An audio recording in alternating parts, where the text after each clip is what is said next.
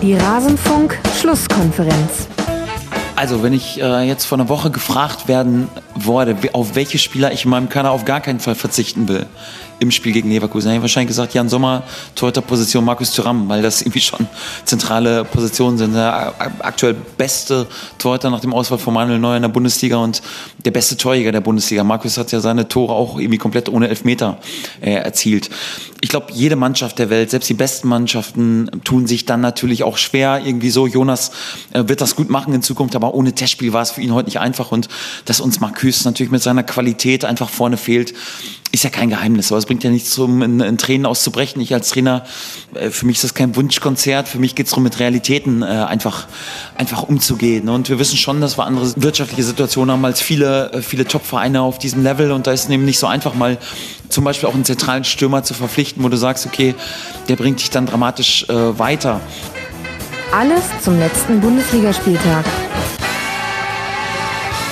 Mensch, Gladbach, du warst doch eigentlich immer das Beispiel, wie man sich mit kontinuierlicher Arbeit wirtschaftlich nach oben arbeiten kann. Und jetzt ist das der Fall, was wir gerade da gehört haben. Von Trainer Daniel Farke nach dem 2 zu 3 gegen Leverkusen. Wie konnte es dazu kommen? Auch zu diesem 2 zu 3. Wir werden das hier besprechen, denn Borussia Mönchengladbach ist unser Schwerpunkt in dieser Rasenfunk-Schlusskonferenz Nummer 393, zu der ich euch ganz herzlich begrüße. Mein Name ist Max Jakob Ost. Ich bin der Netzer auf Twitter und Mastodon und nur bei Instagram heiße ich Gedelling. Ist auch egal, denn um mich geht es hier nicht, sondern es geht um meine Gäste und ich freue mich sehr, zum vierten Mal hier zu begrüßen Yannick Sorgatz. Er ist Chefreporter beim Fohlenfutter von der Rheinischen Post. Er ist der Ed auf dem Platz und jeder, der noch weiß, warum er so heißt, der ist wirklich schon lange in der Blogosphäre unterwegs und hat seine Texte schon geschätzt, bevor das große Publikum sie gelesen hat. Hallo Yannick, schön, dass du hier bist. Hallo Max, ich wurde tatsächlich irgendwie hab am Freitag über mit Freunden über diese Aufnahme heute gesprochen und äh, habe erzählt, woher wir uns überhaupt kennen und wie lange schon und ja, das ist genau diese Zeit.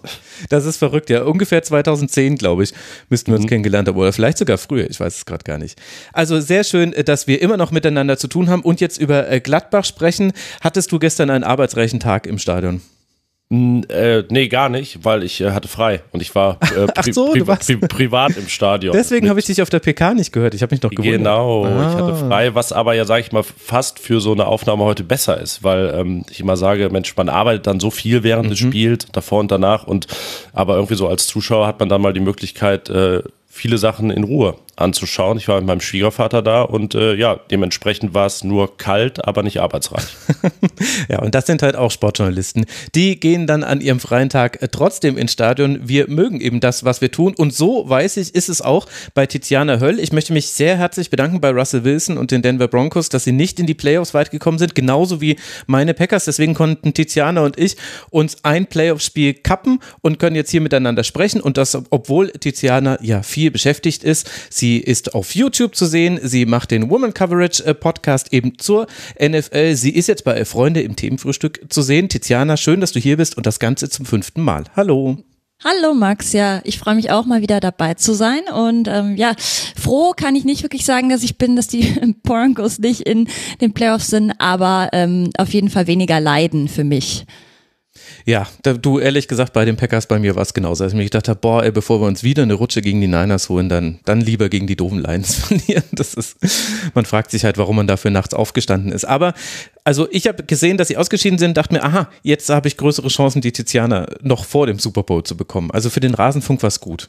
Das stimmt, das stimmt. Ähm, ich muss eh sagen, ein sehr äh, sportliches Wochenende. Wir hatten ja auch noch ähm, die Streif in Kitzbühel mhm. beispielsweise. Also ich habe ja ganz viele verschiedene äh, sportliche Interessen, die ich nicht alle beruflich verfolge, aber privat, äh, ähnlich wie Yannick. Und ähm, dann gab es ja auch noch Australian Open und so weiter und so fort. Also ich habe das Wochenende zu Hause verbracht. Im schönsten Sinne. Ja, es gab auch noch den spanischen Supercup im Frauenfußball. Das wird jetzt vielleicht nicht jeder mitbekommen haben, aber da gab es die nicht so wirklich wirklich schöne Szene, dass danach die Spielerinnen des FC Barcelona, die sich den Supercup gesichert haben, die mussten dann ihre Medaillen selbst aus so einer Kiste rausnehmen und sich selbst um die über die Köpfe streifen. Also nicht mal zu einer Medaillenzeremonie hat es da gereicht im Frauenfußball. Und naja, gut, egal. Das ist ein anderes Thema. Frauenfußball kommt hier auch wieder im Rasenfunk. Wir wollen gleich über den 16. Spieltag der ersten Männerbundesliga reden. Vorher möchte ich mich aber natürlich noch bedanken. Zum einen bei Arne, bei DJ Jago, bei Kim Pelinho, bei Martin aus Barcelona. Ach, da haben wir einen Barca-Bezug, habe ich gar nicht mit gerechnet. Bei René und bei Schmalex. Sie alle sind Rasenfunk-Supporter. Der Rasenfunk ist und bleibt Werbe, Paywall und Sponsoren frei. Ganz herzlichen Dank für all eure finanzielle Unterstützung, die ja auch unseren Gästen zugutekommt. Wir zahlen Gästehonorare und haben das Ziel, die noch zu erhöhen. Und danke auch an alle, die schon ihren Dauerauftrag umgestellt haben. Falls ihr es nicht mitbekommen habt, der Rasenfunk ist jetzt eine GmbH. Hier spricht ein Geschäftsführer mit euch. Ihr habt es bestimmt schon gehört, dass sich mein Ton komplett verändert hat. Warum wir das gemacht haben, das haben wir in Schlusskonferenz Nummer 392 beschrieben. Wichtig ist für euch zu wissen, wenn ihr eure Zahlung nicht umstellt, dann können wir in Zukunft dieses Geld nicht mehr für den Rasenfunk verwenden. Also wir können unsere Gäste und alle anderen Ausgaben nur vom GmbH-Konto tätigen. Deswegen danke an alle, die schon umgestellt haben. Ich werde wahrscheinlich noch in den nächsten Tagen wieder mit 1 Cent Überweisung darauf hinweisen. Wenn ihr schon umgestellt habt, dann ignoriert es einfach. Ich kann es immer nicht noch gegenchecken, wer hat schon überwiesen und so weiter. Aber alle Informationen dazu gibt es auf rasenfunk.de slash Konto.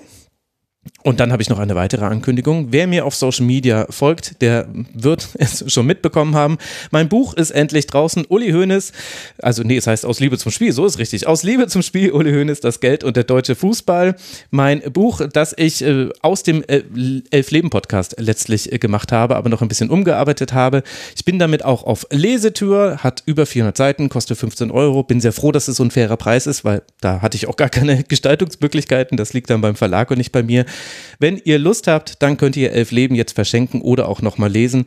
Wenn ihr ein signiertes Exemplar haben wollt, dann kommt auf maxost.de. Da gibt es auch alle Daten meiner Lesetour. Und ich möchte ganz herzlich all die netten Menschen grüßen, die im Rasenfunk-Merch dort aufgetaucht sind bei den ersten Terminen oder auch gesagt haben, sie hören den Rasenfunk schon ganz lange. Ich habe sogar Menschen getroffen, die seit Folge 1 mit dabei sind. Das war richtig krass zu sehen, also seit 2014. Schön, euch alle getroffen zu haben auf der Lesetour. Und danke, dass ihr auch Interesse an diesem Buch habt. Das freut mich sehr. Und jetzt habe ich nur noch eine Ankündigung, die betrifft jetzt aber wirklich den Rasenfunk. Und zwar, wir haben eine englische Woche. Normalerweise lassen wir da unter der Woche die Schlusskonferenzen weg, weil die immer so ein bisschen schwer wegzuhören sind in all der Zeit und auch manchmal nicht ganz so ergiebig, denn da schaffe auch ich es nicht, alle Spiele zu gucken über 90 Minuten. In dieser Woche machen wir das aber. Das heißt, die nächste Schlusskonferenz erscheint schon am Donnerstagmittag circa und dann die übernächste am Montagnachmittag, genau. Ähm, weil ich dachte, das ist vielleicht ganz gut gut um jetzt, dass wir alle jetzt wieder in den Rhythmus kommen. Jetzt ist wieder Männer-Bundesliga, jetzt müssen wir aber auch wieder ein bisschen aufholen. So wie manches Team da draußen ja auch. Und damit würde ich sagen, starten wir dann in die Spieltagsbesprechung. Und was war das für ein Spieltag? 41 Tore sind gefallen und wir richten uns auch hier, ihr kennt das im Rasenfunk, ganz nach dem Spektakel. Deshalb werden wir die Spiele jetzt nach Reihenfolge der, nach Anzahl der geschossenen Tore in der Reihenfolge besprechen. Und da müssen wir dann mit diesem völlig absurden Spiel zwischen dem ersten FC Köln und Werder Bremen beginnen. Aus einem schiefgegangenen Bremer Freistoß schießt Köln das 1 zu 0, nach einem Fehlpass nach Einwurf das 2 zu 0, nach einem Ausflug von Pavlenka das 3 zu 0 aus fast 50 Metern Entfernung, das 4 zu 0 nach mehreren individuellen Fehlern, das 5 zu 0 dann nach einem tollen Spielzug und da waren erst 37 Minuten gespielt. Die Torschützen bis hierhin waren Meiner, zweimal Tigges, einmal Skiri und einmal Hussein Basic. Füllkrug naja, verkürzt dann auf 1 zu 5, aber weil Skiri noch einmal trifft und dann auch noch Marco Friedl ins eigene Tor, endet das Spiel mit dem 2014er Brasilien-Deutschland-Ergebnis 7 zu 1 für den FC.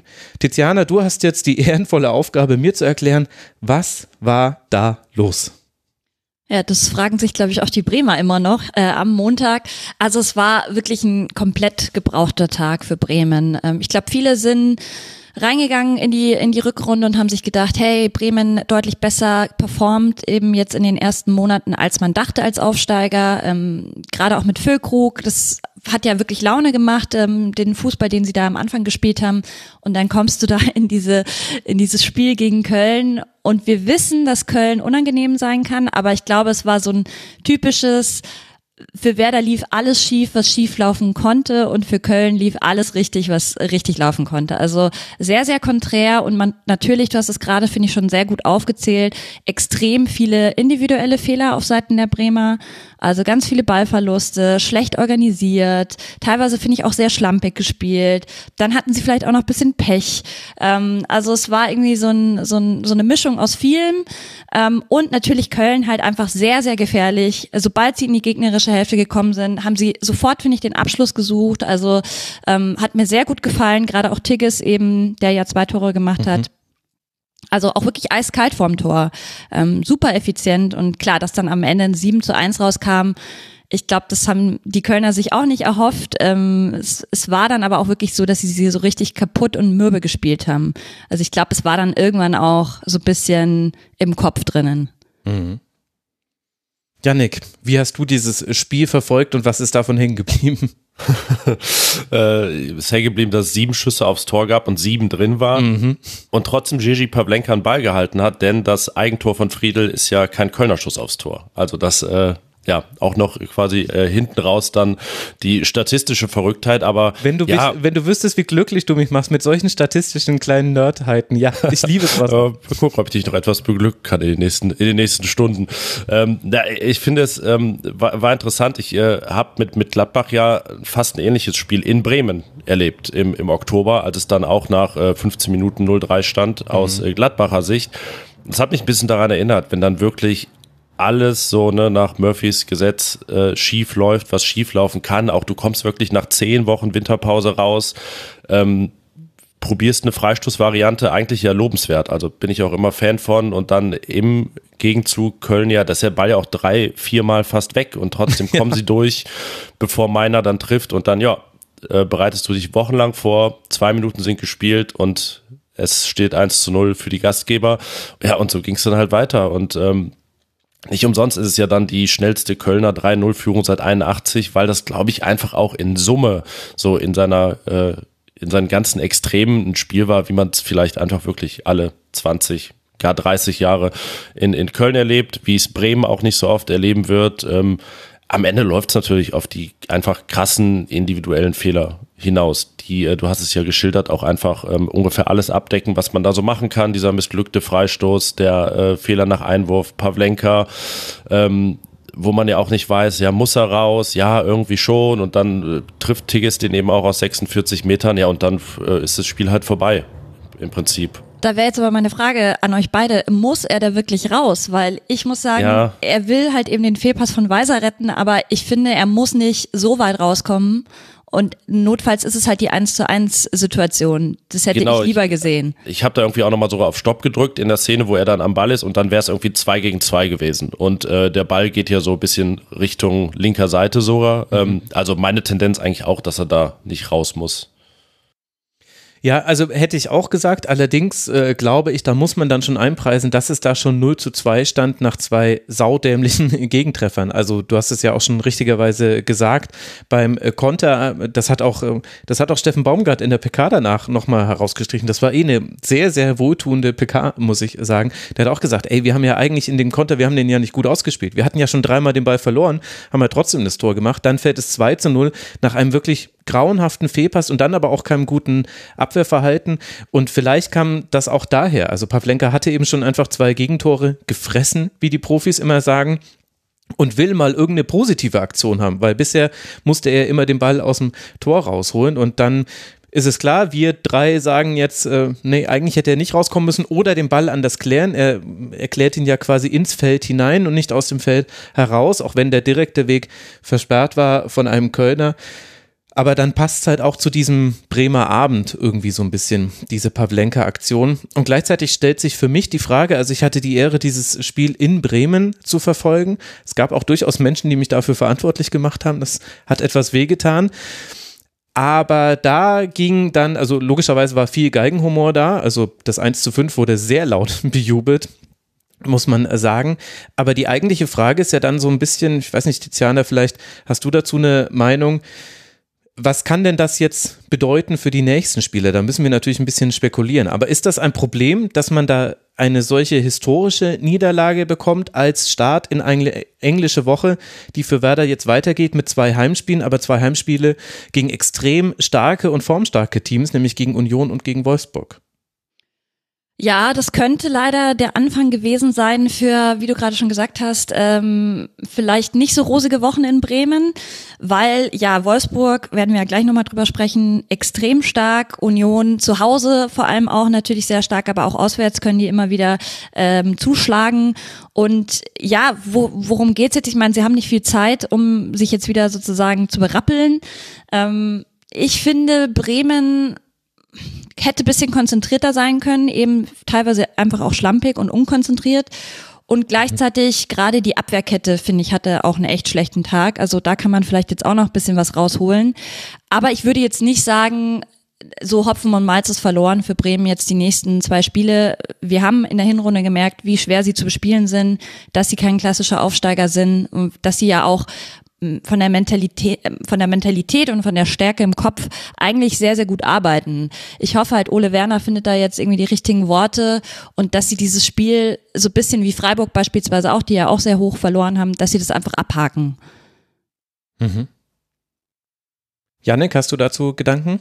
Ähm, ich würde jetzt auch nicht schwarz malen für Werder, weil das doch alles schon äh, sehr extrem war vorne wie hinten in, in allen Facetten dieses Spiel. Und äh, sie haben ja zumindest innerhalb der einzelnen Spiele schon große Comeback-Qualitäten gezeigt in dieser Saison. Die würde ich Ihnen jetzt auch mal zugestehen, was dann äh, so eine drei, vier Tage Spanne angeht. Und äh, Trotzdem ist es natürlich extrem wichtig, wenn aus welchen Gründen, sei es einfach auch Pech, dass jetzt zweimal schief geht zu Hause, kann man natürlich in, in so einen Strudel reinkommen, aber ich würde jetzt an Bremer Stelle auch jetzt, äh, wie gesagt, nicht zu schwarz malen angesichts dieses äh, ja, kurz vor Jahrhundert Ereignisses und Ergebnisses.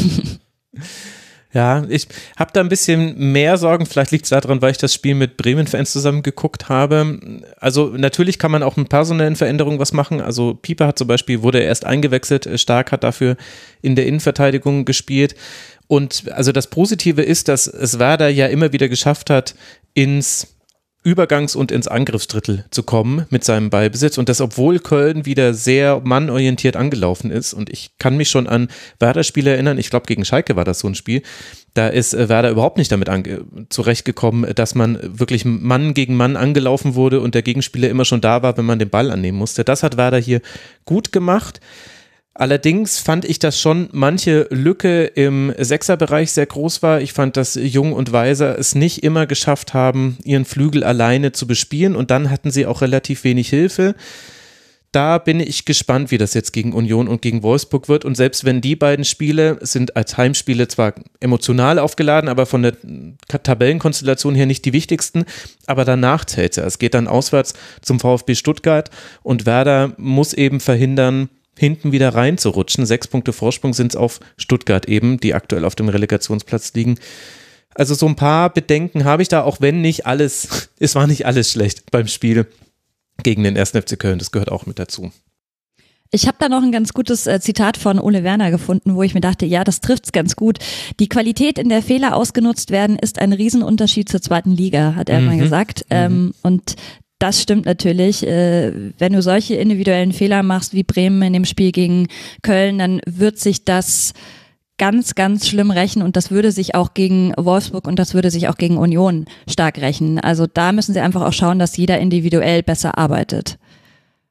Und gleichzeitig sagt es ja auch was über den 1. FC Köln aus, der dann ja ein gestandener Erstligist ist, allein schon nach diesem Zitat. Also Steffen Baumgart, der hat es sehr gut eingeordnet, fand ich. Immer wenn eine Reporterfrage oder Reporterinnenfrage ein bisschen zu euphorisch war, dann hat er gesagt, Leute, jeder Torschuss hier war drin. Äh, wir haben auch Fehler gemacht in unseren Konten, haben trotzdem die Tore gemacht. Sowas passiert halt mal, auch im Positiven. Bleibt mal alle cool.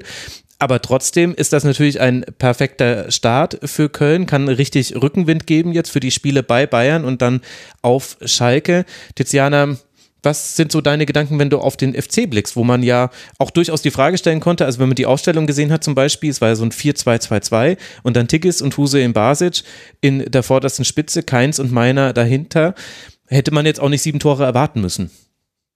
Nee, hätte man nicht erwarten müssen. Wie gesagt, Tigges hat mir gut gefallen. Insgesamt muss man ja sagen, die Tore waren ja auch breit gestreut. Also war jetzt auch nicht nur Tigges, mhm. ähm, einfach schon offensiv echt aggressiv unterwegs gewesen. Und ja, ich glaube, Baumgart äh, hat da schon recht, indem er sagt, hey, äh, langsam, langsam, weil die sind halt im, im Tabellenmittelfeld anzutreffen. Und wenn man da guckt, wer ist noch drüber, wer ist drunter, dann hast du paar Teams, die durchaus da ähnliches Niveau, finde ich, haben. Also keine Ahnung, äh, jetzt Hoffenheim hat jetzt bisschen schwächer gestartet, da sehe ich aber auch noch deutlich mehr Potenzial. Mit Mainz haben wir da noch wen, äh, der eigentlich auch noch einen guten Fußball spielt. Also ich glaube, sie sind ganz gut bedient, indem sie da jetzt nicht total euphorisch durch die Gegend rennen und sagen, hey, äh, wir werden jetzt wieder international spielen, ähm, sondern sollten eher schauen, dass sie sich auch nach unten absichern und einfach ja ähm, kontinuierlich ihre Punkte machen. Ich glaube, damit sind sie ganz gut beraten. Ja, ich glaube auch, dass das eher der Erfolg des FC wäre, da sorgenfrei durchzukommen bis zum Ende, anstatt irgendwie oben anzugreifen. Also ich bin häufiger diese Saison überrascht und ähm, war dann eigentlich äh, vor dem Spiel, als ich nochmal auf die Tabelle gesehen habe, überrascht, dass sie überhaupt so nah, nah unten dran sind, weil sie einfach mhm. auch äh, sehr viel aus ihren personellen Möglichkeiten haben. Das ist natürlich auch äh, ne, wenn man das so durchgeht, gar nicht mal immer hochqualitativ besetzt, aber wenn man einfach sieht, ne, Linden Meiner nimmt echt eine gute Entwicklung. Inzwischen äh, Hussein Basic kommt aus der Regionalliga und ähm, 50.000 Euro kolportierte Ablösesumme. Ja, das genau, das, das klingt wie so eine Ablösesumme aus den 80ern in D-Mark, ähm, aber ist halt, ist halt Bundesliga und äh, ja, dann holen sie ne, irgendwie FC-Thema ähm, inklusive Boulevard des Winters, holen Davy Selke und äh, ja, Steffen Tigges macht irgendwie das Spiel seines Lebens da vorne ähm, der, der ja auch jetzt sicherlich nicht ähm, ja, gehandelt wird, um kurzfristig in die deutsche Nationalmannschaft zu kommen. Ich sag's jetzt mal so. ähm, aber ja, nee, einfach gute Entwicklung. Natürlich äh, Spieler wie äh, Skiri, die da so herausstechen. Äh, mhm. Martel, der, glaube ich, immer mehr ankommt in der Bundesliga, ist ja auch einfach erst 20 Jahre. Und ja, also wenn sie sich solide weiterentwickeln und das so, so einfach halten, dann sollte und dürfte auch jeder zufrieden sein in Köln. Und was ich auch noch einwerfen würde, ist ja eben auch noch das Thema Personalien, beispielsweise Jonas Hector, der Vertrag läuft ja im Sommer aus.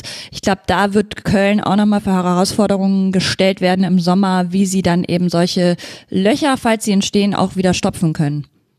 Da, also sie stehen ja kurz vor der Verpflichtung von Paccarada aus St. Pauli, was ich ein äh, super Transfer finde. Ähm, in, in Gladbach wird ja gerade sondiert, wie man damit umgeht, dass Benzibaini geht im Sommer und äh, da hatte ich sogar auch gedacht, ablösefrei. Ähm, erfahrener Kapitän von einem Zweitligisten, der eigentlich so ein paar Benzibaini-Qualitäten sogar mitbringt. Also das wäre auf jeden Fall äh, eine, eine clevere Lösung. Aber klar, wenn jetzt, wenn jetzt Hector dann geht oder, oder aufhört, ähm, ja, großer Verlust für den FC. Also es wird weiter ein Work in Progress bleiben. Das kann man ja auch an der Personalie Skiri ablesen. Ich habe schon gelesen, als er diesen schönen Seitfallzieher zum 6 zu 1 äh, gemacht hat, hat habe ich einen äh, Tweet gesehen, wo jemand geschrieben hat, ja, völlig folgerichtig, dass er jetzt ausgewechselt wird, bevor, bevor jetzt doch noch jemand ihn im Winter wegkauft. Wobei man gar nicht weiß, was man dem FC wünschen sollte. Aus wirtschaftlicher Sicht wäre es auf jeden Fall gut, für Skiri noch eine Ablösesumme zu bekommen. Aus sportlicher Sicht würde er natürlich extrem fehlen in diesem Team. Aber das ist eben die Situation beim ersten FC Köln und umso wohltuender ist ja dann so ein 7 zu 1, das uns auch, glaube ich, allen noch lange in Erinnerung bleiben wird, egal wie es jetzt dann weitergeht in München und auf Schalke. Köln aktuell 20 Punkte, Rang 11. Es war hervorragend für das Torverhältnis. Das ist jetzt nämlich eins der besten aus der zweiten Tabellenhälfte. Für Werder Bremen geht es dann weiter, zu Hause gegen Union und gegen Wolfsburg. 21 Punkte auf Rang 10. Da hat sich das Torverhältnis komisch komischerweise im selben Maße verschlechtert, wie es sich bei Köln verbessert hat. Damit haben wir das Acht-Tore-Spiel abgehakt. Jetzt kommen wir zum Sieben-Tore-Spiel. Und wer hätte gedacht, dass wir da über Borussia Dortmund gegen den FC Augsburg sprechen? Nach dem Spiel sagt Nico Schlocker, Schlotterbeck, vorne war es Qualität, hinten schlecht. Und das fasst das Spiel vielleicht ganz gut zusammen. Der Spielfilm, wie man früher immer so schön gesagt hat. Jude Bellingham 1 zu 0, Arne Meyer 1 zu 1, Nico Schlotterbeck 2 zu 1, Ermedin Demirovic 2 zu 2. Dann ist Halbzeit. Bei No Gittens 3 zu 2, David Colina, Jolina 3 zu 3, Jolinas Abend, Gio Reyna 4 zu 3 und dann vergeben beide noch Chancen. Demirovic hätte das 4 zu 4 machen können und es gab noch einen epischen Konter ausgeführt von Mats Hummels und ich glaube Gio Reyna, der aber auch nicht zum 5 zu 3 geführt hat. Also es war ein knapper Sieg für Dortmund. Tiziana, wir alle wissen, du bist dem FC Augsburg sehr verbunden. Yannick war auf dem Weg ins Stadion bei dieser Partie. Das heißt, äh, du darfst jetzt ihm auch mal erzählen, was ist zu diesem Spiel zu sagen? Wie würdest du das einordnen? Ja, puh. Äh, ich muss sagen, das war natürlich das Spiel am Wochenende, wo ich am meisten mitgefiebert habe. Ich bin mit bisschen Angst auch reingegangen, ähm, weil ich nicht so genau wusste, was können wir erwarten. Wir haben ja sehr viele Neuzugänge beim FC Augsburg mit äh, David äh, Cholina, hast du gerade schon äh, erwähnt, ist ein äh, linker Verteidiger. Dann Dion Bello kam ja aus äh, Kroatien. Dann Irvin äh, Cardona, auch nochmal ein Stürmer, kam ähm, aus, also ist Franzose, hat aber zuletzt, glaube ich, bei Brest gespielt. Mhm ähm, genau, da kam er aber nie zum Einsatz. Dann hatten wir ähm, Arne Engels ja noch verpflichtet, einen Mittelfeldspieler und Kelvin Jeboa, äh, auch nochmal ein Stürmer, der zur Laie kam von Genua. Also das heißt, da kamen extrem viel neue Spieler rein und deswegen war ich so ein bisschen, okay, was können wir erwarten? Ich war mir nicht ganz sicher, noch dazu gegen Dortmund natürlich eh ein sehr, sehr starker Gegner. Was wir dann gesehen haben, hätte ich so auf jeden Fall nicht auf dem Zettel gehabt. Also weder so viele Tore, dafür ist der FCA jetzt nicht unbedingt bekannt, dass wir offensiv Feuerwerke zünden, ähm, als auch so, dass man doch so gut mithalten kann. Also gerade nach dem 1 zu 0 von Dortmund war ich schon so ein bisschen geknickt und dachte mir, boah, okay, irgendwie wird es jetzt hier eine fette Klatsche ähm, auswärts blöd so. Aber ähm, es ging ja dann echt Schlag auf Schlag. Du hast es ja erwähnt. Ähm, eigentlich immer, wenn es einen Treffer gab, hat es nicht lange gedauert. Dann hat es wieder gescheppert im Tor. Ähm, und ich finde, die Augsburger haben in der ersten Halbzeit waren sie noch bisschen blass. Also es hat bisschen gedauert, bis man ins Spiel kam, so circa 15 bis 20 Minuten. Und dann ging es echt rund und gerade in der zweiten Halbzeit haben sie mir extrem gut gefallen. Also auch die neuen Spieler teilweise selber Tore gemacht, äh, vorbereitet, also Vorlagen gemacht. Ähm, Arne Engels hat mir super gut gefallen, hat auch äh, Enno Maaßen dann nochmal hervorgehoben, dass er ihm sehr gut gefällt. Und ähm, ja, man hat einfach gemerkt, hey, da ist jetzt wieder frischer Wind drin. Ja, ich würde sagen, wir müssen natürlich auch noch über Dortmund reden, weil so gut die offensiv performt haben, so desaströs haben sie halt mal wieder hinten performt. Mhm. Also Ah, es gibt so viel zu besprechen, Tiziana. Ja, so also äh, auch, auch über die Neuzugänge und die, und die Abgänge. Niederlechner ist ja auch ja, noch äh, zu Hertha äh, genau. gegangen, das äh, kommt ja auch noch mit dazu. Da müssen wir auch gleich noch Wort äh, zu verlieren, aber jetzt bleiben wir mal erstmal beim Spiel. Ich hatte das, also sollte Enno Maaßen irgendwann mal zum BVB gehen und dort Trainer werden, dann werden wir uns auch an dieses Spiel zurückerinnern, denn das war eine Visitenkarte, die er abgegeben hat und er kommt ja vom BVB. Er hat ja da die zweite Mannschaft äh, trainiert oder beziehungsweise die Jugendmannschaft und war da sehr erfolgreich. Aber das hat mich schon wirklich beeindruckt, wie konsequent Augsburg das diesmal über 90 Minuten gemacht hat. Also Augsburg versucht immer hoch zu pressen und Augsburg macht das auch mannorientiert. Also sprich, jeder hat eigentlich einen Gegenspieler und dem muss man dann anlaufen. Das heißt, immer wenn Dortmund Kobel mit in den Spielaufbau mit einbezogen hat, dann gab es eigentlich eine Überzahl, weil eben Beljo und Demirovic immer bei, bei Hummes und Schlotterbeck daran sich orientiert haben, weil Kobel es selten geschafft hat, über die Linien hinweg einen Pass zu spielen, der auch verarbeitet wurde. Es wurde auch nicht besser, als dann Sebastian Haller eingewechselt wurde.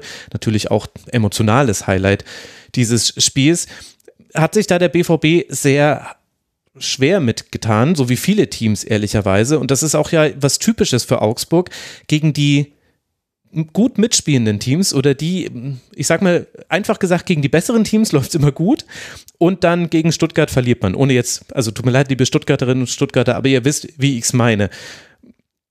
Was hat sich da jetzt nochmal was, war da jetzt nochmal was anderes in diesem BVB-Spiel oder war das im Grunde das, was wir gesehen haben, nur sehr, sehr konsequent durchgeführt? Also noch in der 85. Minute hat ja Enno Maaßen einfach alle nach vorne geschoben, hat gesagt, nee, nee, nee, wir, ihr müsst das weitermachen. Das ist unsere Identität. Mhm. Ja, sie haben ja beispielsweise in der Hinrunde auch die Bayern geschlagen. Ähm, genau passt zu dem Thema, was du gerade gesagt hast, dass man sich oft gegen gute Teams äh, leichter tut. Ähm, ich finde, was anders war, ich war beispielsweise beim letzten Saisonspiel in der Hinrunde gegen Bochum im Stadion und da gab es wirklich nach vorne hin gar keine Ideen. Das war so richtig mürbe, dieses Spiel und ich mhm. finde, das war wirklich super gut jetzt gegen Dortmund, auch wenn man jetzt verloren hat. Ähm, ich hoffe, sie lassen nicht, sich da jetzt nicht zu sehr von runterziehen, weil man wirklich mit Demirovic, ich finde, der hat ein super gutes Spiel gemacht. Der hat immer wieder geguckt, dass er nach vorne Akzente setzen kann. Ähm, hat ja auch ein Tor selber gemacht. Äh, ist auch wirklich äh, krass in Mann gegen Mann immer reingegangen. Also hat auch nach hinten gut gearbeitet. Und dann hast du gemerkt, hey, eben die neuen Stürmer, die mit Bellio beispielsweise, hast du ja so ein 1,95 Mann jetzt vorne drin stehen. Das hat uns eigentlich auch gefehlt. Ähm, das hat alles funktioniert und eben auch, hatte ich ja gerade schon gesagt, ähm, hier Arne Engels eben, der eben nicht nur querspielt, ja. sondern der halt auch immer wieder schön vorne in die Spitze gespielt hat. Ja, fand ich beim 2-2 wahnsinnig gut, wie er da steil auf Demirovic spielt und vorher, glaube ich, noch irgendwen wen ausdribbelt. Also ja, hat mich, hat mich auch beeindruckt. Ich weiß auch schon, äh, wen das am Mittwoch wahrscheinlich in den Wahnsinn treiben wird, nämlich Borussia Mönchengladbach. Diese Mannorientierung. Ehrlich gesagt, da habe ich auch drüber nachgedacht, als äh, dann äh, Gladbach sich gegen Leverkusen so ein bisschen schwer getan hat, was nicht an der Mannorientierung lag, sondern da an den Kontern. Und das war aber ja auch ein Teil äh, der, der Niederlage von Borussia Dortmund. Tiziana, du hast es ja auch schon angedeutet. Also Augsburg hat viele Dinge gut gemacht und hat sie vor allem sehr konsequent gemacht. Dennoch gab es aber auch, finde ich, eine sehr dominante Dortmunder Phase und das war in der ersten Hälfte Hälfte und das 1 zu 0, das wirkte dann folgerichtig. Man hatte dann auch schon gute Chancen nach Standards, ganz wichtiges Thema. Standards war bisher gar nicht so das Ding von Borussia Dortmund. Jetzt hat Julian Brandt mit einer Ausnahme fantastische Standards geschossen. Da hätte man eigentlich noch mehr erzie Tore erzielen können. Aber wir hatten halt auch diese Fehler und Ballverluste, bei denen man sich, ja, einfach gesagt den Schneid hab, hat abkaufen lassen, wo ich aber vor allem auch das Gefühl hatte, manchmal war da auch das Problem, dass der nächste Mitspieler, der helfen hätte können, ein bisschen zu weit weg war, weil man es eben mit einem Sechser gespielt hat, weil man es eben logischerweise in Viererkette spielt, aber dann sind eben die Abstände einfach ein bisschen größer. Du hast ja schon so ein bisschen Kritik am BVB angedeutet. Wie würdest du das denn begründen, dass man drei Tore kassiert aus BVB-Sicht? Naja, zum einen natürlich individuelle Aussetzer. Also äh, Schlotterbeck, äh, finde ich, hat echt gar kein gutes äh, Spiel gemacht. Ja, er macht dieses Tor dann und repariert das so bisschen, seinen vorherigen Fehler, aber am Ende des Tages ist er halt Verteidiger und da sehe ich ihn und da muss er seinen Job machen. Und das war, ist ja auch eine Sache, die sich jetzt schon seit Monaten durchzieht. Also gerade Süle hat ja eben nicht gespielt am Anfang. Ähm, da muss ich sagen, Riasson hat mir sehr, sehr gut gefallen. Mhm. Ich äh, finde, der hat super gut auf den Schienen gespielt. Der war ähm, super, ja, spritzig. Also den hat man ja auch ständig gesehen, gefühlt. Also der war überall. Ähm, extrem gute Luft auch scheinbar, weil der hat echt äh, gut durchgezogen. Wurde ja dann auch erst äh, relativ spät ausgewechselt. Ähm, aber ja, ich muss sagen, äh, die Verteidigung auch mit Hummels und so, das war halt einfach schon wieder sehr, sehr fragil. Und ähm, ja, der FCA hat es gut gemacht, du hast es gesagt, gute Manndeckung. Dadurch haben sie natürlich viele Fehler eben auch erzwungen. Und da sind sie dann reingegangen. Und normalerweise ist Augsburg halt dann oft so, dass sie das dann nicht zu Ende spielen und dann eben offensiv nicht die Akzente setzen. Aber das haben sie eben gut gemacht. Mhm. Ich fand es sehr schön im, im Forum, der User Zaunpfahl hat schon ja. vor dem Spiel geschrieben, dass Terzic anscheinend die Winterpause genutzt hat, um die Fehler auf der 6 zu halbieren, indem er von 4-2-3-1 auf 4-1-4-1 umgestellt hat. Ähm, was, wenn man jetzt, jetzt mal ne, rückblickend analysiert, nicht so ganz aufgegangen ist. Und er war aber auch überrascht, dass er keine Dreierkette spielt. Und ich fand auch, dass wahrscheinlich viele Dinge ähm, in der Defensive hätten gelöst werden können mit, mit drei Innenverteidigern hinten.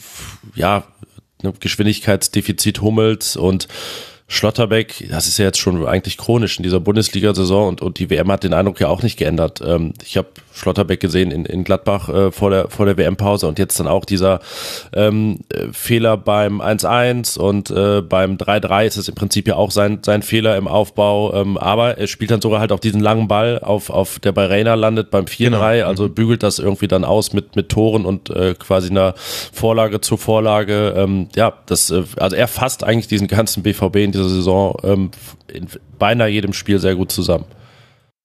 Ja, und ich meine, also diese Lücken im Sechserraum, die waren halt wirklich krass, äh, weil du die immer dann gesehen hast. Also Özcan hat das über weite Teile des Spiels nicht schlecht gemacht, aber manchmal hat er einfach die falsche Entscheidung getroffen. Vielleicht auch manchmal noch aus dem, dass vielleicht ähm, da noch nicht immer dann auch schon quasi im Unterbewusstsein angekommen war, ich bin jetzt eigentlich der, der ähm, vielleicht als einziger im Team nicht so nach vorne verteidigen sollte, sondern eher eben immer den Rückspiegel im Blick haben müsste. Gleichzeitig verstehe ich aber auch, also ja, man kann natürlich die Dreierketten-Diskussion führen und äh, sehr schön, dass du Zaumfall zitiert hast, das hatte ich mir nämlich auch äh, rausgeschrieben das war wie immer, äh, wir haben eine sehr treue BVB-Community im Forum, die treffen immer viele Nägel auf den Kopf. Auf der anderen Seite muss ich aber auch sagen, wenn ich die Wahl habe, und das ist ja tatsächlich beim BVB jetzt der Fall, jetzt ist man mal fast komplett fit und da werden eben auch Härtefallentscheidungen äh, getroffen. Und wenn ich dann die Wahl habe, wie offensiv stelle ich auf gegen ein Team wie den FC Augsburg, der das ja eben vor allem über die Arbeit gegen den Ball kommt und bisher nicht dadurch aufgefallen ist, dass man jede Chance zu mehreren Treffern nutzt. Also das hat gegen Leipzig geklappt, da wurde es ein 3 zu 3 und jetzt eben äh, gegen den BVB, da wurde es ein 3 zu 4 dann kann ich das auch verstehen, dass man da dann sagt, Malen, Brand, Adeyemi, wir schieben noch Bellingham mit rein und Mokoko beginnt von Beginn an und wir und und wir schieben Riasson, der von Union zu Dortmund gewechselt ist und Guerrero sehr weit nach vorne ich finde, da haben schon auch Teile funktioniert. Also wenn ich mir angucke in der ersten Hälfte, wie oft Julian Brandt vom Flügel nach innen gedribbelt ist und äh, dabei eben dann Spiele auseinandergezogen hat, in Räume reingedribbelt ist, die ihm vorher aufgelaufen wurden. Ich glaube, das war sogar beim 1 zu 0 der Fall. Nee, bei irgendeinem der Tore. Ich bin ein bisschen durcheinander geraten dann finde ich, hat schon auch viel geklappt und hätten zum Beispiel Bino Gittens und Gio Reyna, die dann später eingewechselt wurden, hätten die nicht konsequent Sebastian Haller ignoriert, was man erstmal schaffen muss bei der Geschichte und der Physis von Sebastian Haller, dann hätte ja Dortmund äh, in diesen Situationen auch schon auf einen Zweitore-Vorsprung stellen können. Also deswegen, ich verstehe quasi alle Kritik und die, die ist auch berechtigt. Ich finde aber, dass äh, der BVB hier auch manche Dinge leichtfertig fast ein bisschen hat liegen lassen und deswegen nicht nur wegen Abwehrfehler, sondern auch wegen Fehler in der Offensive, dass eben so ein Shootout dann letztlich wurde.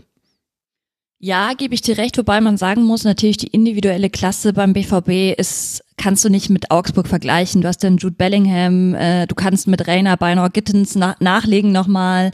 Ähm, also das ist schon echt, Mukoku war jetzt relativ blass bis auf diese eine Chance, aber das ist schon echt sehr, sehr geladen, die Offensive. Und ich finde, da ist einfach ein krasses, ein krasser Abfall, wenn man sich die Defensive dann anguckt, weil eigentlich gefällt mir keiner von den Verteidigern hm. beim BVB. Also Riasson jetzt ja, neu, aber der ist ja dann auch eher dafür da, dass er wieder offensive Akzente dann mit reinbringt. Und was er auch super gemacht hat. Also. Hat er super gemacht, genau. Aber was mir halt fehlt, ist einfach so, ja, so eine, so eine richtige Wand hinten, dass man einfach auch mal wieder zu Null spielt. Ja, gut, das wirst du tatsächlich mit diesem BVB nicht haben. Ich sehe deinen nee. Punkt. ja, ja. Und gleichzeitig muss man äh, sagen, dass ja zu diesem Spiel auch noch mit dazu gehört, dass das unglaubliche Verletzungspech der Augsburger sich weitergezogen hat. Das heißt, auch Augsburg, bei denen ja schon zwei von fünf Neuzugängen in der Startelf standen, äh, musste notgedrungen, weil Vargas verletzt wurde nach einem Foul von Matsumis, was ich glaube, Enno Maaßen hat auch gesagt, dass es ein ekliges äh, Foul gewesen sei. Also es, da konnte man definitiv Fragen stellen und auch danach, warum es da keine gelbe Karte gab. Aber nun war es eben so, Willenborg hatte eine sehr lange Leine in diesem Spiel und ist dem dann auch eigentlich konsequent treu geblieben. Aber das kommt ja auch noch zu diesem Spiel mit dazu. Und das führt mich so ein bisschen zu der Frage, Tiziana, warum gibt es denn überhaupt diesen krassen Kaderumbruch beim FC Augsburg? Also da ragt man ja wirklich, zumindest Stand heute, aus der Bundesliga heraus mit den fünf Neuzugängen plus Niederlechner Wechsel zu Hertha, Framberger, der ewige Framberger spielt jetzt Palei in Sandhausen. Und ich meine, ich nehme jetzt einfach mal an, dass du jetzt auch nicht ein genaues Spielerprofil von jedem dieser Spieler geben kannst, weil du hast es ja vorhin schon ein bisschen aufgezählt. Das sind eben nicht die bekanntesten Namen und wahrscheinlich wirst du auch keine Zeit für kroatischen Fußball haben. Aber äh, hat dich das als jemand, der ja viel näher am Verein dran ist, überrascht, dass man jetzt eben so viel gemacht hat im Winter bis hierhin? Naja, ist eigentlich so ein typischer Augsburg-Wintertransferfenster gewesen, wenn man sich anguckt, wann sie auch die ganzen Transfers äh, getätigt haben, relativ spät dann in der Winterpause, ähm, dass sie jetzt doch bisschen Geld in die Hand genommen haben. Ich meine, einige Spieler kamen zur Laie, beispielsweise Jeboa von Genua ähm, hat zwar eine Kaufoption, die werden sie aber wahrscheinlich nicht ziehen, weil er deutlich zu teuer ist. Ähm, also sie haben ja nicht nur Spieler gekauft, sondern auch ausgeliehen. Aber ja, ähm, beispielsweise ein Bellio hat jetzt doch drei Millionen gekostet, was ja für ein FCA schon einer der größeren Transfers dann ist.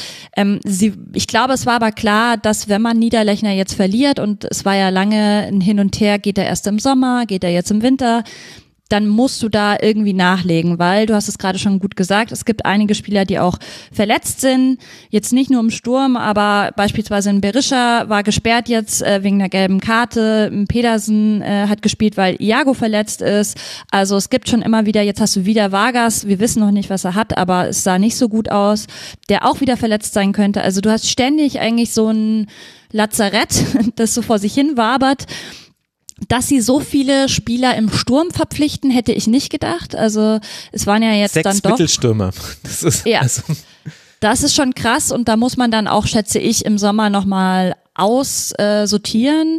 Du hast aber eben auch noch, Oxford ist verletzt, Hahn ist verletzt, ähm, dann Dorsch war jetzt mal wieder auf der Bank, also der kommt hoffentlich bald wieder. Gueso geht wahrscheinlich in die USA, also in die MLS. Also es ist so sehr viel Dynamik drin im Kader und ich glaube, sie haben einfach so ein bisschen ähm, die Chancen genutzt, Stefan Reuter, die sich jetzt gebot, geboten haben. Und gerade auch ein Bellio, da war ja Gladbach auch lange dran. Ich will jetzt kein Salz in die Wunde streuen, aber dass man Ja, sich gucken, den jetzt viel gesichert hat. schmerzt. Ja, das ist natürlich schon äh, super, weil ich glaube, viele hätten nicht gedacht, dass er sich gegen beispielsweise Gladbach entscheidet. Man weiß ja Ja. nicht, oder ich Obwohl weiß sich Gladbach nicht, gegen ihn entschieden hat, tatsächlich Ja. am Ende. Ja. Genau, also aber es gab ja mehrere Clubs, die, also auch wirkliche gute Clubs, die interessiert gewesen sein sollen. Ähm, dass man ihn dann verpflichtet, ist, glaube ich, schon, kann Stefan Reuter durch auf die, äh, durchaus auf die Fahne schreiben.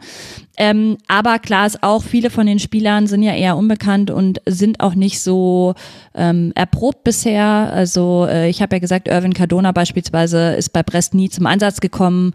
Ähm, muss man halt gucken, wie die halt auch zünden. Also das ist schon ein bisschen ein Gamble auch.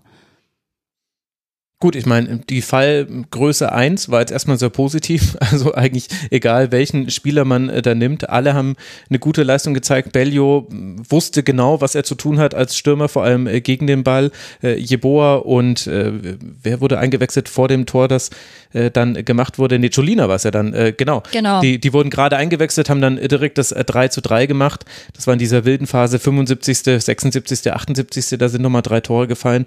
Also, bisher sieht's ja ganz gut aus und ihr habt es jetzt schon selber angesprochen, aber ich finde das schon interessant, dass wir eben, deswegen habe ich ehrlicherweise auch diesen Daniel Farke-Ton genommen. Daniel Farke sagt ja auch nicht zu Unrecht, also ich will jetzt nicht so tun, als ob das irgendwie Quatsch gewesen wäre, aber sagt, na, es ist auch schwierig für einen Verein wie Borussia Mönchengladbach einen zweiten guten Stürmer zu finden und dann reden wir über den FC Augsburg der hat einfach sechs davon. Man weiß jetzt nicht in welcher Qualität, also ich will jetzt nicht so tun, als ob da irgendwie sechs Schnapper äh, mit dabei wären, das wissen wir noch nicht.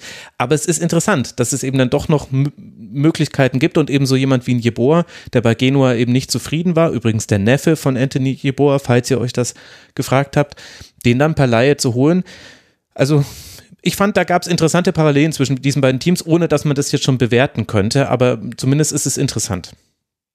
Ja, und äh, insgesamt kann man auf jeden Fall sagen, Augsburg will sich verjüngen, was ich äh, begrüße. Also sie ziehen ja jetzt auch immer mehr Leute aus der U19 hoch. Äh, Aaron Zinter beispielsweise hatten jetzt auch im Trainingslager in Spanien sechs Jugendspieler mit dabei. Und ähm, das ist auf jeden Fall die Handschrift auch von Enno Maaßen, der ja äh, auf jeden Fall immer auf junge Talente gesetzt hat und das auch in Augsburg tut. Und das, glaube ich, tut dem Verein gut. Und gerade auch, dass man eben eigene Spieler denen eine Perspektive gibt. Ähm, man kann sich da vielleicht echt in die Richtung äh, Freiburg vielleicht so ein bisschen entwickeln, dass man sagt, ähm, man holt eben junge Spieler, entwickelt die und verkauft die dann wieder sehr gewinnbringend. Ich finde gerade Bellio auch super spannend, weil er ja trotz seiner 1,95 echt äh, technisch gut ist. Ähm, hat man ja auch gesehen bei, bei seiner Vorlage da. Soll er mal irgendwann so einen riesen Wachstumsschub gemacht haben. Also vielleicht ist er eher so ein ähm, 1,80 Mann gefangen im Körper eines 1,95 Mannes und äh, was ja aber sehr, sehr gewinnbringend sein kann. Und äh, ja, also seine, seine Entwicklung, äh, ja, werde ich sehr genau beobachten in der Rückrunde. Sehr gespannt. Ja, der einzige Jammer ist wirklich, dass Torben Marx seine Karriere schon beendet hat. Denn wie geil wäre es gewesen, ein defensives Mittelfeld aus Marx und Engels zu haben? Bisschen linkslastig, oder? Ah, ja, sehr Am Ende. Uh, Ja, vielleicht, aber vielleicht in der Akkumulation von Zweikämpfen äh, gar nicht so schlecht. Ja. Und ja, naja, gut, das ist was anderes. Übrigens, das Ende des Kapitalismus von Ulrike Hamann, wirklich ein so gutes Buch, wie man es lesen konnte. Und bei Wohlstand für alle wurde dann aber auch ganz gut argumentiert, wo da vielleicht manche Argumentation zu kurz gedacht ist. Kurzer Plug zwischendurch. Also, Augsburg jetzt auf Rang 15 mit 15 Punkten. Das ist ja interessant, dass wir die ganze Zeit extrem positiv über Augsburg sprechen. Von der Tabellenkonstellation her alles noch sehr, sehr eng da unten und dementsprechend wichtig wird es jetzt dann auch sein. Heimspiel gegen Borussia Mönchengladbach und dann Auswärtsspiel gegen den SC Freiburg. Das sind die nächsten beiden Partien. Borussia Dortmund springt mit dem Dreier bzw. bleibt mit dem Dreier oben dran. Platz 6 ist es aktuell. Zwei Punkte Rückstand auf den ersten Champions League Platz und sieben Punkte Rückstand auf die Bayern.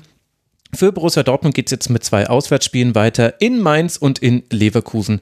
Das sind die nächsten beiden Partien für den BVB. Dann kommen wir zum Sechs-Tore-Spiel dieses Spieltags und zum Leidwesen des SC Freiburg waren diese sechs Tore ganzheitlich auf Seiten des VfL Wolfsburg verteilt. Mit 6 zu 0 fertigt der VfL die Freiburger ab.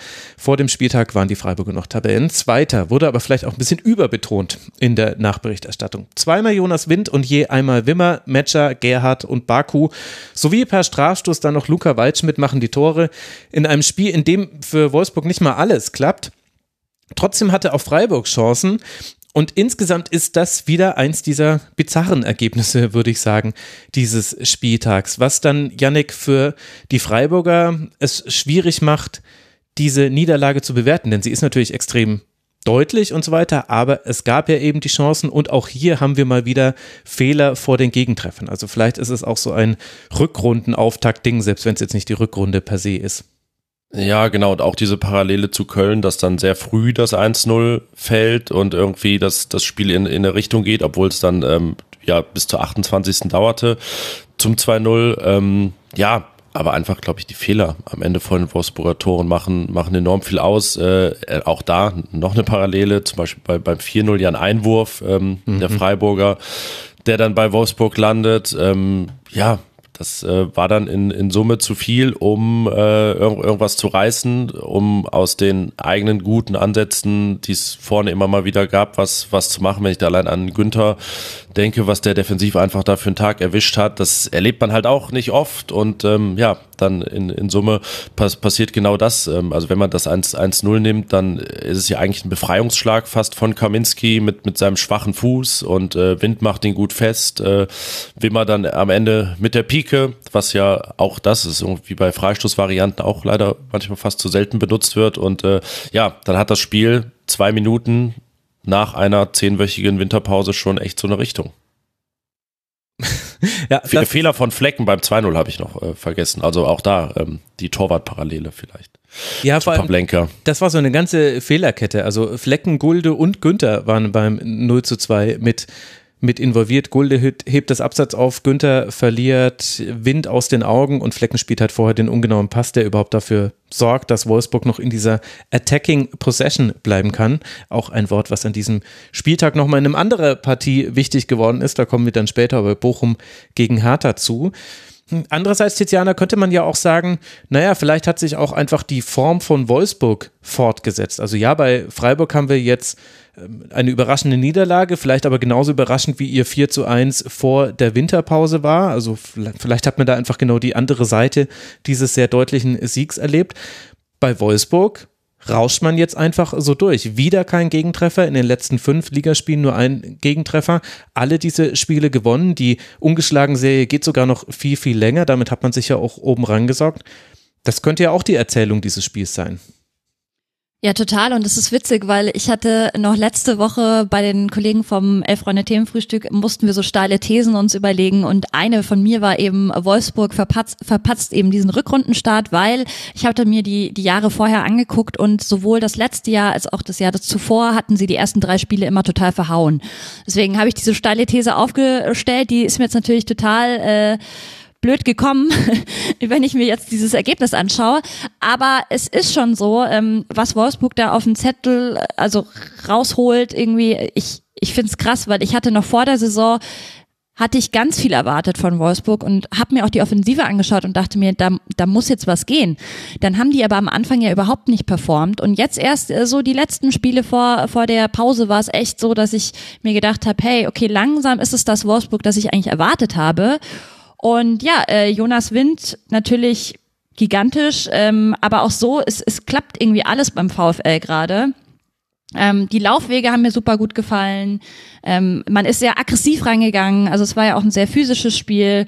Ähm, ja, und irgendwie am Ende, klar, man muss natürlich auch sagen, Freiburg hat da mit Individualfehlern auch mit reingespielt. Äh, man denkt da beispielsweise an dieses wirklich unnötige Foul von Janik Keitel, ähm, wo dann eben der Elfmeter daraus resultiert. Mhm. das kam natürlich auch nochmal mit hinzu ich habe die Wolfsburger auch äh, irgendwie auf meiner Overperformance-Liste gehabt, ähm, jetzt vor dem Rückrundenstart und eigentlich auch damit gerechnet, dass das jetzt in die andere Richtung geht. Ähm, und äh, überlege eigentlich auch immer noch, was, was sie jetzt so, was sie jetzt so stark macht. Vielleicht ist es auch einfach, dass es sich gar nicht auf irgendwen Bestimmtes konzentriert, dass es irgendwie, dass es sehr ausgewogen inzwischen ist. Ähm, vielleicht hat das auch unter, unter Kovac einfach Zeit gebraucht und ja, dann kann man so durchgehen und sieht einfach auch wieder, Spieler, die äh, immer was, was Besonderes nochmal reinbringen, wenn ich einfach an, an Wimmers Außenristflanke da beim, ich glaube 2-0 war es, war es denke und ähm, ja, dann, dann kommt äh, Wind rein und, und macht jetzt mal die Tore. Also ja, es äh, wirkt relativ rund und vielleicht muss man dann diese These doch revidieren.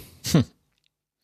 Ja, äh, ein bisschen möchte ich in dieses Horn stoßen und ich äh, glaube, eine der Erklärungen dafür ist, also ich glaube, es gibt so zwei Dinge und die konnte man auch an diesem Freiburg-Spiel sehen, auch wenn, haben wir jetzt ja oft genug gesagt, das Ergebnis an sich zu hoch ist und so hätte nicht unbedingt zustande kommen müssen. Äh, zwei Dinge, finde ich, sind beim VfL jetzt wirklich zu sehen. Das eine ist eine viel höhere Sicherheit gegen den Ball. Also ein Mickey van de Feen zum Beispiel ist ein absolut sicherer Innenverteidiger inzwischen. Die Wackler, die er manchmal noch drin hatte in der Hinrunde, die waren jetzt in den letzten Spielen wenig zu sehen, auch auf die Angst, auf die Gefahr hin, dass ich das jetzt jinxe für die nächsten Partien, aber bisher waren die weitgehend raus. Sie haben das unheimlich diszipliniert gespielt. Also äh, Kaminski zum Beispiel, der eigentlich vorne links außen spielt, der war gegen den Ball ganz oft fast in der Viererkette, die dann eine Fünferkette wurde oder kurz davor, weil der sich einfach extrem an Doan und Sidia orientiert hat und trotzdem war er bei den Kontergelegenheiten dann vorne wieder zu finden. Und das ist nämlich ein Hinweis auf den zweiten Aspekt. Also Wolfsburg ist jetzt nicht von den gesamt gelaufenen Kilometern das Team, was immer alles in Grund und Boden läuft, aber es gibt ein Thema, das ist Nico Kovac wichtig. Das habe ich auch mal hier in einem, ich glaube im Intro habe ich es äh, verwendet beim Wolfsburg-Schwerpunkt in der Hinrunde. Tiefenläufe. Für ihn sind Tiefenläufe extrem wichtig. Er hat auch da so ausgeführt, die Teams, die die meisten Tiefenläufe machen, die sind in Europa die erfolgreichsten. Also Sprints und eben das Attackieren des Raums hinter der Verteidigungskette des Gegners, das ist ihm wichtig und das hat man in diesem Spiel wieder gesehen. 285 Sprints, das ist ein sehr hoher Wert.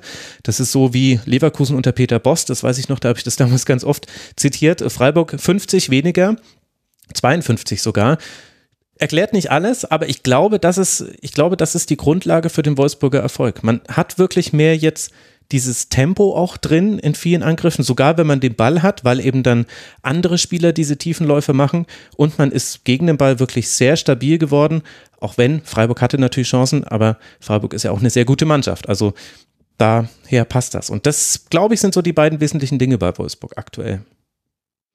Ja, und ich muss sagen, Freiburg hatte Chancen, aber also wenn man sich die Statistiken anschaut, ein Torschuss ähm, und insgesamt muss ich sagen, wenn ich jetzt so an die, also klar, okay, Grifo hat krankheitsbedingt gefehlt, aber auch ein Gregoritsch beispielsweise, da habe ich nur eine Chance im Kopf, wo er sich aber echt bisschen blöd anstellt.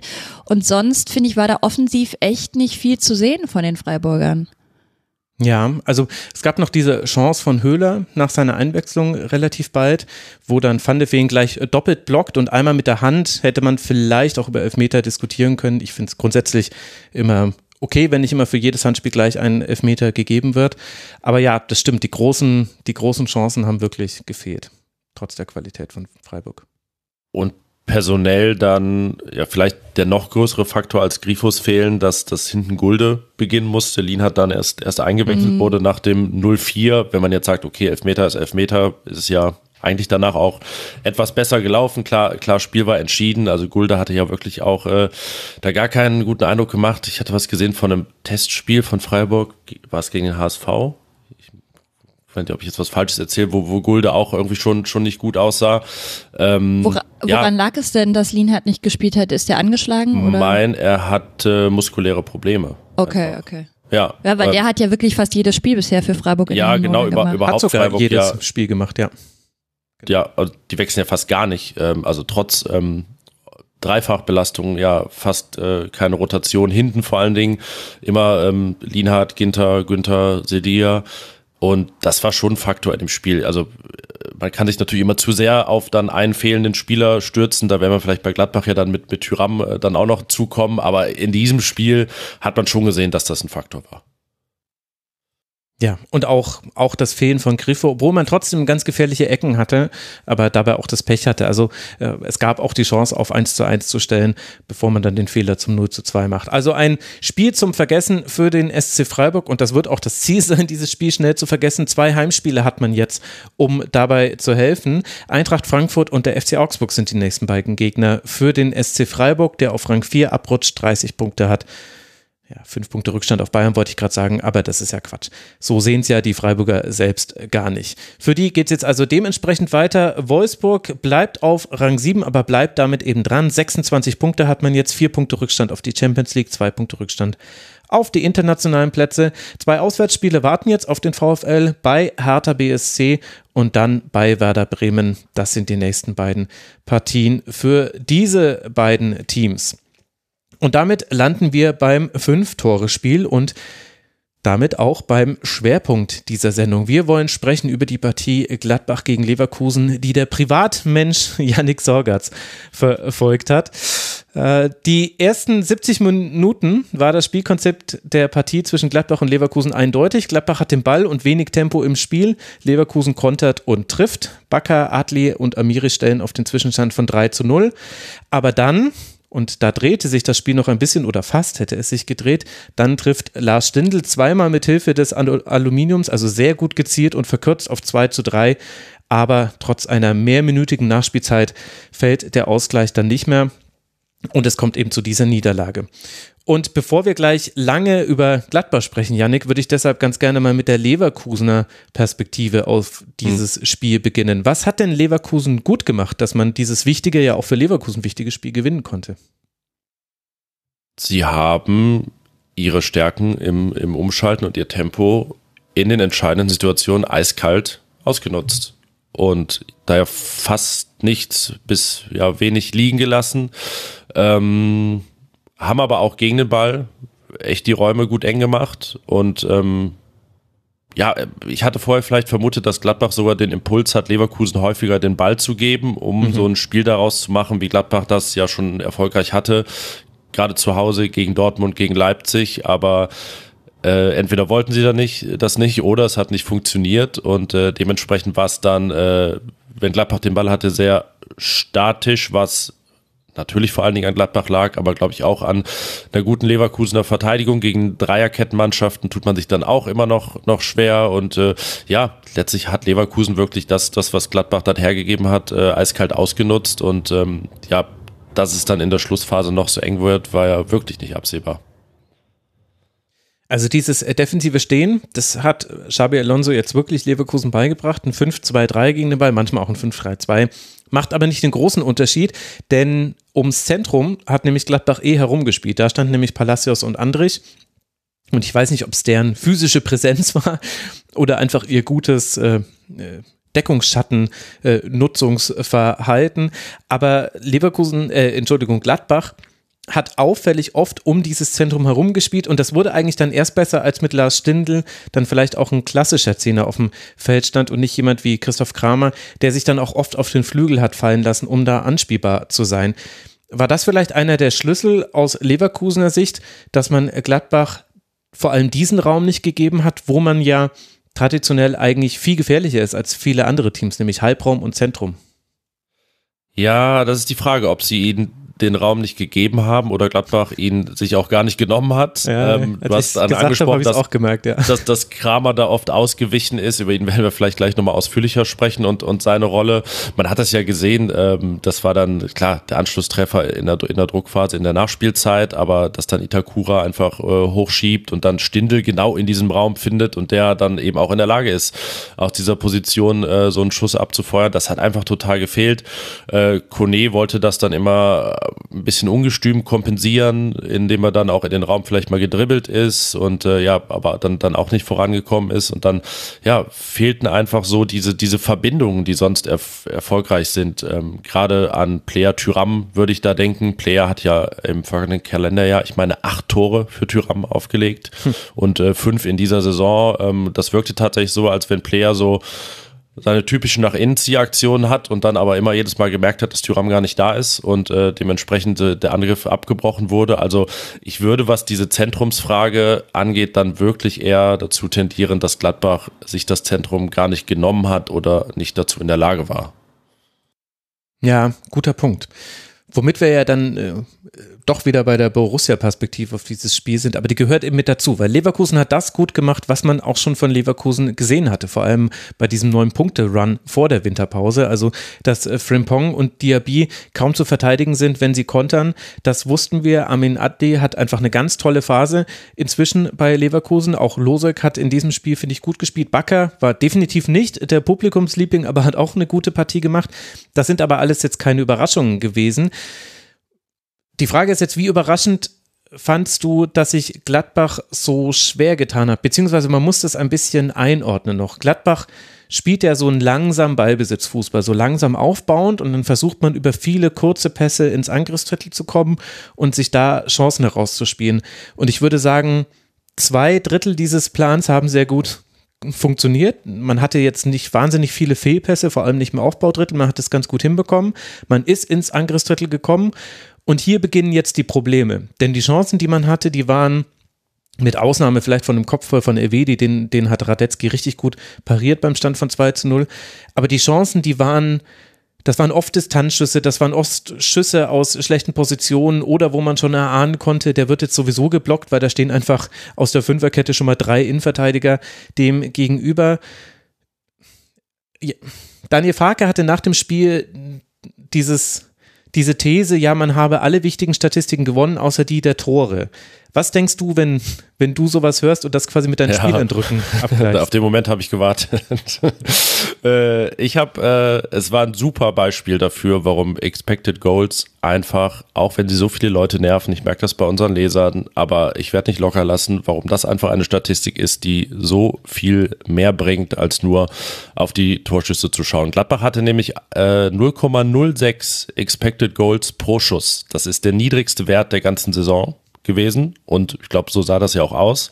Du hast die Distanzschüsse angesprochen, ähm, das war eigentlich gar nicht Gladbachs Ding. Julian Weigel hatte da Schüsse, ich, also gefühlt hat er so oft aufs Tor geschossen wie die ganze Saison bislang und Leverkusen hatte den zweitbesten Expected Goals pro Schuss bewährt, äh, Wert mit 0,16 und ähm, das ist ja auch ungefähr das, was man so wahrgenommen hat. Also ähm, ich war, ich war wie gesagt leider nicht auf der Pressekonferenz gestern, aber da hätte ich Daniel Farke dann auch gerne, gerne widersprochen. Ähm, gerade für dieses Torschussverhältnis konnte Gladbach sich gestern gar nichts kaufen. Das hatte qualitativ überhaupt keinen Wert. Das ist einfach diese beiden Zahlen gegenübergestellt.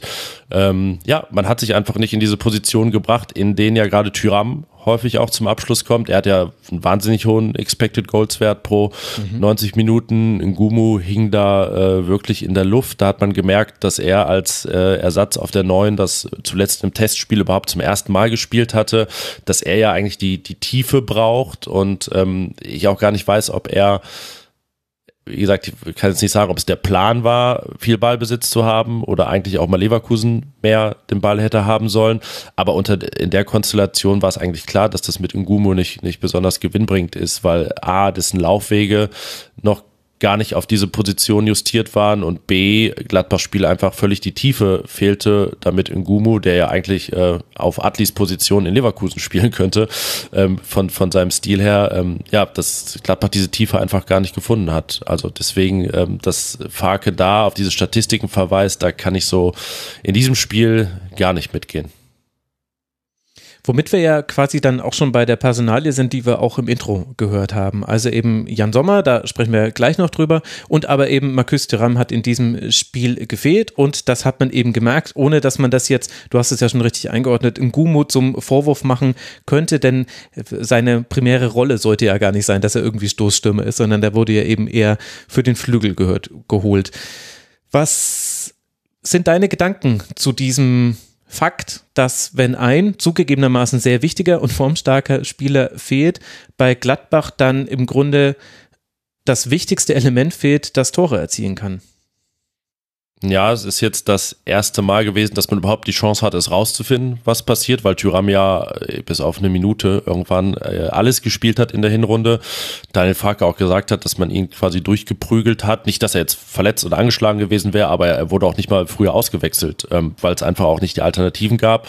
Und unter diesen Voraussetzungen, dass dann Tyram fehlte, wäre diese Aufstellung erst recht nicht meine Wahl gewesen, eigentlich auch mit Tyram nicht. Und da sind wir dann bei Kramer. Man hat einfach gesehen, wie sich dann in der Schlussphase auch was verändert hat durch die Hereinnahme von, von Stindl, auch in manchen Situationen von Wolf die einfach was ganz anderes äh, reingebracht haben. Also ähm, Wolf dann eher dieses, den, den Gegner auch mal in, in Unordnung bringen mit ein paar Aktionen, weil er ja fast schon Gladbach untypischer Spieler ist, aber Kramer ist einfach auf dieser Zehnerposition. Es ist jetzt so ein Langzeitexperiment und ich äh, bin echt gespannt, wann es jetzt wirklich mal beendet wird, weil es einfach an der Zeit ist. Christoph Kramer ist äh, der große Anlaufkoordinator da vorne, ist laufstark und ausdauernd, aber am Ball ist das einfach viel zu wenig für das, was Gladbach da braucht. Vor allen Dingen, weil man ja an guten Tagen da Player, Stindel, Hofmann hat, Tyram vorne und Kramer da einfach so dermaßen abfällte. Christoph Kramer hat keinen einzigen Schuss aufs Tor abgegeben bisher in dieser Saison und besetzt diese Zehnerposition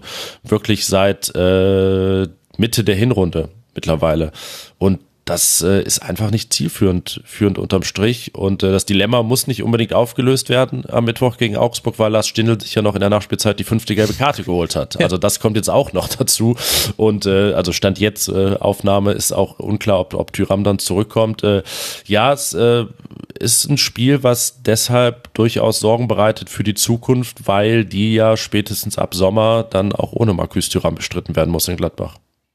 Naja, steht es denn schon fest? Weil ich habe neulich irgendwie gelesen, dass Wirkus ja, wohl versucht, ja, das, jetzt ja, doch noch zu das, verlängern, aber das erzählt das ist aber wenn Markus Thuram verlängert, dann, ich will jetzt nichts wetten, was ich dann doch einlösen muss und mich ärgere, aber ich würde eigentlich, wenn ihr mich jetzt zwingt, sehr große, ähm, nicht Summen, aber was auch immer wetten. Dass du kommst ja nochmal in die Schlusskonferenz, wenn er doch wechselt nicht wechselt. Ja, ja, okay, das, das mache ich ja gerne. Das müsste ja eine Strafe, eine Strafe sein. Nein, aber das ist also aus meiner Sicht völlig utopisch. Das ist Marcus Thuram, der dann 26 wird, äh, der ablösefrei ist, auf den sich einfach so viele Vereine ja äh, stürzen können, dass der nächste Saison noch da ist. Also das schließe ich an dieser Stelle aus.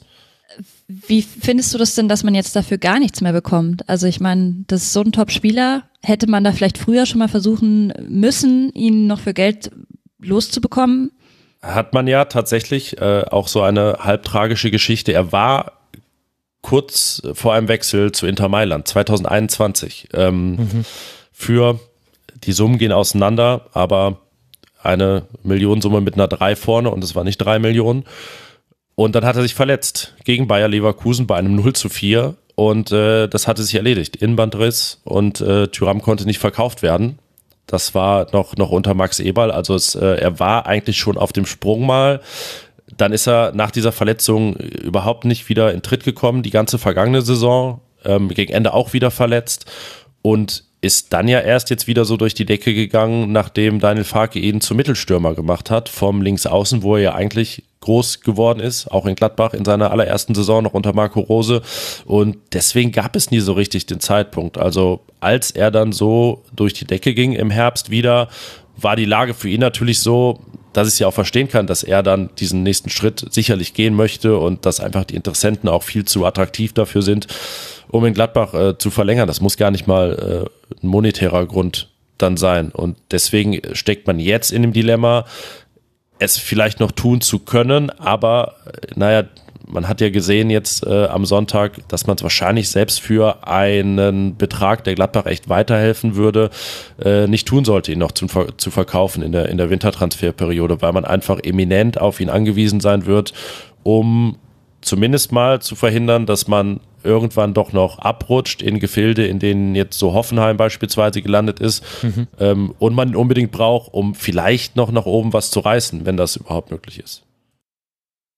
Aber wie ist denn das dann zu erklären, dass also nicht mal Marcus Thuram war ja eigentlich Mittelstürmer. Du hast es ja gerade schon gesagt. Also dass wir hier wenn man böse sein will, einen mittelstürmerfreien Kader vor uns haben, weil es nur Menschen gibt, die auch Mittelstürmer spielen können, aber vielleicht ihre Stärken auf anderen Positionen noch besser ausspielen können. Äh, Brill Embolo ist ja verkauft worden im Sommer für, für 12 Millionen, der unter Adi Hütter zuletzt einen Mittelstürmer gespielt hatte. Und Gladbach ist einfach, ähm, wenn wir das jetzt alles aufrollen, das wird wirklich den Rahmen sprengen, in einer, in einer Lage gelandet, dass man ähm, nicht wie früher einen Topspieler verkaufen kann und davon den Ersatz holt und noch für eine andere Position einen Perspektivspieler. Das war ja das große Geschäftsmodell unter Max Eberl, sondern man ist eben darauf angewiesen, jetzt eigentlich permanent finanzielle Lücken zu stopfen. Ähm, zu schauen, was geht überhaupt. Äh, wenn man den ganzen Kader durchgeht, gibt es ja jetzt auch momentan gar nicht große Kandidaten, die da viel Geld bringen könnten, weil mhm. A, die Entwicklung nicht so gut ist oder B, die Verträge auslaufen oder dann auch im äh, kommenden Sommer wieder nur noch ein Jahr laufen, wo ja auch deutlich weniger geht, als wenn der Vertrag langfristig läuft. Das hat angefangen unter Max Eberl, als der eben abgewichen ist von diesem Geschäftsmodell und nach der Champions League Qualifikation 2020 erstmals alle Topspieler gehalten hat und mitten in der Corona-Pandemie eben kein Geld mehr reinkam, trotz äh, Umsatzverlusten, die sich ja in Summe jetzt auf mehr als 100 Millionen Euro belaufen, ist man eben abgewichen von diesem Weg, der Gladbach so stark gemacht hat. Man hat äh, früher Granit Xhaka verkauft für 45 Millionen, hat dafür drei neue geholt. Man hat das in jedem Sommer eigentlich gemacht. Man kann das so durchgehen. Ähm, zehn Jahre lang.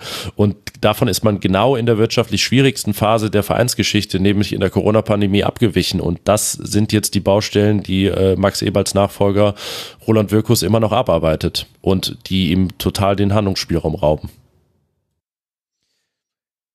Und das aber kann man daraus einen Vorwurf stricken oder war das jetzt einfach Pech? Weil du hast ja die Tyram-Verletzung angesprochen und Corona konnte jetzt wirklich auch niemand ahnen. Also ist dann vielleicht Gladbach einfach ein Beispiel dafür, wie schwer es dann doch ist, sich wirtschaftlich zu etablieren, weil eben nur wenige Dinge schiefgehen müssen und das, was jetzt die Corona-Pandemie war, das hätte ja auch einfach, hätten ja auch zwei schlechte Transfers sein können. Dann hast du auch ähnliches Geld aufgewandt und dafür ja, nicht den genau. Ertrag bekommen.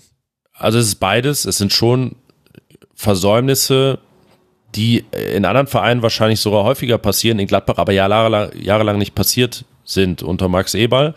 Und dann gab es ja aber noch den, den Faktor, äh, Faktor Pech, beispielsweise Dennis Zakaria, der 2020 durch die Decke ging und auf dem Weg war, neuer Rekordtransfer zu werden, hat sich ja schwer verletzt und sich bis heute ja so richtig nicht davon erholt, ob jetzt bei Turin oder, oder Chelsea jetzt gerade wieder verletzt. Ähm, das ist jetzt drei Jahre her. Der wäre eigentlich derjenige gewesen, der dafür jetzt viel konjunktiv hätte sorgen sollen, dass Gladbach genau auf dem typischen Weg bleibt, äh, der es jahrelang so stark gemacht hat. Aber ja, davon hat man sich bis heute nicht erholt. Natürlich über allem die Corona-Pandemie und äh, ja, kein, kein, Investor, kein Geld, das von außen reinkommt. Also es ist jetzt wirklich, äh, das war es schon immer in Gladbach, ausgeben, was man einnimmt, aber jetzt muss man eben gerade sehr genau schauen, was man überhaupt einnehmen kann und äh, danach dann ähm, sehen, was, was damit überhaupt möglich ist. Also man kann jetzt gerade wenig perspektivisch arbeiten und die einzige Möglichkeit, da so wieder zurückzukehren, ist äh, im Sommer vielleicht Manu Kone zu verkaufen. Das wäre dann so ein Transfer, mit dem man back on track kommen könnte. Mhm. Und dann hatten wir ja noch die Situation der auslaufenden Verträge in der letzten Saison. Auch da kann man gute Gründe dafür finden. Also gerade während der Corona-Pandemie ist es natürlich schwierig, dann Gehälter zu erhöhen, langfristige Verträge und so weiter abzuschließen. Und wir hatten dann den Übergang von Eberl zu Wirkus. Wurde alles ja auch schon in der letzten Saison diskutiert. Wenn ich dir jetzt aber so zuhöre, dann habe ich das Gefühl, so in der Endphase von Max Eberl bei Borussia Mönchengladbach, sind da auch von seiner Seite aus Fehler passiert, die sich gerecht haben? Oder, oder war es halt auch, ich meine, das gibt es ja auch. Wir haben ja auch jetzt viele Pechfaktoren mit drin. Auch die Zakaria-Verletzung gehört da ja auch mit rein. Ja, ich weiß jetzt natürlich nicht, wie alles gelaufen wäre, wenn sich Dennis Zakaria nicht verletzt hätte oder Tyram sich nicht verletzt hätte und ähm, vielleicht 21 noch so ein großer Transfer passiert wäre, man Adi Hütter auch noch einen anderen Kader hätte bereitstellen können dann in den letzten Tagen der Transferperiode. Das wissen wir natürlich nicht. Klar, deswegen würde ich auf jeden Fall, was jetzt die Beschreibung der, der Situation oder des Dilemmas angeht, zweigleisig fahren, eben die Ebal untypischen Fehler, die er gemacht hat in seiner Endphase und natürlich der, der Faktor Pech in Klammern Corona, was ja auch eine Art, Art von Pech ist. Und äh, jetzt hast du Adi Hütter gerade schon genannt. Müssen wir da die Trainersuche mit reinnehmen? Ja, also allein ja auch schon aus wirtschaftlichen Gründen, weil Adi Hütter ja 7,5 Millionen Euro gekostet hat und am Ende dann jetzt noch, äh, ich weiß es nicht im Detail, aber ähm, abgefunden wurde, ähm, als er nach einem Jahr dann gegangen ist und man sich getrennt hat. Äh, das kommt noch hinzu und äh, ja, man landet dann auch bei so einer fußballstilistischen Orientierung, dass Max Eberl ja, wir haben es immer die RBE-Sierung genannt, verfolgen wollte unter Marco Rose. Also da, er hat immer gesagt, dass etwas on top kommen soll. Das kann man jetzt aufdröseln, ob stilistisch einfach was on top gekommen ist oder Gladbach was ganz anderes machen wollte. Äh, Fakt ist, es ist nicht langfristig gut gegangen und äh, jetzt macht man den großen, großen Turnaround, um ein äh, Lieblingswort von Max Eberl zu bemühen und geht wieder auf Ballbesitzfußball, wobei, da reden wir vielleicht gleich auch noch drüber, dass ja im Detail auch jetzt gar nicht so äh, stur und konsequent immer durchgezogen wird. Ähm, ja, deswegen äh, tendiert es gerade so in, in, in viele Richtungen. Es gibt viele Baustellen und äh, sicherlich würde ich das jetzt alles auch positiver erzählen, wenn sie gestern gewonnen hätten, aber es hat ja nun auch mal Gründe, warum sie gestern verloren haben gegen Leverkusen auf diese Art und Weise. Und das war dann in vielen Facetten schon sehr sinnbildlich. Mhm. Wenn wir jetzt gerade schon so viel bei Max Eber sind, würde ich äh, da eine Frage, die ich mir eigentlich für später noch aufgespart hatte, muss ich auch stellen. Max Eber, wir alle haben mitbekommen, wie der Abschied von Gladbach lief und äh, dass da auch sehr viele Emotionen auf beiden Seiten mit dabei waren und dass sicherlich auch in Richtung von Max Eber Dinge passiert sind, die nicht in Ordnung sind, wenn jemand, also gerade wenn jemand die Stärke hat, von gesundheitlichen Problemen in der Öffentlichkeit zu sprechen, sollte er dafür eigentlich dann mit ein bisschen äh, einem Schutzraum belohnt werden. Dennoch ist es so, dass ich aber jetzt das Gefühl habe, dass jetzt dann aktuell eben in seiner neuen Funktion bei Rasenballsport Max Eber selbst so ein bisschen, ich würde fast sagen, in die Offensive geht und auch durchaus manchmal Zitate von ihm zu lesen sind, die mich zu der Frage führen, erkennst du Max Eberl wieder? Nee, momentan nicht. Also es gibt jetzt wirklich, also ich verstehe schon nicht diese Frequenz, mit der er sich jetzt gerade äußert. Mhm. Ich kann nachvollziehen, dass das gewisserweise Usus ist, es jetzt besonders viele Anfragen gibt, weil die Story natürlich auch was hergibt. Max Eberl wechselt von Borussia Mönchengladbach zu RB Leipzig und in Leipzig ist ja auch viel im Umbruch da auf, auf der Führungsebene, das, das verstehe ich alles, aber dann A, diese ganzen Interviews zu geben und dann auch noch eigentlich keine Chance auszulassen, so eine Spitze zumindest dazulassen, gar nachzutreten, während in Gladbach ja zumindest öffentlich jetzt seit geraumer Zeit konsequent gar nichts kommt und da auch abgeblockt wird und keiner äh, überhaupt was kommentiert und äh, man probiert das, das Thema so ein bisschen runterkochen zu lassen. Ähm, Nee, das sind schon Zitate, die ich jetzt nicht nachvollziehen kann. Das, das Jüngste, dass er jetzt sagt, ja, in, in Leipzig geht es wenigstens vermehrt um Fußball, vielleicht mehr als an anderen Standorten, zum Beispiel an, bei meinem alten Arbeitgeber. Das verstehe ich überhaupt nicht. Plus diese ganzen Narrative, die er da jetzt gerade bringt, was äh, Leipzigs äh, vermeintlich wirtschaftliche Erfolgsgeschichte oder die Entstehung davon angeht und dann von Anschubfinanzierung spricht. Das ist ja ungefähr, als wenn ich sage, ja, irgendwie im Studium hatte ich Kommilitonen, die haben als Anschubfinanzierung eine Eigentumswohnung bekommen. Äh, dann, ja, stehen jetzt heute vielleicht auch anders da als, als wir finanziell. Äh, und dann war es ja nur die Anschub, Anschubfinanzierung der Eltern. Also das ist schon äh, eine sehr seltsame Mischung. Und ja, um auf deine Frage nochmal zurückzukommen, ich erkenne ihn wirklich in, in vielen Situationen nicht wieder. Habe ich aber auch teilweise vor seinem Abgang schon nicht. Da gab es schon gewisse Tendenzen, was so Kritik und Fähigkeit angeht und dann gegen die Fans, die Medien schießen und so. Also er hat sich da auch in vielen Punkten verloren. Ja, also das ist schon einigermaßen bizarr und da haben wir ja noch gar nicht die Zitate mit reingenommen, wo er die Fußballtradition in Leipzig lobt und hier würde wenigstens die Stadt richtig hinter dem Verein stehen und so weiter und so fort. Ich meine, ja, wenn man da mit Leuten in Leipzig redet, sieht das ja, glaube ich, auch anders aus. Ne? Genau. Und äh, naja, aber gut, da, da kommen dann, glaube ich, auch so allgemeine Kritikpunkte, die man an Leipzig haben kann, noch mit rein. Und da muss er natürlich eine andere Meinung haben, sonst hätte er es ja gar nicht äh, mit sich selbst vereinbaren können, dorthin zu wechseln. Aber es ist auf jeden Fall erstaunlich. Ich habe selten jemanden erlebt, bei dem sich die öffentliche Wahrnehmung innerhalb von zwei Jahren dann doch bei so vielen Fans anderer Vereine gedreht hat. Dass die Gladbacher ihn anders sehen, das ist ja völlig logisch. Aber ich kenne auch wirklich viele Fans anderer Vereine und zum Teil auch Journalistinnen und Journalisten, die sagen, Das hätten wir so nicht erwartet. Aber lass weg von Max Eberl, das ist die Vergangenheit. Wir wollen über die Gegenwart und Zukunft sprechen. Was würdest du denn dann jetzt für ein Zwischenfazit ziehen? Also ich glaube, du hast vorhin schon eine richtige Anmerkung gemacht, wenn Gladbach gestern nicht verloren hätte. Wenn wir mal versuchen, uns jetzt von diesem Ergebnis zu lösen und eben von den Problemen, die wir gerade thematisiert haben, dann haben wir ja doch eine erstaunliche Transformation gesehen, allein schon im Spielstil von Adi Hütter hin zu Daniel Farke. Was wäre da so deine Zwischenbilanz? Dass die Gesamtausbeute dafür eigentlich okay ist. Ähm, vor allen Dingen offensiv kann man Gladbach ja, was jetzt so den Output angeht, gar nicht viel vorwerfen. Ich meine, sie haben die viertbeste Offensive mit jetzt 30 Toren in 16 Spielen. Also klar, könnten auch 32 sein, aber da sehe ich jetzt wenig Anhaltspunkte zu sagen, ah, da liegt einiges im Argen.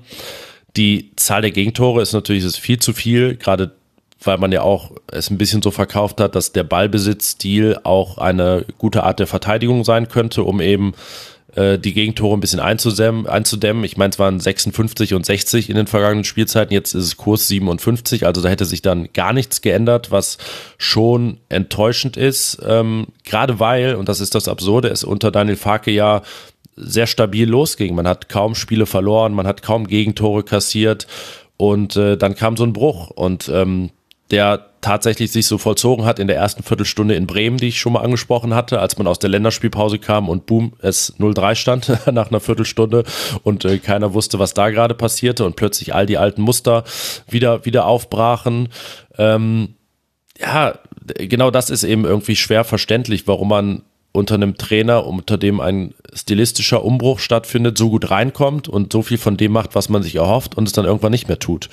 Ähm, und da versucht Gladbach sich gerade wieder ein wenig zu finden. Wenn wir jetzt äh, über die Defensive gestern gegen Leverkusen sprechen, dann würde ja auch jeder sagen, ja, sie, sie, sie sind ausgekontert worden, typisch und das war erwartbar. Aber wenn ich jetzt ähm, das 0-1 gerade nehme, Benzibaini verliert vorne den Ball, dann äh, fightet er zurück und ähm, eigentlich ist das Rücklaufverhalten ganz gut und, und die Restverteidigung ist da. Man ist dann da in der, in der entscheidenden Szene 5 gegen 3, alles in Ordnung, aber wie es dann verteidigt wird, ist dann häufiger das Problem. Äh, Farke hat gesagt, er hat die Schärfe vermisst in diesen Szenen. So ähm, nennt er es oft. Das ist, hat Lars Stindl letztens im Interview mit uns auch gesagt, dass diese Schärfe, was auch immer die dann genau ist und woran es liegt, dass sie fehlt, dass die ein großer Faktor ist. Und ähm, wenn man sich zum Beispiel Julian Weigel anschaut bei dem 0-1 oder auch bei dem 0-3, als er den Laufweg von Amiri bei dem Doppelpass nicht richtig mitgeht, dann sieht man sehr gut, was mit dieser Schärfe gemeint ist. Aber das ist jetzt auch ein Muster der vergangenen Jahre, dass man immer sehr gut erklären kann, was schief läuft. Und die Antwort ist immer, wenn gefragt wird, wie man es abstellen kann, indem man es einfach unterlässt, sozusagen. So macht die Fehler einfach nicht. Aber äh, es fehlt dann so die Erklärung, warum sie dennoch dann immer wieder passieren und warum das nicht gelingt, die abzustellen. Und da äh, ist jetzt ein spannender Zeitpunkt, äh, wie, wie dann Farke das hinbekommt. Denn wenn wir kurz jetzt in der Antwort noch äh, zur Offensive switchen, ist das ja wirklich auch schön ausgewogen. Ich bin gerade letzte Woche mal im Detail jedes einzelne Gegentor durch, äh, jedes einzelne Tor, das Gladbach geschossen hat, durchgegangen und habe gemerkt, dass das sind eine der standardstärksten Mannschaften der Liga, haben gerade bei Eckbällen extrem viele Tore erzielt. Sie äh, haben ihre Tore, wie jetzt auch gegen Leverkusen, die aus zehn und mehr Pässen entstehen, im ruhigen Aufbau hinten, wo der Torwart sogar involviert ist. Ganz oft nach so Spielfortsetzungen wie Einwurf, Anstoß, Abstoß oder so. Interessant, mhm. das war gegen Leverkusen auch so. Und sie haben aber auch viele ähm, hohe Ballgewinne, also nicht viele, viele hohe Ballgewinne, aber sind da sehr effektiv und äh, treffen recht häufig, kommen häufig zum Abschluss. Also offensiv ist es wirklich ähm, ausgewogen, was, was dann so den gesamten Output, wenn wir jetzt einen Strich drunter ziehen, unter die bisherige Saison angeht. Aber die Defensive bleibt eben das große Problem und da hatte ich mir unter Daniel Farke auch mehr erhofft. Und äh, das wird eigentlich jetzt auch das, das größte Thema, ähm, da weiter dran zu arbeiten, diese Gegentore einzudämmen. Ich meine, wenn man über so Dinge wie Schärfe spricht, individuelle Fehler und so weiter, dann gibt es, glaube ich, zwei Einflugschneisen, über die man das dann quasi analytisch besprechen kann, weil alles andere ist eben auch dann individualtaktisches Verhalten, was eben auch am einen Tag sehr gut sein kann und am anderen sehr schlecht. Und die eine Schneise ist, dass man sagen kann, naja, es gibt auch gewisse Spielertypen, die anders verteidigen. Vielleicht fehlt da ein bisschen die Schärfe bei manchen. Ich meine, Elvedi sah jetzt beim äh, 0 zu 2 sehr schlecht aus, aber jetzt wollen wir mal nicht nur bei diesem Leverkusen-Spiel bleiben. Es tut mir selber jetzt ein bisschen leid, darauf so rumzureiten. Das war ja, ja auch aber schon du kannst, anders. was jetzt Elvedi angeht, auch in viele andere Spiele gehen und findest, findest die Muster. Deswegen ist das jetzt schon, also eigentlich ein ganz gutes Spiel, um gewisse Dinge anzusprechen. Also ist es, äh, genau, also das ist quasi das eine, dass die, dass einfach die Spieler das individuell nicht können. Und das zweite ist, das ist, glaube ich, noch so manchmal so ein bisschen ein unterschätzter Faktor. Äh, die Konkurrenzsituation spielt manchmal bei sowas auch eine Rolle. Also ich hatte das jetzt durchaus, dass ich mit Menschen aus dem Fußball gesprochen habe und die dann in der Rückschau gesagt haben, ja, damals kam halt auch sehr wenig Druck aus dem Training und das führt dann auch manchmal dazu, dass man einfach weiß nicht, die 5% Schärfe vermissen lässt, sage ich jetzt einfach mal so. Was glaubst du, in welche Richtung geht es hier bei Borussia Mönchengladbach? Ähm, vielleicht, vielleicht beides, gerade wenn wir jetzt wieder bei, bei Elvedi landen. Ähm, da gibt es schon so eine gewisse Nibelungentreue und ich habe nicht das Gefühl, dass er so richtig zur Disposition steht bei, bei Daniel Farke. Also Itakura hat ja mit Elvedi die Saison begonnen. Das war die mhm. defensiv stabilste Phase. Dann kam Marvin Friedrich rein für, für Itakura. Und es lief auch erst ganz gut. Zwischenzeitlich musste ja Christoph Kramer sogar Innenverteidiger spielen, weil, weil gar keiner mehr da war. Ähm, aber unterm Strich war Elvedi Friedrich jetzt schon nicht das stabile Duo, weil Friedrich für Elvedi jetzt nicht der Nebenmann war, der, der ihm Sicherheit gibt. Ähm, äh, Nico Elvedi ist da ja durchaus fragil äh, manchmal und ähm, ihm fehlt dann so das, das große Durchsetzungsvermögen, da, da lässt er die Schultern hängen. Da war Matthias Ginter auch nicht der richtige Partner in den vergangenen beiden Jahren mehr für ihn. Und eigentlich ähm, ist Ko Itakuras Rückkehr in Gladbach schon mit großer Hoffnung verbunden, dass sich, dass sich das ändert. Aber ja, gerade bei Evedi, ähm, der ist schon ein gutes Beispiel dafür, dass es vielleicht auch mal gut wäre, dass einer spürt, okay, ich, ich muss jetzt mal mich zusammenreißen, hier muss was passieren und äh, ansonsten ja, ist man vielleicht auch mal auf der Bank. Sei es dann jetzt am Mittwoch in, in Augsburg oder, oder am Samstag in Hoffenheim. Das ist ja eh das, wo wir alle drei jetzt hinblicken. Ich kann Tiziana nicht zu ihren Eindrücken aus der Hinrunde befragen, weil das das letzte Hinrundenspiel ist. Herzlichen Dank dafür, liebe Spieltagsplanung. Aber gut. Und wie, wie wirkt dann Daniel Farke auf dich? Also er ist ja ein eloquenter Trainer. Manchmal merkt man, dass er noch so ein bisschen im Englischen drin hängt. Ich glaube, gestern hat er gesagt, er hat sich noch nicht in unsere Bücher gespielt. Das fand ich sehr nett. Und äh, beim Auswärtsspiel in, gegen Bayern, das man ja eins zu eins gespielt hat mit diesem Paradenrekord von Jan Sommer, da hat er das Wort Resilienz, glaube ich, dreimal pro Sekunde verwendet. Aber er, ja, das ist eine, ja, das ist so seine Quote, ja. genau. Ähm, aber abgesehen jetzt von so äh, Kleinigkeiten, die ja auch ungerecht sind, ich verwende ja ich glaube, das Wort tatsächlich verwende ich so oft, das hat irgendwann jemand sogar mal zusammengeschnitten aus einer Schlusskonferenz. Also genau dasselbe könnte man mir auch vorhalten. Wie wirkt er denn auf dich als Trainer in der Kommunikation mit den Medien und so, wie du es dann beurteilen kannst, auch mit der Mannschaft?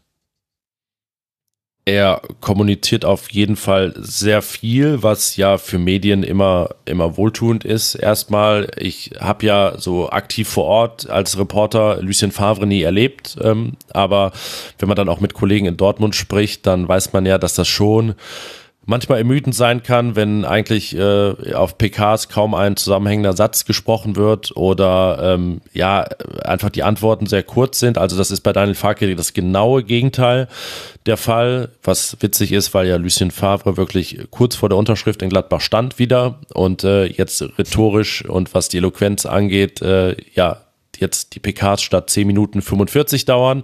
Äh, aber ja, das, das, das ist für Medien sehr angenehm, weil er auch einfach einer ist, der nicht immer in Plattitüden antwortet, der auch mal eine Geschichte erzählt, der vor allen Dingen immer ansprechbar ist und auch jetzt nicht abblockt und so. Er muss sich da aber auch noch sicherlich ein bisschen finden, ähm, hat aber ja auch eine spezielle Rolle in Gladbach nach ähm, Max Eberls Rückzug, weil Roland Wirkus ja nicht die Öffentlichkeit so sucht. Der ist da das genaue Gegenteil von, von Max Eberl. Also der ähm, sagt, sagt den Doppelpass im Prinzip äh, kategorisch ab und äh, wehrt sich auch gegen das Sportstudio, weil er einfach diese Bühne nicht braucht und sagt, da bin ich nicht gut, gut aufgehoben oder nicht am besten aufgehoben in, in der Riege, die Gladbach hat. Und Farke macht ja so ein bisschen den, den englischen Manager gerade, ähm, mhm. was so eine Mischung aus Trainer und Halbsportdirektor angeht, zumindest in der Kommunikation nach außen, also äh, ja, Kommunikationsvorstand fast, fast ein bisschen.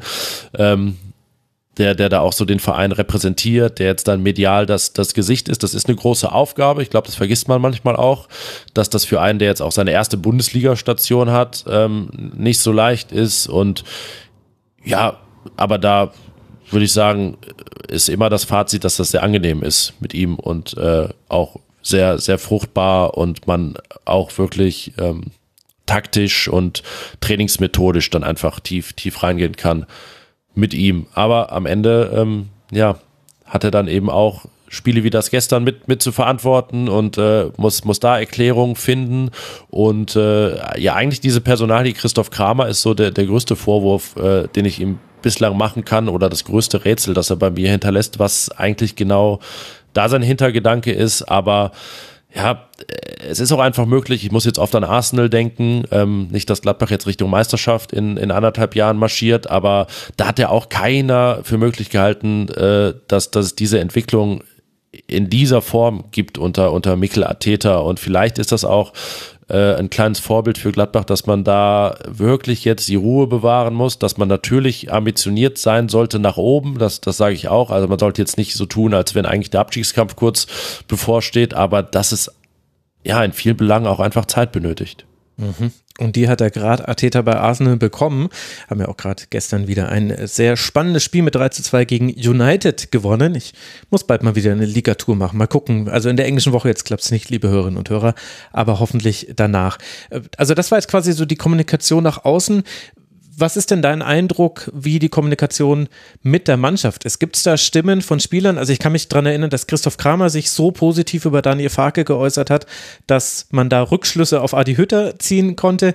Gleichzeitig haben wir ja gerade auch schon gehört, Kramer hat auch so eine besondere Rolle. Das heißt, dass er positiv über Farke spricht, überrascht einen dann auch nicht wirklich. Er sitzt ja gerade nicht. Er ist eigentlich der Kommunikationschef, sorry, das war eigentlich der, der Fehler, den ich gemacht habe. Eigentlich ist Christoph Kramer der, der da am meisten zu sagen hat. Das Oder sagt ja auch schon ein bisschen was auf über Borussia Mönchengladbach. Aber gibt es da Stimmen aus dem Team heraus, wie die Trainingsarbeit mit Daniel Farke ist? Weil, also das, was da taktisch passiert, das ist ja wirklich, also so eine Rolle rückwärts habe ich echt lange nicht mehr erlebt in der Bundesliga. Von eben Rose, Hütter, wir wollen umschalten, wir wollen schnell und vertikal und Sprints sind für uns wichtig und ach, wann werden wir denn endlich mal besser bei der Laufleistung und so weiter. Wieder zurück zu Kontrolle, sicheres Passspiel, langsam ins Angriffsdrittel kommen und dann vorne gucken, was geht. Äh, alles, was, was aus der Mannschaft kommt, ist äh, positiv bis, bis begeistert. Ähm, das ist interessant, was du Christoph Kramer ansprichst. Den haben wir mal mit dem Zitat konfrontiert, dass er über Adi Hütter kurz nach dessen Antritt ges äh, gesagt hat. Also es muss auch nicht immer immer äh, alles heißen, was dann da, was dann da nach außen gesagt wird. Ähm, ja, aber die Mannschaft äh, folgt ihm da komplett. Es sind auch einfach viele Spieler da, gerade die, die auch mit Hütter da nicht gut gut auskamen ähm, wie, wie Kramer, Stindel, die ja für diesen Stil stehen und äh, deshalb das Ganze auch, auch voll mittragen. Jetzt hat man Julian Weigel geholt, der ja, wenn man ehrlich ist, irgendwie so, ja, der ein Spieler für Gladbach werden könnte, wo man sagt, ja, warum war der eigentlich nicht schon immer da? Also auch mhm. typisch ähm, vom, vom Stil her, aber eben auch mit den Defiziten typisch, ähm, leider muss man sagen. Ähm, der, der repräsentiert da äh, beide Seiten auch ebenfalls äh, sehr treffend. Und äh, ich denke, es ist allen im Verein, allen Spielern bewusst, dass das ein Prozess ist, gerade der, der Zeit benötigt. Jetzt ist es wieder so, ne, populistisch könnte man sagen, jetzt war wirklich mal zehn Wochen Zeit, äh, viele davon auch nicht frei, sondern sieben Wochen Training und dann, dann, dann sieht das erste Spiel so aus. Ähm, aber ja, äh, man, man merkt, dass da einiges äh, im Umbruch ist, ähm, aber ja, einfach auch viele Positionen wenn ich an Benzibaini, Tyram denke, Weigel ist ja auch nur ausgeliehen, mhm. da jetzt noch unklar ist, wie, wie ist man da aufgestellt in der Zukunft. Lars Stindl wird 35, der muss seinen Vertrag überhaupt erst noch verlängern.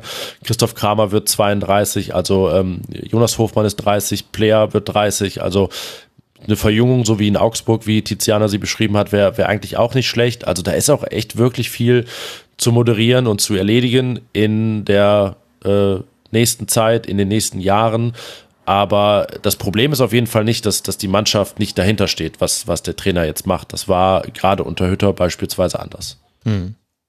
Gut, aber man hat sich ja verjüngt, zum Beispiel auf der Torwartposition. Da hat man ja einen 34-Jährigen mit wenigen Monaten ja, genau. Vertrag für eine fantastische Summe an den FC Bayern abgegeben. Bayern, die auch wirklich mit Geld jeden Fehler wieder wettmachen können in ihrer Planung. Und mit Jonas Omlin einen fünf Jahre jüngeren äh, Torhüter geholt. Ich glaube, 29 ist er. Mhm. Und das war ja durchaus erstaunlich. Ehrlicherweise, ich habe nie gedacht, dass das mit Jan Sommer aus Sicht der Bayern klappt und auch dann für Gladbach klappt, wo mir zum ersten Mal klar wurde, oh, das könnte ja vielleicht hinhauen, war, als ich einen Artikel von dir gelesen habe, den hast du zumindest vertwittert, ich glaube, du hattest ihn auch geschrieben, wo quasi beschrieben wurde, so müssen die Dominosteine fallen, dass es hinhaut und es sah zwar schon so aus, als gäbe es keine Chance, aber jetzt haben die Bayern nachgebessert und mal gucken, was Montpellier macht und so weiter und so fort. Wie würdest du das, das denn bewerten? Also wirtschaftlich ist es ja, also ist es ja wirklich Wahnsinn, dass man einfach noch Geld bekommen hat für Jan Sommer, der natürlich ein fantastischer Torhüter ist, nicht falsch verstehen, aber so viel für ein halbes Jahr. Gleichzeitig ist er natürlich auch eine der größten Identifikationsfiguren bei Gladbach gewesen. Ja, es, ich habe irgendwann auch eher nicht mehr dran geglaubt. Es gab ja auch schon die Ansage, dass man ihn nicht abgeben will, ähm, obwohl wirklich wochenlang, drei Wochen für alle Parteien klar war, was erfüllt werden muss. Also Gladbach hat ja gar nicht gesagt, wir werden es definitiv nicht tun und wir wollen gar nicht drüber reden, sondern man hat ja Bedingungen genannt den Bayern, nur die haben sich wirklich so lange nicht in die richtige Richtung bewegt, obwohl Gladbach gesagt hat, hier, wir müssen von dem Geld, das wir für Jan Sommer bezahlt haben, den Ersatz bezahlen können. Und ich nehme mal an, man sagt dann auch, was der ungefähr kostet. Es stand ja auch überall und um, um wen es geht. Also es lagen so alle Karten auf dem Tisch, aber der FC Bayern hat sich wirklich ja bis äh, vor sechs Tagen gar nicht oder jetzt genau eine Woche gar nicht in diese Richtung bewegt. Es gab wirklich diese Angebote über vier Millionen Euro, wo Gladbach gesagt hat, nein, wir brauchen acht mindestens. Und äh, dann innerhalb von Stunden nahezu der FC Bayern so erhöht hat, dass dann diese Dominosteine fallen könnten, dass Gladbach in Montpellier sagen konnte, ja, hier, wir haben das Geld zusammen für Jonas Omlin, ähm, dass äh, Montpellier wusste, jo, wir können uns jetzt wirklich kümmern um, um einen Nachfolger. Und dann hat ja am Ende auch alles doch noch recht flüssig geklappt, aber es hätte wirklich auch drei Wochen vorher schon alles geregelt werden können. Was ich irgendwie spannend fand an diesem Transfer ist, dass jetzt sowohl die Gladbacher zu Recht äh, sich für diesen Transfer feiern, als auch ja auch die, die ganzen Bayern-Fans sagen, hey, super Deal, wir haben das jetzt ausge, ähm, also diesen Fehler von Neuer, dass er jetzt eben sich verletzt hat, haben wir jetzt so schnell wieder ausgebügelt und jetzt haben wir einen Top-Torwart für die Rückrunde. Also ich finde es spannend, dass sich alle so als Gewinner dieses Deals sehen. Ja, Max, du hast das ja schon gesagt bei den Bayern. Ich finde, die Bayern haben echt Schadensbegrenzung betrieben und es sind auch ein paar Defizite, Kaderplanung, Transferverhandlungen äh, deutlich geworden. Also mhm. ja, sie haben jetzt am Ende genau das bekommen, was sie wollen, aber ja für einen zumindest im Bundesliga-Vergleich, im historischen Vergleich hohen Preis. Der mag die Bayern jetzt nicht so schmerzen, aber du hast es gerade gesagt, also Jan Sommer war mit 9 Millionen Euro der drittteuerste Torwart der Bundesliga. Jetzt ist er auch der vierteuerste aber geworden ist er das als 34-Jähriger mit einem halben Jahr Vertragslaufzeit. Ich weiß nicht, wie du das, du kannst das von Bayern-Seite besser beurteilen, aber äh, dass jetzt die Bayern-Fans feiern, kann ich nie, im Grunde nicht verstehen. Ich verstehe, dass sie es feiern, dass sie genau bekommen haben, was sie wollen, dass der beste Torwart der Bundesliga sich verletzt und sie halt den zweitbesten holen, aber es hatte schon einige Defizite offenbart. Ja, total. Also zum einen möchte ich mal sagen, dass äh, mir Sven Ulreich wirklich ein bisschen leid tut. Also das ist schon da frage ich mich schon, wie fühlt man sich eigentlich, wenn man, wenn so nicht über einen gesprochen wird und wenn auch die Reaktionen so sind. Und Sven Ulreich ist kein Manuel Neuer, aber er war auch kein schlechter Torhüter. Was man jedoch gesehen hat, und da muss man halt gar nicht so weit in der Vergangenheit äh, der Bayern zurückgehen, war, als es schon mal eine Verletzung gab, Manuel Neuer bricht sich gegen Real Madrid, glaube ich, auch den Mittelfuß. Es war dieses 2 zu 4 und es gab noch mal eine andere Phase, in der er verletzt war. Jeweils war es da so, dass in Spitzenspielen tatsächlich Sven Ulreich auch Fehler gemacht hat. Also ich weiß noch, das 1 zu 1 wieder mal zum Beispiel nach einem Fehler von Sven Ulreich. Das heißt, man, man hätte schon die These vertreten können, was macht ihr denn, wenn Manuel Neuer ausfällt, dass der sich jetzt den Fuß bricht und wie Schien- und Wadenbeinbruch soll es ja gewesen sein. Wie das zustande kam, kann niemand kalkulieren, aber man muss trotzdem die Frage stellen, was war denn euer Plan? Und dann war ja offenbar nicht der Plan, na, mit Sven Ulreich ziehen wir durch, sondern dann wurde man panisch und hat sich dann eben so verhalten. Also ich würde sagen, klarer Fehler in der Kaderplanung, geht auch alles zurück auf so einen Ur Urtransfer von Hasan Salihamidzic, also der Alexander Nübel-Transfer war ja Beginn eines Problems für den FC Bayern, obwohl man da eigentlich genau dieses Szenario adressiert hat. Nübel damals zu verpflichten, hat ja nur Sinn ergeben vor dem der Frage, ob Mane Neuer immer fit bleiben würde, weil das war ja in dieser Phase, wo er öfter mal gefehlt hat. Ihr erinnert euch ja, vor der EM war das ja auch ein Riesenthema oder nee, was die WM, krieg's gerade gar nicht mehr zusammen wo er eigentlich 18, ne? 18, aber genau, vor 14 genau. war er auch verletzt, also öfter tatsächlich auch. Ja, ja, ja, genau. Also das ist das ist nicht so untypisch für Manuel Neuer und das ist schon interessant, dass quasi dieser einer der allerersten Transfers, die Salihamidzic gemacht hat, angeblich ja sogar noch mit irgendwelchen Versprechungen gegenüber dem Spieler, die nicht zu halten waren, also Anzahl von Spielen, die er macht und so weiter und so fort, dass dieser, dass dieser Fehler sich bis jetzt zieht und es, man hätte einen Stefan Ortega zum Beispiel von Arminia Bielefeld holen können, der perfekt zu Bayern gepasst hätte von seinen Qualitäten am Fuß her und auf der Linie. Ja, also es ist, ja, es und, zieht und sich das Großartige ist ja, ist ja dieser, dieser Ringtausch, den es jetzt gegeben hat, dass Alexander Nübel in Monaco ist jetzt und dort den Mann verdrängt hat, den jetzt Montpellier noch nicht fix, aber sehr wahrscheinlich ja. holt, um Omlin zu ersetzen, den Gladbach geholt hat, um Sommer zu ersetzen, den Bayern geholt hat, um Neuer zu ersetzen, obwohl sie ja theoretisch Alexander Nübel mal geholt haben dafür. Äh, es ist wirklich fantastisch. Ja, ebenfalls bemerkenswert ist natürlich auch, dass im Sommer die Bayern vier Torwerte unter Vertrag haben. Da bin ich dann auch mal gespannt, wie das laufen wird. Genau, also das Thema wird ja bleiben. Es wird ja jetzt schon gefragt, wird Sommer dann die neue Eins, was auch so ja, auch so typisch Sportjournalismus ehrlich gesagt ist, jetzt lasst ihn doch bitte erstmal ein Spiel spielen und wollen wir mal gucken, wann mal eine neue zurückkommt und so weiter. Da verstehe ich auch Julian Nagelsmann, also der muss manchmal sehr hart daran arbeiten, nicht mit den Augen zu rollen, habe ich das äh, Gefühl. Merkt man daran, dass er dann besonders eng die äh, Augen verengt und den Journalisten fixiert, wenn ihn eine Frage richtig nervt. Aber ja, also aber gleichzeitig ist es halt auch typisch Bayern meiner Meinung nach wurden da Fehler gemacht in der Kaderplanung und jetzt hat man es halt einfach mit Geld dann so ein Geldpflaster drüber geklebt und das eigentlich Tragische ist dann, dass dann dieses Geld ja nicht mal so wirklich bei Gladbach hängen bleibt, sondern man reicht es dann weiter und dann äh, versickert es irgendwo in der Ligue 1 bei Montpellier dann, die sich jemanden holen können. Das ist Aber was hat denn Omlin für eine Ablöse gekostet? Auch jetzt ungefähr das, was Sommer gekauft hat. Ich weiß jetzt Ach, nicht genau, also wie da die Boni sind. Fast? Ja, das okay. ist tatsächlich, also Bayern hätte einfach das Geld an Montpellier überweisen können. Okay, okay. Gut, vielleicht kommen ja nochmal 1,5 Millionen Bonus dazu, wenn die Bayern die Champions League gewinnen. Ja, Wer genau. weiß. Hm, ja. Das ist ja auch schon so geil, dass die Bayern immer alles an den Champions League Gewinn packen. Das hat man jetzt ja, ja schon mehrmals Wobei gehört. Bayern sich das ja, äh, Gladbach sich das ja hat rausverhandeln lassen, dass da die Champions League das Entscheidende ist, weil die auch gesagt haben, ja, also schön und gut, aber. Wir wissen, dass für euch eine elfte Meisterschaft nichts bedeutet in Folge, aber für uns dann vielleicht schon und für unsere Bonuszahlung. Ja, also ein interessanter Ringtausch äh, zeigt auch so ein bisschen, wie absurd es äh, zugeht im Fußball. Jetzt hat man Omlin, es ist viel zu früh, um darüber zu sprechen, was das jetzt bedeuten kann. Er hatte ein schwieriges Spiel, hat dann aber auch in der entscheidenden Szene, ich glaube beim Stand von 0 zu 2, pariert er sehr gut im 1 gegen 1 gegen Diaby oder Frimpong, muss ich gerade nochmal nachgucken, aber ist. Mein Frimpong, ja. Ja, aber ist jetzt viel zu früh, um da jetzt irgendwas zu sagen. Das müssen wir einfach beobachten und ihm auch die Zeit geben. Ähm, lenkt aber ja auch so ein bisschen den Blick von Daniel Farke auf Roland Wirkus und den hast du vorhin ja schon mal angesprochen und das würde ich ganz gerne jetzt abschließend noch äh, kurz besprechen.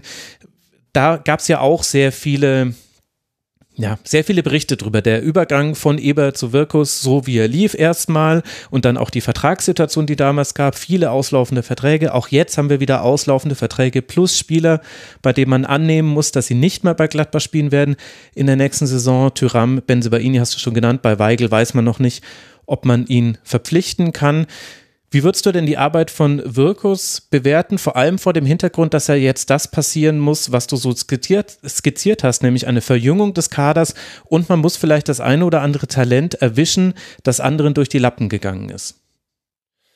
Also es war ja halbwegs sensationell, dass er diese Nachfolge antritt, äh, vor jetzt dann fast genau einem Jahr das, weil das ja eigentlich niemand für möglich gehalten hat. Als das dann so erstmals aufkam, waren alle ein bisschen ungläubig, aber dann, dann mhm. saß er da und es äh, war ja auch teilweise echt nicht schön, wie damit umgegangen wurde von, von Fanseite und, und selbst medial teilweise, äh, was, was Roland Wirkus angeht, weil er natürlich auch ähm, was die Rhetorik angeht, ganz anderer Typ ist als Max Eberl, aber wie gesagt, auch gar nicht in diese Position drängt und auch immer betont, nein, das, wir sind hier ein Team ne, mit Steffen Korell, dem, dem Kaderplaner und den Scouts und so weiter, der ganzen Abteilung, die, die das hier gemeinsam macht. Jetzt beispielsweise Jonas Omlin, da war Torwarttrainer Fabian Otte sehr dran beteiligt, äh, was das Scouting da, da angeht und die Entscheidung, ob, ob das der richtige ist und der, den man haben will. Und Wirkus bevor er überhaupt mal Entscheidungen treffen konnte, musste er ja Abstiegskampf moderieren. Also es war halt, ne, er ist 15 Tage nach Ende der Transferperiode dann in diesen Job gekommen, konnte erstmal ja gar nichts machen. Mhm. Äh, Verträge wie den von Matthias Ginter zu verlängern, war ja utopisch. Da hat er schon gesagt, dass er nicht will. Äh, Dennis Zakaria war gerade noch äh, verkauft und das heißt, erstmal musste er wirklich da, ähm, ja, verbal, medial den Feuerwehrmann machen. Dann war klar, es ging nicht weiter mit, mit Adi Hütter. Die, die Trennung ist wirklich für, für alle Seiten das Beste, was ja auch Wahnsinn ist, wenn man in so einen Job kommt, nachdem 13 Jahre der Vorgänger das gemacht hat und das Erste, was man tun muss, ist sich vom Trainer trennen. Und die ersten Entscheidungen, an denen man Wirkus dann messen konnte, haben ja wirklich ähm, gesessen und die wirkten auch gut durchdacht. Er hat Itakura geholt aus ähm, ja, Manchester letztendlich, aber bekannt geworden ist er dann ja durch sein Zweitliga-Jahr bei Schalke und der ist wirklich auch ein Spieler, wo man sagt, ja, da darf man sehr gespannt sein, wo, wo der sich hinentwickelt in der, in der Innenverteidigung. Er hat dann, dann Embolo verkauft, hat ähm, es geschafft, Julian Weigel auszuleihen von Benfica, wo die Perspektiven auch sehr gut sind, den, den zu holen, wenn man eben ein bisschen was einnimmt auf dem Transfermarkt im Sommer, weil Julian Weigel auch einfach, glaube ich, bleiben möchte. Also es klingt schon sehr danach. Da hat man 8 Millionen für Ngumu bezahlt, was auch Sinn ergibt, weil das eben ein Spieler ist, den Gladbach so nicht im Kader hatte. Einer, der wirklich verdammt schnell ist und äh, in der Art und Weise dann, dann die Außenbahn bereichern kann, weil man auch nicht weiß, ob Jonas Hofmann dann vielleicht im höheren Alter auch mal ins Zentrum tendiert, also er die Position einnehmen könnte. Er hat es geschafft, Hofmanns und Players Vertrag zu verlängern, wo eigentlich auch mhm. schon viele davon ausgegangen waren, die gehen entweder im vergangenen Sommer oder man landet in diesem Dilemma, die auch ablösefrei zu verlieren. Also er hat schon gute Entscheidungen getroffen und äh, er hat vor allen Dingen Daniel Farke geholt, wo er auch ähm, nicht, nicht jetzt unbedingt federführend, aber mehr noch von überzeugt gewesen sein soll als von der Rückholaktion Lucien Favres. Also das, was Wirkus gemacht hat, woran man ihn wirklich messen kann, hat eigentlich größtenteils gesessen und ergibt Sinn. Also man äh, hat jetzt selten gedacht, okay, was wollen sie jetzt mit dem und äh, warum holen sie nicht irgendwen anders? Und ich finde es auch legitim, wenn man dann ähm, vermittelt, dass man an einem Bellio interessiert war, aber nicht final überzeugt gewesen ist, weil man jetzt gerade eben auch nicht in der Lage ist, da wild, wild Spieler einzukaufen. Also ähm, ja, jetzt nach dem Jahr Roland Wirkus, wenn mir von dem Jahr jemand gesagt hätte, er hat diese Aufgaben zu bewältigen und macht das auf diese Art und Weise, dann äh, hätte ich gesagt, uh, da habe ich vielleicht sogar Zweifel und wenn er nur zwei Drittel davon schafft, wäre es schon gut, aber er hat das jetzt so hingelegt unter diesen Bedingungen und jetzt darf man eben super gespannt sein, wie das dann im, im Sommer läuft, wenn er eben Tyram ersetzen muss, Benzebaini und das vielleicht mal mit mehr Geld tun darf, wenn sie dann Kone verkaufen, als er das bisher konnte. Mhm kann man ja Bellio von Augsburg holen. Vielleicht hat er dann eine gute Rückrunde. Genau, gespielt. nach der, dem, seinem Doppelpack am Mittwoch gegen Gladbach. ja, wir jinxen es gerade so ein bisschen herbei, habe ich den Eindruck. Ist denn das auch, was du jetzt gerade über Roland Wirkus gesagt hast, deiner Einschätzung nach die Stimmung im Umfeld bei den Fans zum Beispiel? Denn ich hatte das Gefühl, Gladbach war auch durchaus dahingehend ein interessanter Standort, dass in den letzten anderthalb Jahren es auch ja, Unmut zwischen den Fans gab, auch ja auch viel aufgehängt an der an der Person Max Eberl, aber auch jetzt nehme ich das noch so wahr, dass es so einen gewissen Fatalismus fast schon zu geben scheint, der jetzt vielleicht auch nicht so untypisch ist für Fußballfans, der aber auch äh, dazu führt, dass ich mir manchmal die Frage stelle, also ich habe die Geduld, mir jetzt ein paar Jahre Daniel Farke bei Gladbach anzugucken. Ich weiß aber nicht, ob das einfach nur daran liegt, weil mein Herz nicht an Borussia Mönchengladbach hängt, sondern ich da so neutral drauf gucken kann. Wie ist denn die Stimmung bei den Fans? Ich habe den Eindruck, Farke ist ein ganz wichtiger Faktor, dass die Leute genau das schaffen, auch in Gladbach, dass die Fans eben da ähm, ja, bei der Stange bleiben sie sowieso, aber eben auch emotional und, und, und mit Begeisterung und, und dahinter stehen, hinter diesem Weg. Wirkus schafft das auch inzwischen, aber am Ende, ähm, ja, sind es dann doch die Ergebnisse, die das große Stimmungsbild bestimmen und da sieht man jetzt so nach der Niederlage gegen Leverkusen eben diesen Fatalismus wieder. Der ist in Gladbach, habe ich den Eindruck, schon immer noch ausgeprägter als woanders. Äh, das geht ganz weit zurück. Ne? Die Mannschaft des Büchsenwurfspiels, des hm. Pfostenbruchs und so weiter, die 12-0 gewinnt und doch nicht Meister wird am letzten Spieltag. Äh, solche Dinge. Aber ähm, ja, ich will den Fans diesen Fatalismus gar nicht vorwerfen, weil ich habe das letzte Mal geschrieben, sie kennen diesen Verein halt auch sehr gut. und ähm, es ist jetzt äh, gar nicht so, dass sie da irgendwas herbeireden, sondern äh, die Lage schon sehr gut einschätzen. Äh, es braucht halt jetzt gerade in dieser Phase immer wieder so ein so etwas, das irgendwie so die das Feuer entflammt. Man hat das gemerkt, dieser Sieg gegen Dortmund war so wichtig vor der Winterpause, weil allein ja. der nach einem wirklich äh, sehr, sehr schlechten Spiel in Bochum dafür gesorgt hat, dass man so mit breiter Brust in die Winterpause geht. Man hat in Dortmund ja das Gegenteil erlebt durch die Niederlage. Und wenn ich mir jetzt ausmale, Gladbach hätte gegen Dortmund 2-3 verloren und jetzt äh, 4-2 gegen Leverkusen gewonnen, dann wäre die Stimmungslage vielleicht sogar schlechter. äh, gerade weil einfach dann so ein Sieg gegen Dortmund total viel bewirkt. Ähm, Jetzt sagen natürlich alle, ach, noch kein Auswärtssieg und Auswärtsangstgegner Augsburg und Hoffenheim, die ewig nicht gewonnen haben. Das geht auf jeden Fall schief.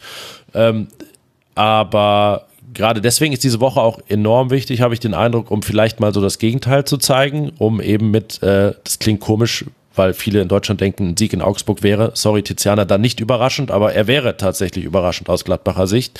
Genau sowas mal zu schaffen, um dann auch wieder so die Stimmung direkt nach einem äh, nicht so guten Spiel gegen Leverkusen in die, in die richtige Richtung zu drehen. Also die Stimmung ist fragil, aber gut, unterm Strich. Oder zumindest immer noch voller Hoffnung. Also ist jetzt nicht so, dass niemand Hoffnung hätte. Du lachst übrigens. Äh, mir hat auch eine Freundin, die Dortmund-Anhängerin ist, äh, am Wochenende geschrieben, der Angstgegner aus Augsburg kommt. Also scheinbar ist Augsburg für viele Teams irgendwie ein unangenehmer Gegner. Ja, weil man halt nicht gegen Augsburg verlieren will. Aber das eigentlich Interessante ist, also Augsburg hat ja quasi historisch gesehen in Dortmund, also in Dortmund, auswärts nicht so viel gerissen. Und gleichzeitig ist man ja auch in der Heimtabelle, ich habe es extra gerade nochmal nachgeguckt, auf Platz 18. Also das ist ja. total, total interessant, wie diese Klischees, die man von diesem Verein hat, also in der Saison stimmen sie aktuell zumindest nicht. Ein Sieg erst zu Hause, zwei Unentschieden, fünf Punkte damit. Und der Sieg war ja das gegen Bayern. Wahrscheinlich haben wir uns das alle so gemerkt. In der Auswärtstabelle ist man dafür super auf Rang 7 aktuell, hat zehn seiner Punkte dort geholt. Also ja, es trifft nicht immer zu. Und wie es jetzt dann ich gegen schon, Max, du hast eigentlich noch äh, Bedarf, noch weiter über Augsburg zu sprechen. Ein bisschen schon. wir können ja Donnerstag wiederkommen nach dem Spiel. Ja, geil. Wegen mir. Also äh, dann machen wir hier eine Viererrunde raus. Ich habe noch Stefan Rommel und Max Schwitzky und dann wird das hier eine schöne Runde. Das können wir wegen mir sehr gerne machen. Aber äh, gleichzeitig finde ich das auch interessant. Also es ist ja völlig klar, dass wir Fußball an Ergebnissen messen und dass wir Vereine nach ihren Tabellenplatzierungen dann bewerten. Aber ich finde sowohl Augsburg als auch Gladbach sind dahingehend gerade interessante Beispiele, weil bei beiden passiert sehr viel. Bei Augsburg ging das schon eigentlich schon vor ein, anderthalb, zwei Jahren los. Ab dann war es so, dass die Neuzugänge so jung waren. Das, was du angesprochen hast, Tiziana, das ist ja nichts Neues, sondern ich glaube, in der letzten Saison war es auch schon so, dass der älteste Neuzugang 22 Jahre alt war, ungefähr. Also, das haben wir schon länger. Jetzt mit Gut, außer Baumgartlinger, der ist natürlich schon ein bisschen älter. Ja, okay, stimmt, ja, richtig. Aber das war, aber war das nicht auch eine Reaktion auf irgendeine Verletzung, Baumgartlinger? Äh, Niklas Dorsch, ja, der sich verletzt sein. hat. Ja, genau. Dorsch ist ja ewig schon verletzt. Genau, also krieg's nicht mehr genau zusammen, aber quasi da haben wir quasi eine größere Entwicklung und mit Enno Maaßen ja, das haben wir ja ganz am Anfang dieser Bundesliga-Hinrunde auch schon besprochen im Rasenfunk, auch eine taktische Veränderung tatsächlich. Und bei Gladbach ist es genauso. Wir haben auch so eine schleichende Veränderung, äh, die sich auch schon über mehrere Jahre hinwegzieht. Also das meine ich jetzt nicht nur eben von Spielstil her, aber es ist halt vielleicht auch schwierig für Fans, sich an Gebäuden und Zahlen zu erfreuen. Also, weil man könnte ja auch die Geschichte drehen. Also, wir haben jetzt die ganze Zeit über Gladbach gesprochen, mit dass man Pech hatte und äh, wo, wo noch Probleme sind im Kader und was sich noch alles verändern muss. Man könnte aber auch, und das machen halt die Verantwortlichen mehr, würde ich an ihrer Stelle auch machen, man könnte aber auch die Corona-Pandemie als Erfolgsgeschichte erzählen. Denn dass Gladbach durch diese Corona-Pandemie durchkommt und zwar und es sogar noch schafft, Verbindlichkeiten abzubauen in dieser Phase und jetzt am Ende dann eben sagen kann, obwohl man rund 100 Millionen Euro Verlust gemacht hat, deshalb ist man, ähm, also das hat Stefan Schippers gesagt, man sei kein Patient, nicht krank, sondern gesund. Und das stimmt ja. Was man halt gemacht hat, ist unter anderem, dass man einen Bau eines neuen Profigebäudes noch weiter in die Zukunft verschoben hat. Das könnte man ja auch alles als Erfolgsgeschichte sehen und auch die ganze Infrastruktur rund ums Stadion herum. Aber das ist halt viel weniger geil als eine Champions League-Qualifikation. Und deswegen wollen es vielleicht Fans auch manchmal dann gar nicht mehr hören. Ja, zu, zumal es diese Champions League Qualifikation ja vor gar nicht langer Zeit gegeben hat, aber auch diese Gruppenphase und dann das Achtelfinale, ja. es war halt in Budapest, ne? Das ist auch so, wenn man jetzt so ein Sinnbild sucht mhm, für, ähm, für Enttäuschung, ist das auch ein ganz gutes Beispiel. Man hat Real Madrid zu Gast, aber es, es darf keiner da sein im Stadion. Also ne, Real Madrid ist in Mönchengladbach zu Gast und äh, verliert beinahe dieses Spiel und es sind einfach keine Zuschauer im Stadion. Also das waren auch so viele Momente, die immer mal wieder nicht den Stecker vielleicht vielleicht gezogen haben, aber dran gerüttelt haben und äh, ja, es dann auch echt äh, den Fans schwer gemacht haben in den vergangenen Jahren immer wieder sich aufzuraffen und äh, Stichwort Daniel Farke resilient zu sein. Oh, sehr schön. Mhm. Also, wenn du jetzt schon hier so schön alle Bögen schließt, das ist ja schöner als der Ringtausch der Torhüter hier gerade, dann würde ich sagen, lassen wir es dabei bewenden. Gladbach auf Rang 8, 22 Punkte. Man hat sechs Punkte Rückstand auf die internationalen Plätze und sieben Punkte Vorsprung auf die Relegation. Geht jetzt dann ins schwierige Auswärtsspiel beim FC Augsburg und dann nach Hoffenheim für Leverkusen, die ja ihre beeindruckende Serie fortsetzen. Das begann ja schon gegen Ende der Hinrunde vor der Winterpause. Pause.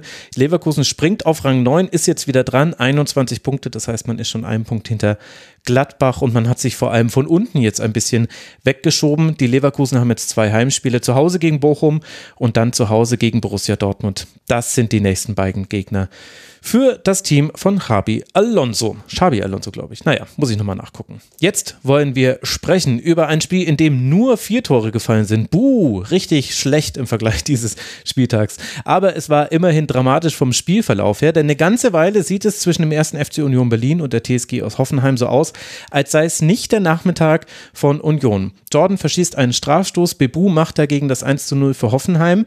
Aber in der zweiten Hälfte dann spielt Union deutlich besser und Danilo Döki trifft zweimal nach Eckball von Trimmel und dreht damit das Spiel.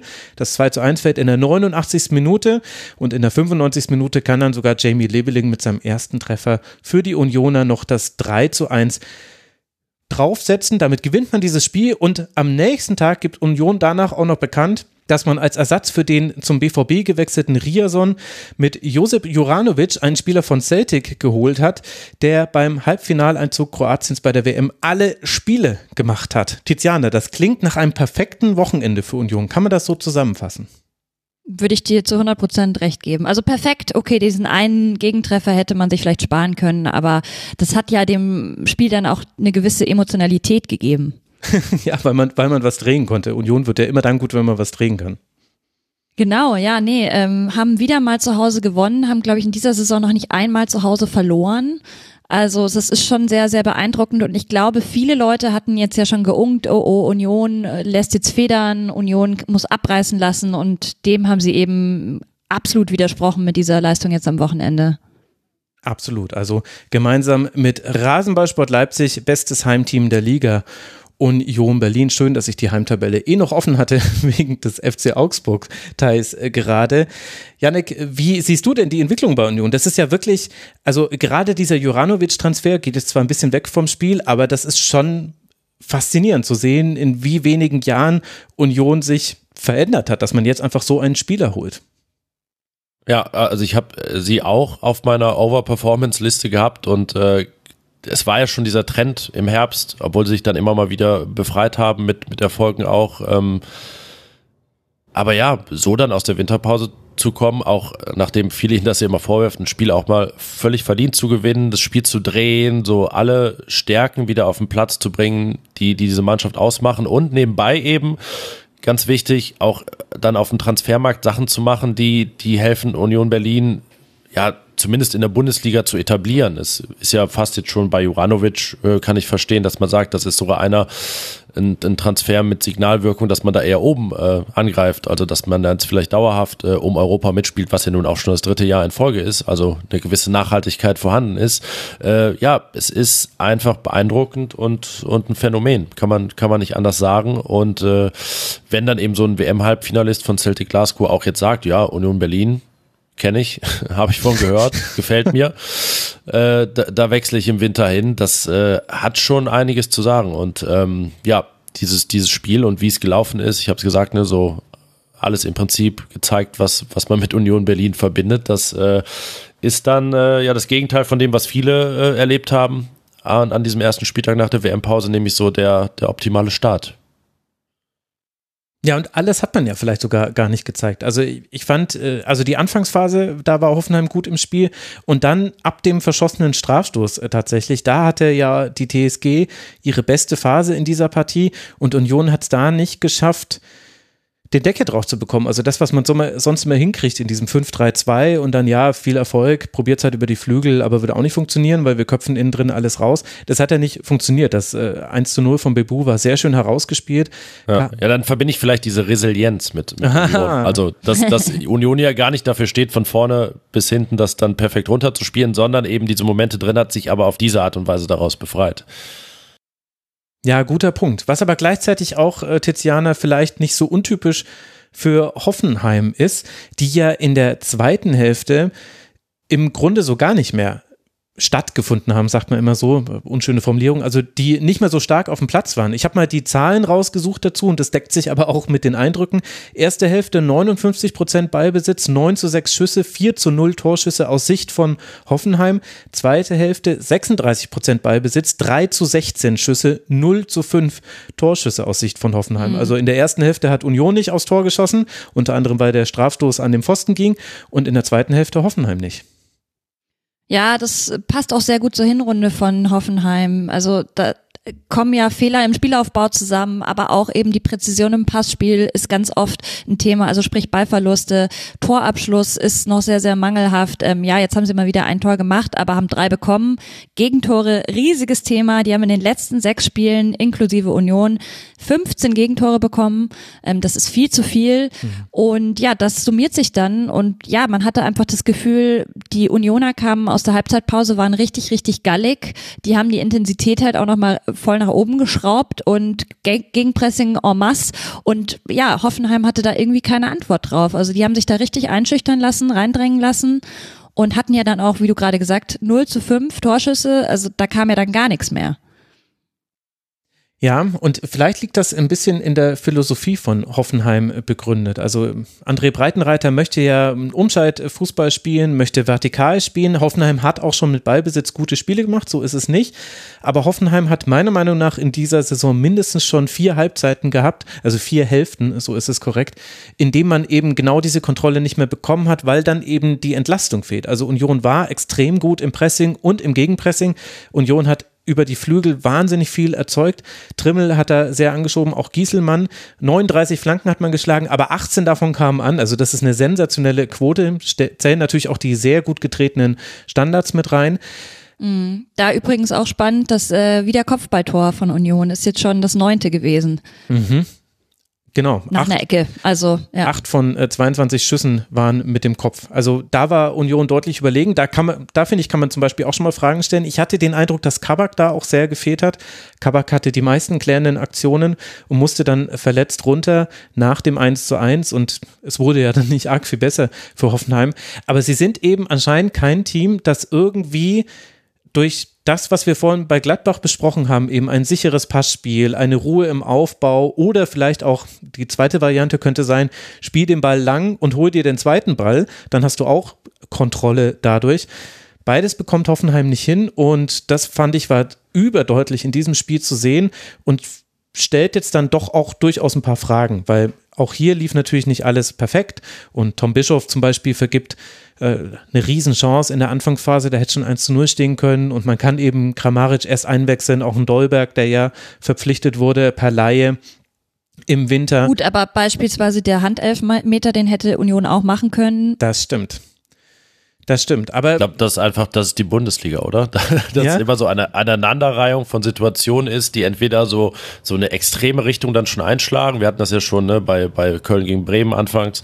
Oder dass einfach Situationen genau das nicht schaffen, aber das Potenzial gehabt hätten. Und da ist wahrscheinlich dieses Spiel auch so ein gutes, gutes Beispiel für. Und, ähm, aber Hoffenheim wirkt einfach aufgrund seines, seines Stils äh, vielleicht etwas anfälliger für, für so Einbrüche. Also weil man eben ja nicht jetzt die Initiative im Positionsspiel ergreift und, und den Ball laufen lässt, sondern eben auf diese Umschaltmomente angewiesen ist.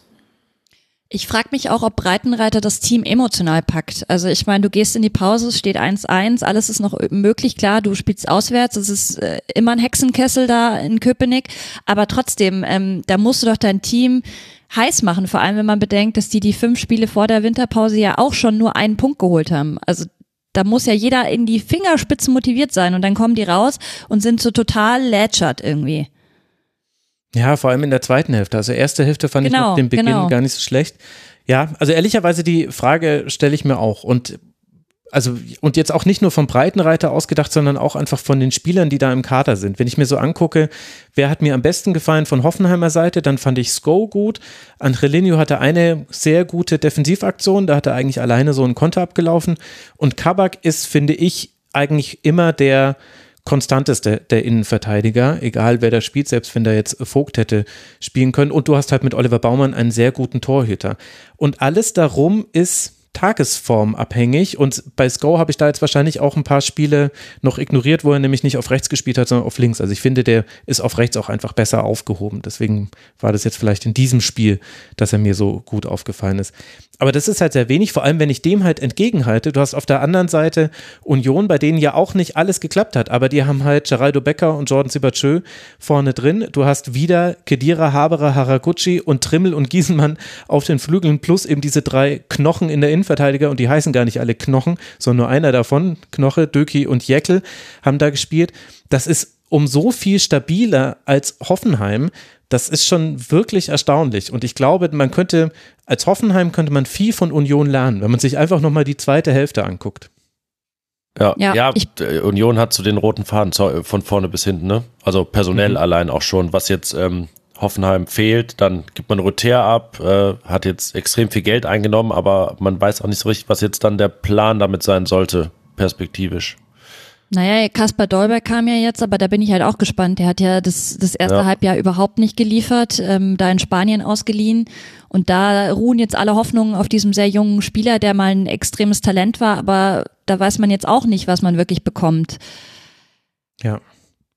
Ja, das hat André Breitenreiter noch, ich glaube, vor der Partie ganz gut gesagt, dass er eben auch das, genau das ähm, mit Dolberg besprochen hätte, dass er jetzt nicht so viel Druck auf sich nehmen soll, dass man eben jetzt entspannt guckt, wohin er kommt. Und ich frage mich aber, also klar, Hoffenheim jetzt nicht der krasse Medienstandort und so weiter, nationales Interesse nicht so groß an der TSG, aber trotzdem bin ich gespannt, ob Dolberg wirklich diesen geschützten Raum für sich bekommt, indem er zu einer alten Form wieder zurückfinden kann, weil ich habe das Gefühl, bei Hoffenheim gibt es auch so ein Auseinanderklaffen zwischen Ergebnissen und der Art und Weise, wie man über diese Ergebnisse redet.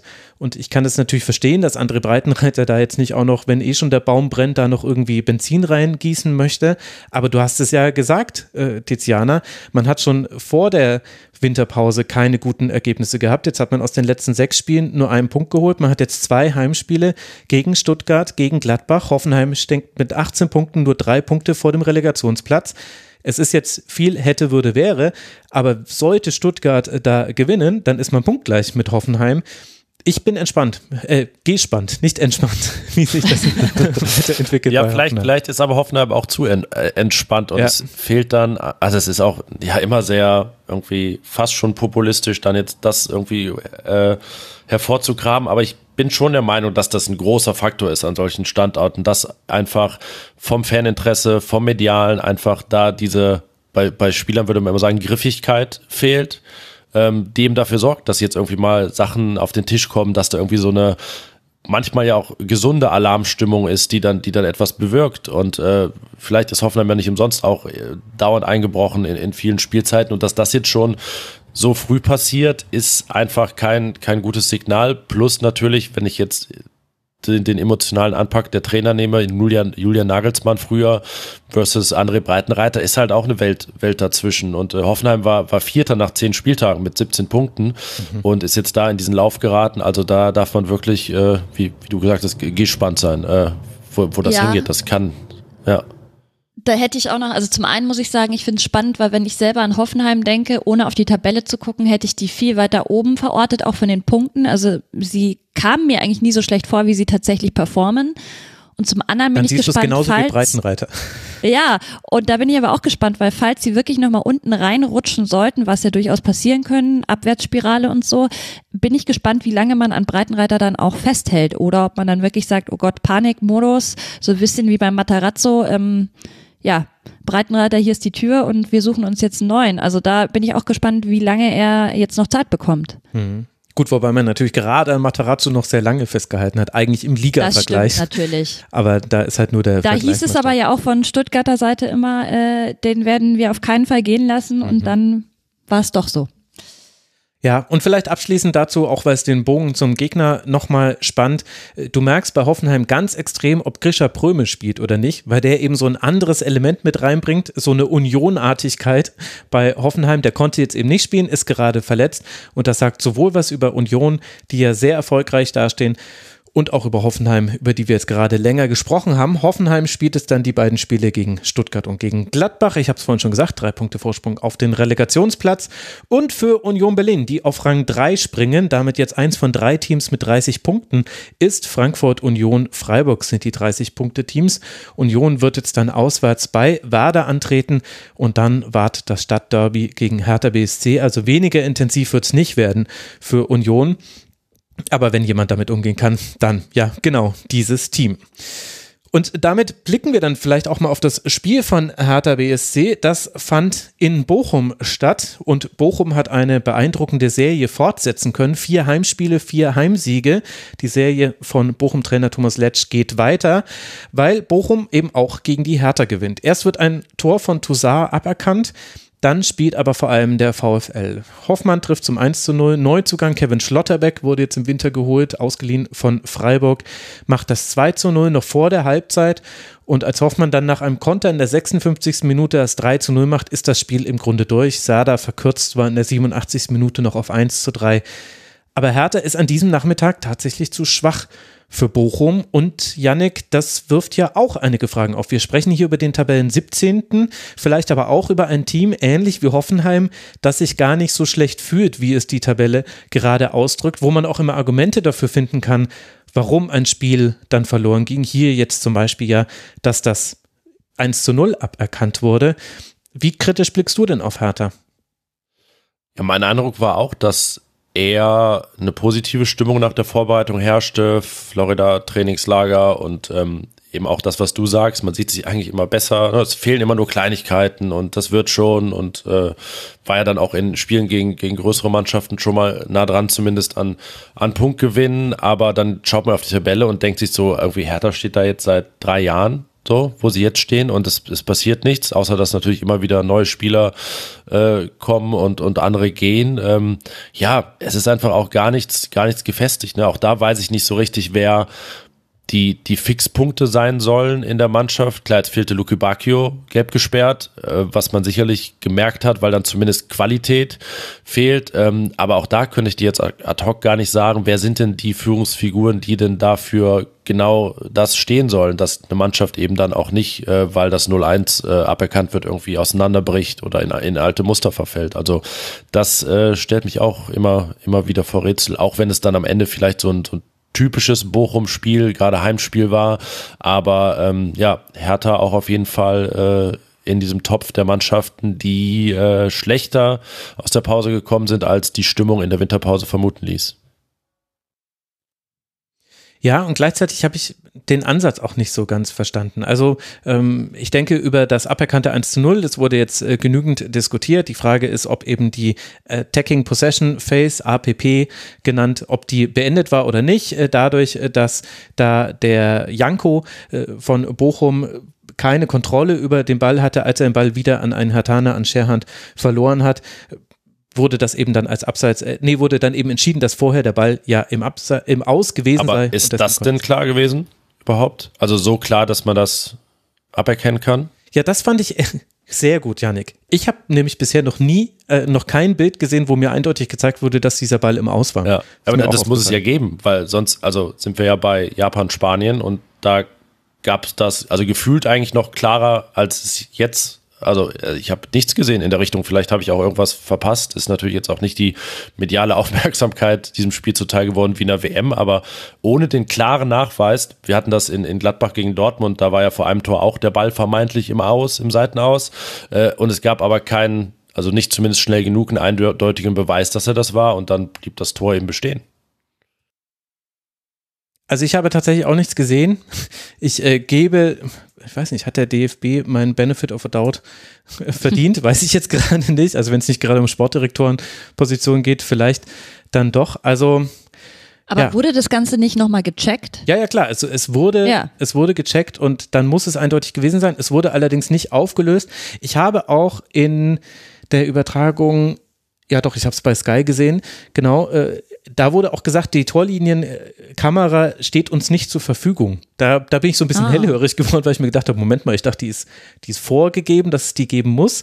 Vielleicht deswegen. Aber so rein vom Blick muss ich sagen, ich habe das Spiel ja auch ganz normal vom Fernseher gesehen, hatte ich schon das Gefühl, dass der Ball hinter der Torlinie war. Ja. Ist jetzt meine diese subjektive Beobachtung. die immer, ich glaube, Colinas Erben hatten das auch, wo so der Ball irgendwie an so einer Linie liegt und dann sieht man so verschiedene Perspektiven und denkt, boah, der ist ja sowas von im Aus und dann dreht sich das Ganze und man sieht, oh, nee, der ist auf jeden Fall nicht im Aus. Ähm, also, wie gesagt, ich kann es weder in die eine noch in die andere Richtung irgendwie beweisen und es kann beides sein, aber da es diesen Beweis nicht gibt, bin ich halt irritiert, dass das Tor aberkannt wird. Hm. Also jetzt gehen wir mal davon aus, dass Sie es gesehen haben, aber selbst wenn, jetzt sind wir ja auch schon wieder dabei, quasi sehr viele Gründe zu finden. Meine Frage wäre, ob dann Hertha BSC dieses Spiel dennoch gewonnen hätte. Ich weiß, dass ich hier im Bereich des Konjunktivs bin, aber was mich tatsächlich verwundert hat bei diesem Spiel von Hertha war, dass Bochum nichts Überraschendes gemacht hat. Also wirklich gar nichts. Bochum hat alles gemacht wie immer. Lange Bälle von Riemann, 33, 13 davon sind angekommen. Stöger lässt sich im Zweifel fallen und äh, der spielt dann auch lange Bälle. Diagonal hat er sehr gut gemacht. Kevin Stöger, fantastisches Spiel gemacht. Für mich der wichtigste Bochumer in diesem Spiel. Trifft ja auch noch mit einem Freistoß nur die Latte. Und so dementsprechend ist das Pressing von Hertha ins Leere gelaufen. Und nach dem Spiel spricht dann Sandro Schwarz aber vor allem darüber, ja, die Aggressivität sei nicht zu hoch, äh, hoch genug gewesen. Man hätte da eben mehr Druck machen wollen auf Bochum. Und ehrlicherweise, das habe ich nicht verstanden, weil mein Gefühl ist, auf Bochum ist extrem schwer, Druck zu machen, weil die eben alles langschlagen und weil die dann auch mit Philipp Hoffmann einen haben, der da Zielspieler ist und der da auch einfach sehr gut dran ist, die Bälle sich zu holen. Und dann musst du eben gucken, dann musst du sehr gut auf die zweiten Bälle gehen, wenn du dann hoch anlaufen möchtest. Also ich fand die ganze Ausrichtung von Hertha hat nicht zum Gegner gepasst und es hat sich auch nicht so wesentlich was verändert und dann ist es natürlich auch schwierig, wenn Bochum führt, dann, dann bekommt so ein Spiel auch eine Eigendynamik. Aber ehrlicherweise, das würde mir mehr Sorgen machen als ein aberkanntes Tor aus Hartaner Sicht. Ich weiß nicht, Tiziana, ob du da ähnlich kritisch bist. Ja, doch. Also gerade auch bei dem 2 zu 0 von Schlotterbeck muss ich sagen, das ist ja ein Standard ähm, und er kommt da komplett frei vom Tor mit dem Kopf eben, also, war eine Ecke, denke ich mir auch. Also der war halt auch einfach schlecht gecovert von der Verteidigung. Und beim 3 zu 0 muss ich sagen, ähm, das, äh, da fand ich die Flugbahn sehr, sehr äh, tricky von dem Ball. Ähm, der war ja, glaube ich, sogar noch abgefälscht. Ja. Deswegen finde ich, da kann man jetzt nicht unbedingt einen Vorwurf machen, auch, also auch dem Keeper nicht. Aber ja, es ist halt wieder so, ein, so eine Mischung aus vielen Sachen. Das hatten wir jetzt schon bei mehreren Teams auch heute hier im, in der Schlusskonferenz. Es ist ja nicht nur eine Sache. Also es sind Defensivpatzer, es sind eben Flüchtigkeitsfehler, äh, gerade auch im letzten Drittel. Chancenverwertung, auch oft mau bei der, Her bei der äh, Hertha, ja. Und äh, ja, du hast es vorher auch gesagt, man denkt, man ist besser, als man eigentlich ist. Es kommen nicht genügend Punkte zusammen und ich muss sagen, mir macht die Hertha richtig große Sorgen, wenn ich jetzt so auf Absteiger gucke, weil ich da, wie ihr gerade schon gesagt habt, echt nicht so eine Verbesserung sehe. Jetzt hat man Florian Niederlechner geholt, aber der fällt jetzt die ersten drei Spiele aus, ähm, weil der noch verletzt ist. Das heißt, der hilft jetzt auch erstmal nicht. Und sonst hatte man halt paar Abgänge. Also Zefuik ist ja weg, Selke, Darida, alle sind weg. Aber so wirklich frisches Blut ist da jetzt nicht gekommen und ich weiß jetzt nicht, wie die Finanzen aussehen bei der Hertha, aber hätte man vielleicht schon noch mal rein investieren müssen. Ja, immer schwierig wahrscheinlich auch im Winter. Aber also allein von der Tabellenkonstellation her ist ja klar, da, dass man sehr, sehr große Probleme hat und Vielleicht, Janik, haben wir da jetzt auch wieder so einen typischen Fall. Am Anfang der Saison war es noch so, dass sich die Ergebnisse nicht mit den Leistungen äh, gedeckt haben. Und jetzt will ich nicht sagen, dass jedes verloren gegangene Spiel auch immer ein schlechtes Spiel gewesen wäre von Hertha. Das blieb schon noch so. Also allein das 2 zu 3 gegen Bayern zum Beispiel ist ja eigentlich so ein Beispiel für ein mhm. Spiel, in dem man eigentlich äh, näher dran war an einem völlig überraschenden Punktgewinn, als man vor dem Spiel vermutet hätte. Aber wir haben das ich ja auch schon. Ich habe da auch noch ein anderes erlebt. Beispiel. Ja. Da war ich im, im Stadion, nämlich äh, als sie hier nämlich äh, zu Hause gegen Frankfurt gespielt haben, ganz am Anfang der Saison. Mhm. Da waren sie eigentlich das bessere Team und äh, es gab dann einen unglücklichen Elfmeter wieder für Frankfurt und am Ende verliert man das Ganze. 2 zu 1, glaube ich, ist es ausgegangen. Also es gab schon Spiele, finde ich, von der Hertha, die durchaus mehr zugelassen hätten, aber sie nehmen die Punkte halt nicht mit. Mhm. Ja, also die Bochumer haben ja gesagt, da habe ich ein Zitat von Hofmann gesehen, dass dieses 0-1 irgendwie schon ein Wachmacher war. Also landet dann doch äh, da, war, wie auch immer sich das dann auswirkt, weil Hofmann sagte, danach haben wir den klassischen Bochum-Fußball gezeigt, viele zweite Bälle gewonnen, gute Zweikämpfe geführt. Ähm, ich finde es generell in, in diesen Spielen aber immer interessant, wenn genau im Abstiegskampf eine Mannschaft, die sich für besser hält, als sie ist, auf eine trifft, die genau weiß, wie limitiert sie ist und äh, wie sich das dann so auswirkt im Spiel und, und was sich dann am Ende für ein, für, für ein Spiel entwickelt, weil du hast es gesagt, Max, es wusste ja wirklich jeder, wie Bochum spielt, was sie tun, aber am Ende war man dann halt nicht in der Lage, das zu verteidigen, weil dann beispielsweise auch so ein Konter nach, nach Ecke Hertha zum, zum 3-0 richtig gut ausgespielt ist. Die Flanke beim 1-0 super, dann ja, ein Standardtor, also echt so den Mix, den man dann eben im Abstiegskampf braucht und ähm, vielleicht hat es Bochum auf seine Art einfach auch so gut gemacht, dass das dann jedes Hertha-Problem eiskalt offenlegt. Mhm. Also das definitiv, es war ein gutes Spiel von Bochum, würde ich schon sagen. Ja, und auch drei Torschüsse, drei Tore, das ist auch sehr effizient zu Ende gespielt. ja. ja. Das stimmt. Und äh, ich meine, Stoge habe ich schon erwähnt, äh, Hofmann natürlich mit zwei Toren aus fünf Schüssen, sehr gut. Schlotterbeck, sehr, sehr gutes Debüt, nicht nur wegen des Tores, sondern der hatte auch allein drei geblockte Schüsse aber das ist eben dann das nächste, dass bei Hertha finde ich, also erstmal haben sie wieder wahnsinnig viel geflankt, 27 Flanken, drei davon angekommen, okay, herzlichen Dank dafür, warum musste ich mir das angucken, aber dass mit Derry Sherhand eigentlich dann ein Debütant fast derjenige ist, der am meisten Hoffnung äh, gemacht hat auf den Treffer, weil er eben auch mm, Verhalten gegen den Ball hatte. Da hat nicht alles funktioniert, aber der hatte schon, der hat, es war jetzt kein Zufall, dass er gegen Janko den Ball gewonnen hat vor dem aberkannten 1 zu 0. Also ja, das, es gibt Probleme bei Hertha und da bin ich sehr gespannt auf das weitere Voranschreiten dieser englischen Woche jetzt. Dann zu Hause gegen Wolfsburg, haben wir ja vorhin schon besprochen, eins der formstärksten Teams gerade der Liga. Dann das Derby gegen Union und Union ja jetzt gerade nicht dafür bekannt, irgendwie zusammenzubrechen, haben wir gerade erst besprochen. Boah, also das wird noch echt krass. Ja, und vor allem, wenn du da dann nicht punktest, dann rutscht du halt noch weiter rund, unten rein und die haben ja jetzt eh schon nur eben äh, 14 Punkte aktuell und sind da gut Schalke äh, noch mit fünf Punkten Abstand, also da ist noch ein Polster da, aber nach oben ich bin gespannt. Also ich kann mir nicht vorstellen, dass Hertha sich in, in dieser Rückrunde jetzt noch komplett aus dem Abstiegskampf rausbefreit. Mhm. Also die nächsten Gegner haben es wirklich in sich. Die ersten beiden habe ich genannt. Dann kommt noch Eintracht Frankfurt, Gladbach, Dortmund.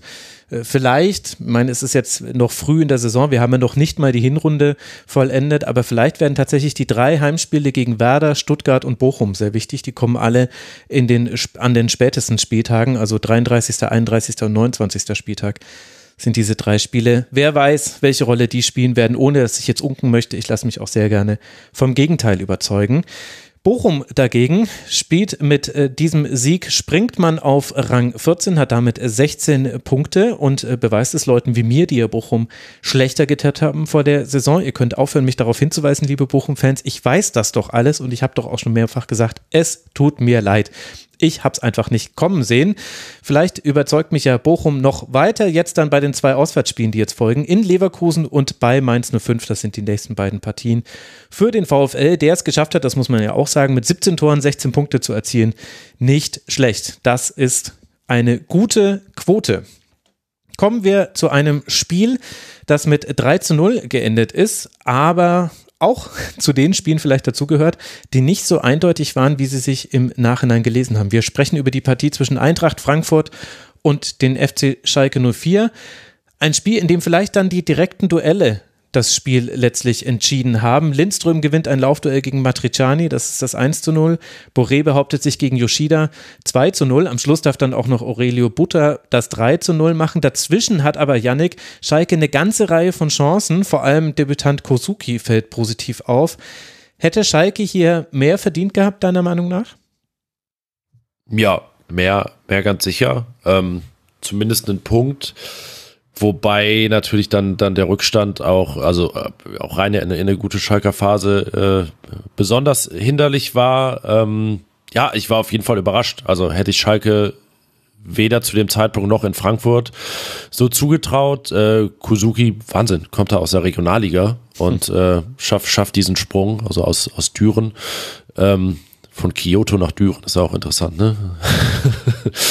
Was es da für Lebensläufe gibt. Ähm, ja, nee, aber äh, es war viel, viel runder als gedacht und du hast es mit den direkten Duellen wahrscheinlich schon sehr gut auf den Punkt gebracht, dass Schalke da sehr entscheidende verloren hat und ähm, selbst dann auch die du äh, Duelle vorne dann gegen Trapp oder den Pfosten äh, noch verloren hat. Ähm, ja, und dann ist es, glaube ich, sehr typisch, dass äh, eine Mannschaft, die auf Platz 18 steht, ist jetzt äh, kurz vor Plattitüde, dass die dann eben äh, so ein Spiel verliert. Und ähm, vielleicht ein bisschen Hoffnungsschimmer hinten raus, äh, dass sie jetzt Michael Frei geholt haben, der ja auch direkt noch, noch Möglichkeiten hatte und äh, das vielleicht dann auch derjenige ist, der dann gerade in Heimspielen, vielleicht können sich da Bochum so zum Vorbild nehmen und jetzt so, einen, so einen Weg einschlagen, der dann da auch mal dafür sorgt, dass äh, ja, überraschend gute Leistungen belohnt werden. Ja, tatsächlich sieben seiner neun Punkte hat Schalke zu Hause geholt. Also wenn, dann eher zu Hause. Zumindest Stand 16. Spieltag. Tiziana, wie hat dir Schalke gefallen? Ich muss sagen, gar nicht so schlecht. Also ich finde, es war eher ein besseres Auswärtsspiel von Schalke wieder mal Probleme können sich halt nicht belohnen. Ähm, auch von den Statistiken, sie hatten mehr Torschüsse, mehr Ballbesitz, mehr Pass Pässe sind angekommen. Also eigentlich nicht schlecht. Ich glaube, man muss jetzt auch, was super schwer fällt, natürlich da jetzt die positiven Sachen mit rausnehmen. Ähm, klar, jetzt so auf dem Papier 3-0 klingt richtig nach einer Klatsche, aber so war es gar nicht, finde ich. Also ähm, Natürlich individuelle Klasse bei Frankfurt enorm hoch, gerade mit Lindström äh, ist er jetzt auch schon der beste Torschütze bei Frankfurt, neben Kamada, glaube ich. Ähm, also klar, wenn du so jemanden dabei hast oder auch ein Boré, das ist schon eine Wucht und das war mir eigentlich auch klar, dass Schalke da nur schwer gegenhalten kann. Aber wie gesagt, ich finde, sie haben es nicht schlecht gemacht. Ihr habt ja Kozuki gerade schon angesprochen, der hat mir auch sehr gut gefallen. Und ja, was ich halt dieser Fehle, Fehler von Henning äh, Matricia, Matriciani, ähm, muss ich sagen, dass da dachte ich mir wieder, oh, der ist wirklich nicht erstligatauglich. Also es gibt paar Spieler bei Schalke, wo ich mich wirklich frage, wie die überhaupt in der Bundesliga spielen können. Ähm, und da äh, bin ich halt gespannt jetzt auf die nächsten Wochen und Monate, ob man mit diesem Kader wirklich die Liga halten kann. Das wage ich nämlich wirklich zu bezweifeln. Ja, noch dazu, weil man ja auch verletzungsgeplagt ist. Also äh, Frei hat man ja unter anderem wahrscheinlich deshalb verpflichtet, weil Sebastian Peuter sich schwerer verletzt hat. Mit, hat man hatte mit Uronen einen Debütanten in der Linksverteidigung, deswegen hat der Matriciani überhaupt Innenverteidigung spielen können. Latza war jetzt wieder zurück, zum ersten Mal jetzt wieder länger im Einsatz, wenn ich es richtig auf dem Schirm habe, neben Tom Kraus. Also das ist schon sehr, da muss schon sehr viel improvisiert werden und vielleicht erklärt sich dann damit auch, dass eben das eine Team sehr effizient beim Verwerten seiner Torchancen ist, weil eben ein Lindström eine andere Qualität hat als eben ein Simon Tarodde oder ein Kozuki, die alle keine schlechten Spiele gemacht haben, die aber die Tore nicht gemacht haben. Was ich aber interessant mhm. finde bei Schalke und ich finde auch wirklich interessant, ich habe manchmal das Gefühl, hat sich da was verändert in der Bundesliga oder fällt mir das einfach nur so extrem auf? Aber wir haben wieder ein Team, das mannorientiert hochpresst und wir haben wieder ein Team, nämlich Eintracht Frankfurt, das damit wirklich nicht gut zurechtkommt. Und eben diese klare Mannorientierung, die hilft sowohl den Spielern gegen den Ball, weil es ist halt einfach und du musst erstmal, du hast quasi eine persönliche Aufgabe und du siehst immer, ob du deine Aufgabe gerade erfüllst oder nicht. Du musst nicht ständig Rundumblick haben, wie jetzt gerade irgendwie deine Mitspieler stehen. Und gleichzeitig finde ich es wirklich erstaunlich, kann natürlich auch jetzt der Saisonzeitpunkt sein, aber wie schwer sich viele Teams an diesem Spieltag damit getan haben, wenn einfach jeder Spieler einen Gegenspieler auf dem Fuß hatte, wenn man auch keine Zeit zur Ballannahme hatte. Das hat Schalke wirklich sehr, sehr gut gemacht. Und Frankfurt hatte da meiner Meinung nach viel zu große Probleme. Also das hätte besser funktionieren dürfen, ruhig auf Seiten der SGE. Ich höre Zustimmung und nehme das als solche. Ja, ja, durchaus. Also ja, aber ich meine, sie machen es halt dann doch sehr effizient, muss man sagen. Also Chancenbewertung ist halt super von Frankfurt. Mhm. Und du hast ja vorhin nochmal angesprochen, auch mit Terodde, der hatte ja übrigens auch eine sehr gute Chance, wo Trapp noch mit den Fingern dran ist halt. Stimmt. Mhm. Da könnte es dann auch 1-1 relativ bald stehen. Ja, guter Punkt. Trapp natürlich auch wieder sehr, sehr gut äh, pariert. Auf der anderen Seite ja auch bei Eintracht Frankfurt auch Dinge in der Aufstellung, die so nicht passen. Also Bimbe hat sich jetzt auch wieder verletzt. Das wird noch eine Thematik werden. Jakic spielt in der Innenverteidigung. Smolcic ist jetzt der Abwehrchef, galt so ein bisschen als der Gewinner der Vorbereitung. Und ohne dass es jetzt an den einzelnen Spielern gelegen hätte, könnte das natürlich auch erklären, warum sich dann Eintracht Frankfurt mit einem so gut eingestellten Gegner wie Schalke 04 schwer tut, weil man eben mal wieder improvisieren muss in der Aufstellung und äh, vielleicht auch Spieler manchmal auf der Position spielen, die sie zwar auch spielen können, also Jakic hat es jetzt ja auch schon häufiger gemacht, aber mir persönlich gefällt er dann schon noch ein bisschen besser im defensiven Mittelfeld als in der Innenverteidigung. Das gehört natürlich auch noch mit dazu. Es stützt ja, stützt ja deine These, dass in dem Mannschaftsteil, wo alle da waren und alles wie gewohnt, es dann auch lief. Also, dass die Offensive einfach so eingespielt ist und diese Qualität hat, dass äh, sich das dann unterm Strich auszahlt. Ja, und das, obwohl ja Mourani zum Beispiel gar nicht das perfekte Spiel gemacht hat. Also ja, genau, das, das reicht dann irgendwie, weil dann ist irgendwie Lindström der, der bessere der drei und dann am nächsten Spiel wieder Kolo Mourani. Ja, und Götze musste sich immer tiefer fallen lassen, um überhaupt äh, die Bälle zu bekommen. Das war, da, gerade als Schalke da überlegen war in der ersten Hälfte, hat man das deutlich gesehen und ist dann trotzdem selten angespielt worden. Also das, das hat mich noch gewundert, weil ich in, zum Ende der Hinrunde noch so einige Zitate gehört habe, wo Spieler gesagt haben, ach, ist so toll mit Mario Götze zusammen zu spielen, du musst ihm einfach nur den Ball geben und dann weißt du, den Ball verlieren wir jetzt nicht mehr. Und jetzt beim Spiel gegen Schalke wollte ich die ganze Zeit rufen, ja, dann gebt ihm halt verdammt nochmal auch den Ball. Er lässt sich doch gerade schon tief fallen. Aber vielleicht ja, es ist, äh, es hatten ja einige Spiele und Mannschaften auch quasi so Anlaufschwierigkeiten. Das ist ja auch normal nach einer langen Pause. Vielleicht sieht man es dann auch an solchen Details. Gut. Ich sehe, ich sehe schon, irgendwie bei diesem Spiel ist der, ist der Diskussionsbedarf nicht so hoch. Dann wollen wir jetzt auch gar keine künstlichen Diskussionen führen. Es gibt noch, äh, es gibt noch Themen bei Eintracht Frankfurt, das hat Ehrenmund im Forum geschrieben, dass da jetzt äh, auch noch bei den Scouts sich ja ein bisschen was getan hat. Helena Costa und Rafael Tonello sind Ben Manga gefolgt. Dafür kommen jetzt äh, Scouts aus Leipzig zu Markus Krösche. Wir haben ja auch gerade ein Tribünengespräch gehabt, wo wir einen Scout mitbeteiligt hatten. Das ging um Wolfgang Frank. Das könnt ihr sehr gerne noch hören, liebe Hörerinnen und Hörer. Also da tut sich einiges, ist allerdings schwierig, äh, da also jetzt was drüber zu, zu sagen. Man sollte es nur wahrnehmen und dann gucken wir mal, wie sich die Transferpolitik von Eintracht Frankfurt verändert oder eben gleich bleibt. Jetzt erstmal geht es weiter mit zwei Auswärtsspielen, die durchaus herausfordernd sein können. In Freiburg und dann beim FC Bayern. Das sind die nächsten beiden Spiele für den aktuell Tabellen zweiten Eintracht Frankfurt. Punktgleich ist man mit Freiburg und fünf Punkte hinter dem FC Bayern. Das heißt, sagen wir es wie es ist, man könnte aus eigener Kraft auf zwei Punkte heranrutschen und vielleicht ja den FC Bayern sogar überholen. Man muss es immer so positiv sehen. Für Schalke 04 ist die Lage so dramatisch wie vor der Winterpause. Neun Punkte hat man jetzt erst nach 16 Spielen, sechs Punkte Rückstand aufs rettende Ufer. Man hat jetzt zwei Heimspiele gegen Leipzig und gegen den ersten FC Köln. Das werden die nächsten Versuche für Schalke 04 irgendwie da unten vielleicht doch noch rauszukommen. Und das ist auch das neue Motto für Bruno Labbadia, der ja zurück ist in der Liga. Da sieht man mal, wie lange die Winterpause war. Denn gefühlt hat er schon 15 Spiele als Stuttgart-Trainer gemacht. Stimmt gar nicht. Das war jetzt das erste, über das wir sprechen werden. Zu Hause gegen den ersten FSV Mainz 05. Und diesmal klappt es nicht mit dem Siegtreffer in letzter Sekunde, was ja sonst so ein Signature-Move von Stuttgart war. Gerasi bringt Stuttgart zwar in Führung, aber Ingwertsen kann direkt danach per Strafstoß ausgleichen. Übrigens ging fantastisch schnell. Es war der schnellste Videobeweis. Nach 30 Sekunden hat, äh, hat da Brüch gesagt, ja, okay, habe ich übersehen, das ist ein klarer Strafstoß und dann wurde der auch schon ausgeführt.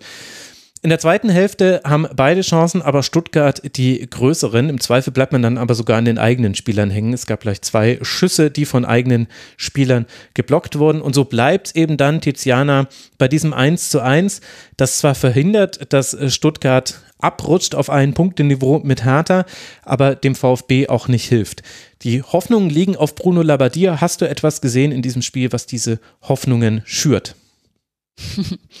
Ähm, ja, also ich finde schon, dass insgesamt Stuttgart das stärkere Team war auf jeden Fall, weil kommt es nicht zu diesem unglücklichen Elfmeter, ähm, dann steht's da 1-0 für Stuttgart und ich muss sagen, manche Spieler haben mir gut gefallen, manche haben mir nicht so gut gefallen. Silas beispielsweise fand ich eher unglücklich, vor allem in der ersten Halbzeit. Also ähm, ich weiß nicht, ich habe auch die Stat gesehen, dass er nur zwei von 13 Zweikämpfen gewinnen konnte. Ich finde, er hat oft falsche Entscheidungen getroffen hat sich komisch festgelaufen. Also irgendwie der war jetzt nicht so in Topform. Andere haben mir wiederum sehr gut gefallen. Gerassi zum Beispiel, Endo hat mir auch gut gefallen. Also da gibt's auf jeden Fall vieles, auf dem man aufbauen kann. Ähm, Gerade im Mittelfeld glaube ich aber, dass Endo schon noch Entlastung braucht. Also da bin ich gespannt, ähm, was man da für Lösungen findet. Und ja, diese mangelnde Zielstrebigkeit zum Tor, da könnte man vielleicht auch noch mehr ausbauen. Ich meine, ja, die sind ja jetzt erst wieder gestartet, also vielleicht kommt da noch mehr, aber das fand ich auch noch bisschen dünn vom VfB. Was ja vielleicht auch, Yannick, mit dem Fehlen von Sosa zum Beispiel zusammenhängen könnte. Der VfB, ein Team, wo man, glaube ich, sowas noch ein bisschen mehr merkt als bei anderen. Also Nate hat jetzt kein schlechtes Spiel gemacht als Linksverteidiger, aber offensiv war er jetzt eben nicht so wichtig wie Sosa. Ja, stimmt. Gibt gibt wenige Vereine, wo dann das das Fehlen des des Linksverteidigers sich sich so auswirkt. Aber ähm, ansonsten sehe ich auch eher positive Tendenzen fürs fürs erste Spiel unter unter dem neuen Trainer. Ähm, also ich würde Stuttgart zumindest nicht jetzt zu den Mannschaften wie Hertha zählen, die wir angesprochen haben, die äh, sich für besser halten, als sie sind. Da scheint man mir doch so das richtige Maß gefunden zu haben. Jetzt im, im Angang dieser Rückrunde, die es ja noch nicht ist. Ähm, bei Girassi fand ich beeindruckend, wie der einfach diese Riesenchance vergibt und dann äh, bleibt Stuttgart dran und der macht eben gleich einen Angriff, das 1-0. Das ähm, ist sicherlich etwas, wo man sich dann so, so enorm hochziehen kann, ähm, aber bei, bei allem Chancenübergewicht und dass es ein Elfmeter für Mainz war, gab es eben ja schon viele Stellungsfehler, die sich dann auch echt böse hätten auswirken können. Äh, denkt da an einen von Mavropanos, den er dann selber ausbügelt, was, mhm. was auch klasse ist. Ähm, ja, da glaube ich, äh, wird und muss sich jetzt noch ähm, vieles finden. Aber wenn der VfB äh, dann jetzt, sage ich mal, vielleicht noch irgendwie vier Punkte holt oder so in dieser englischen Woche, dann äh, ist das sicherlich ein Start, äh, mit dem man sehr gut leben kann und äh, der dann auch so Auftrieb gibt äh, für, für das, was kommt. Obwohl natürlich auch, ähm, ich weiß ehrlich gesagt gar nicht, was da jetzt irgendwie gerade unterwegs ist an, an Gerüchten oder, oder Plänen oder so, aber es könnte ja bestimmt auch noch was auf dem Transfermarkt dann passieren.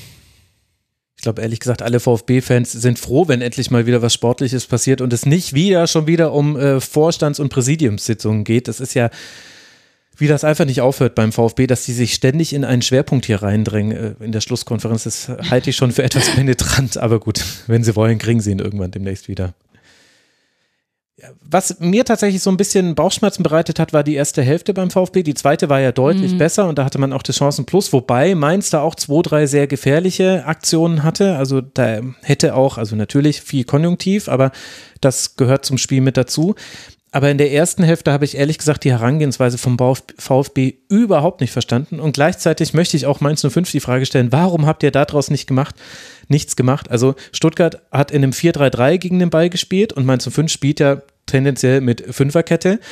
Das heißt, es gab wirklich viele, viele Situationen, in denen im Aufbaudrittel Mainz eine 6 zu 3 oder 7 zu 3 Überzahl hatte. Also es war völlig bizarr. Deswegen war der Aufbau auch total gechillt. Es war super Passquoten, alles easy. Und dann hat es aber Mainz aus dieser nicht Bedrohung heraus nicht geschafft, die Lücken zu nutzen, die dahinter waren. Denn Stuttgart stand nicht tief, irgendwie so auf Höhe der Mittellinie oder so, sondern Stuttgart stand 10, 15 Meter von der Mittellinie entfernt mit diesen drei Spielern, Thomas Gerassi und Silas. Das heißt, Mainz hat die erste Pressinglinie super easy überspielen können, plus der Gegner war auseinandergezogen. Und hat es aber nicht geschafft, dann in die gefährlichen Räume reinzukommen. Viel zu selten. Das Übergangsspiel war überhaupt nicht gut. Meiner Meinung nach hätte man dann auch ruhig darauf reagieren können, hätte sagen können, hey, wir ziehen jetzt von diesen sieben Spielern, schieben wir Wiedmer und Aaron noch weiter vor oder meinetwegen nur einen von beiden, so hat es ja Stuttgart auch gemacht. Anton ist ja immer eher hinten geblieben, das war eher da eine Dreierreihe im Aufbau und Nate ist nach äh, vorne gegangen. Also das habe ich nicht verstanden. In der zweiten Hälfte war es dann nicht mehr so das Thema weil da war man besser im Gegenpressing, da hatte man mehr Spielkontrolle und Mainz stand eben sehr viel tiefer. Aber das war eine ganz seltsame erste Hälfte, wo ich aus Mainzer Sicht auch total enttäuscht wäre, dass man A, dieses Gegentor kassiert und B, es nicht schafft, sich viel, viel mehr Chancen herauszuspielen, denn es war nicht so, dass Mainz da viele Chancen gehabt hätte in der ersten Hälfte. Ja, meinst du, das hängt vielleicht auch mit den Ausfällen zusammen, die sie ja aktuell durchaus haben? Also gerade auch ähm, im Sturm bräuchten sie ja auch nochmal wieder Unterstützung, wobei man sagen muss, mhm. Burkhardt beispielsweise ist ja verletzt. Ähm, mhm. Insgesamt sollte sich ja die Personalsituation bei Mainz auch in den nächsten Wochen wieder ein bisschen entspannen, aber da fehlen ja dann doch einige. Ja, ich meine, Anton Stach wäre natürlich so jemand, der dann, der dann so den, den Übergang zwischen Sechser und Achterraum machen könnte, vielleicht auch indem er einfach anspielbar ist im Achterraum. Ja, also kann man damit begründen. Ich fand auch Barkok da interessant. Der hat ja dann eben gespielt neben Ingwertsen und Onisivo. Barkok hat sich gegen den Ball immer wieder locken lassen und ist dann wieder zurückgefallen in seine Kette. Hatte ein bisschen Pech bei seinem Pfosten, äh, bei seinem Lattenschuss. Das war die eine, eine der wenigen großen Chancen in der zweiten Hälfte für Mainz. Auch Fernandes hatte deutliche Probleme in der zweiten Hälfte. Also auch da haben vielleicht dann auch Verletzungen mit reingespielt, beziehungsweise Bell war gelb gesperrt, ne? Genau, gelb gesperrt. Zentner hat auch nicht gespielt, das war jetzt kein Thema. Also Finn Damm mhm. hat ein mhm. gutes Spiel gemacht. Also ja, kann man so begründen. Und es ist natürlich auch nicht die Identität von Mainz 05, Gladbach-Style-mäßig sich mit Kurzpässen nach vorne zu spielen, das ist mir schon klar. Aber ich habe das Gefühl, da lag sehr viel mehr in diesem Spiel drin und man hätte auch die zweite Hälfte nicht so gestalten müssen. Denn Glad äh, Stuttgart, Entschuldigung, hat da Dinge gut gemacht. Es war wirklich eine gute zweite Hälfte und ein Sieg wäre auch mhm. meiner Meinung nach für Stuttgart eher verdient gewesen als für Mainz. Aber also nach dem, was da Stuttgart geliefert hat und wie unsicher auch der VfB in manchen Situationen war, hatte ich das Gefühl, eigentlich ist doch Mainz 05 die perfekte Mannschaft, um das zu bestrafen. Aber ich wollte halt genau das sagen. So kenne ich Mainz eigentlich auch, aber irgendwie ist die Entwicklung jetzt ja meines Erachtens, ich bin jetzt nicht ganz, ganz tief drin in Mainz, äh, schon länger so, dass man dann eben nicht in der Lage ist, das auszunutzen. Aber äh, eine Erklärung dafür, warum das nicht passiert, die habe ich jetzt auch nicht. Vor allem das Interessante ist, sie sind ja eigentlich so auswärts stark. Also vierte bestes Team der Liga auswärts konnten sie jetzt in dem Fall nicht so wirklich draus schöpfen. Ja, ja eigentlich war Spielverlauf perfekt, einfach mal 2-1 mitzunehmen und drei Punkte. So, Gegner, neuer Trainer, alles vielleicht noch nicht gerade eine, eine schwache erste Halbzeit. Man kriegt einen Elfmeter und dann, ja, geht beispielsweise so ein Ball von Barkok nicht an die Latte und rein. Das wäre eigentlich typisch so vom, vom Spielverlauf, aber ja, es fehlten eben mehr Situationen äh, dieser Güteklasse. Ja, und weil man eben auch dann defensiv nicht gut genug stand. Also der Stuttgart hatte ja Chancen, immer wenn Stuttgart an die Grundlinie gekommen ist, wurde es äh, gefährlich. Ganz oft waren, äh, war Fernandes da derjenige, der da das direkte Duell verloren hat oder das Laufduell verloren hat bei einem Steckpass. Äh, und so, hat man, glaube ich, auch den VfB ein bisschen ins Spiel wieder reingelassen. Und der VfB hatte ja, also Wagnermann alleine kann in der Schlussphase noch den Siegtreffer machen. Eigentlich hatte der VfB wieder alle Zutaten da liegen, die eben zu einem 2 zu 1 in der 93. Minute gefehlt haben. Es fiel halt nur diesmal nicht. Also das ist halt dann vielleicht am Ende Statistik oder keine Ahnung was. Aber ja, Mainz hätte das eigentlich besser können müssen. Vielleicht natürlich auch ja, früher Saison, Saisonphase, da funktioniert noch nicht alles so wieder. Vielleicht hätte dieses Spiel am Ende der Hinrunde, also quasi noch vor der Winterpause meine ich jetzt, ist ja Ende der Hinrunde, äh, hätte das anders ausgesehen ich bin gespannt jetzt auf die nächsten Spiele und zwar bei beiden Teams ehrlicherweise. Also beim VfB geht es jetzt dann nach Hoffenheim und dann nach Leipzig. Das Hoffenheim-Spiel habe ich ja gerade schon angesprochen. Das könnte allein von der Konstellation her, dass man drei Punkte hinter Hoffenheim ist, extrem interessant sein für Stuttgart. Und da bin ich gespannt, wie man da auftreten wird. Und bei Mainz 05 ist es genauso. Da haben wir jetzt zwei Heimspiele gegen Borussia Dortmund und dann gegen den VfL Bochum. Mainz hängt ja im Tabellenmittelfeld mit 20 Punkten. Das ist alles völlig okay. Fünf Punkte Vorsprung auf den Relegationsplatz und nach oben muss man in der Phase jetzt gerade auch nicht gucken. Aber ich sag mal, mindestens ein Dreier wäre aus diesen beiden Heimspielen schon wichtig, auch wenn, Tiziana hat es ja schon angesprochen, also Heimstärke war jetzt nicht das, was Mainz 05 bisher ausgezeichnet hat. In sieben Spielen erst einen Sieg geholt. Jetzt wäre es mal an der Zeit. Ich bin sehr gespannt auf die nächsten beiden Spieltage. Es ist schön, dass die so schnell kommen, auch wenn es mehr Arbeit bedeutet für uns alle. Naja, wir werden es uns genau angucken und was wir uns jetzt zuletzt auch noch genau angucken, ist das, was den Spieltag eigentlich erst begonnen hat und wir hätten es eigentlich alle ahnen müssen. Der FC Bayern lässt Punkte liegen im Auftaktspiel bei Raber Leipzig und vergrößert damit seine Tabellenführung. Es ist Bundesliga at its best, so muss man das einfach äh, sagen. Männerbundesliga natürlich, nur so ist es richtig.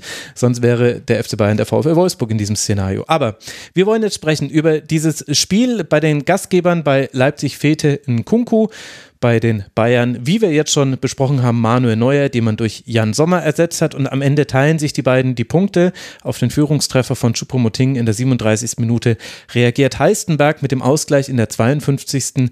Minute. Und dann war es ein 1 zu 1 mit Tiziana wenigen Offensivaktionen. Also die Bayern hatten sieben Schüsse, Leipzig hatte zehn Schüsse. Am Ende war vielleicht Leipzig sogar eher noch daran dran, dieses Spiel für sich zu entscheiden und damit auch zu drehen.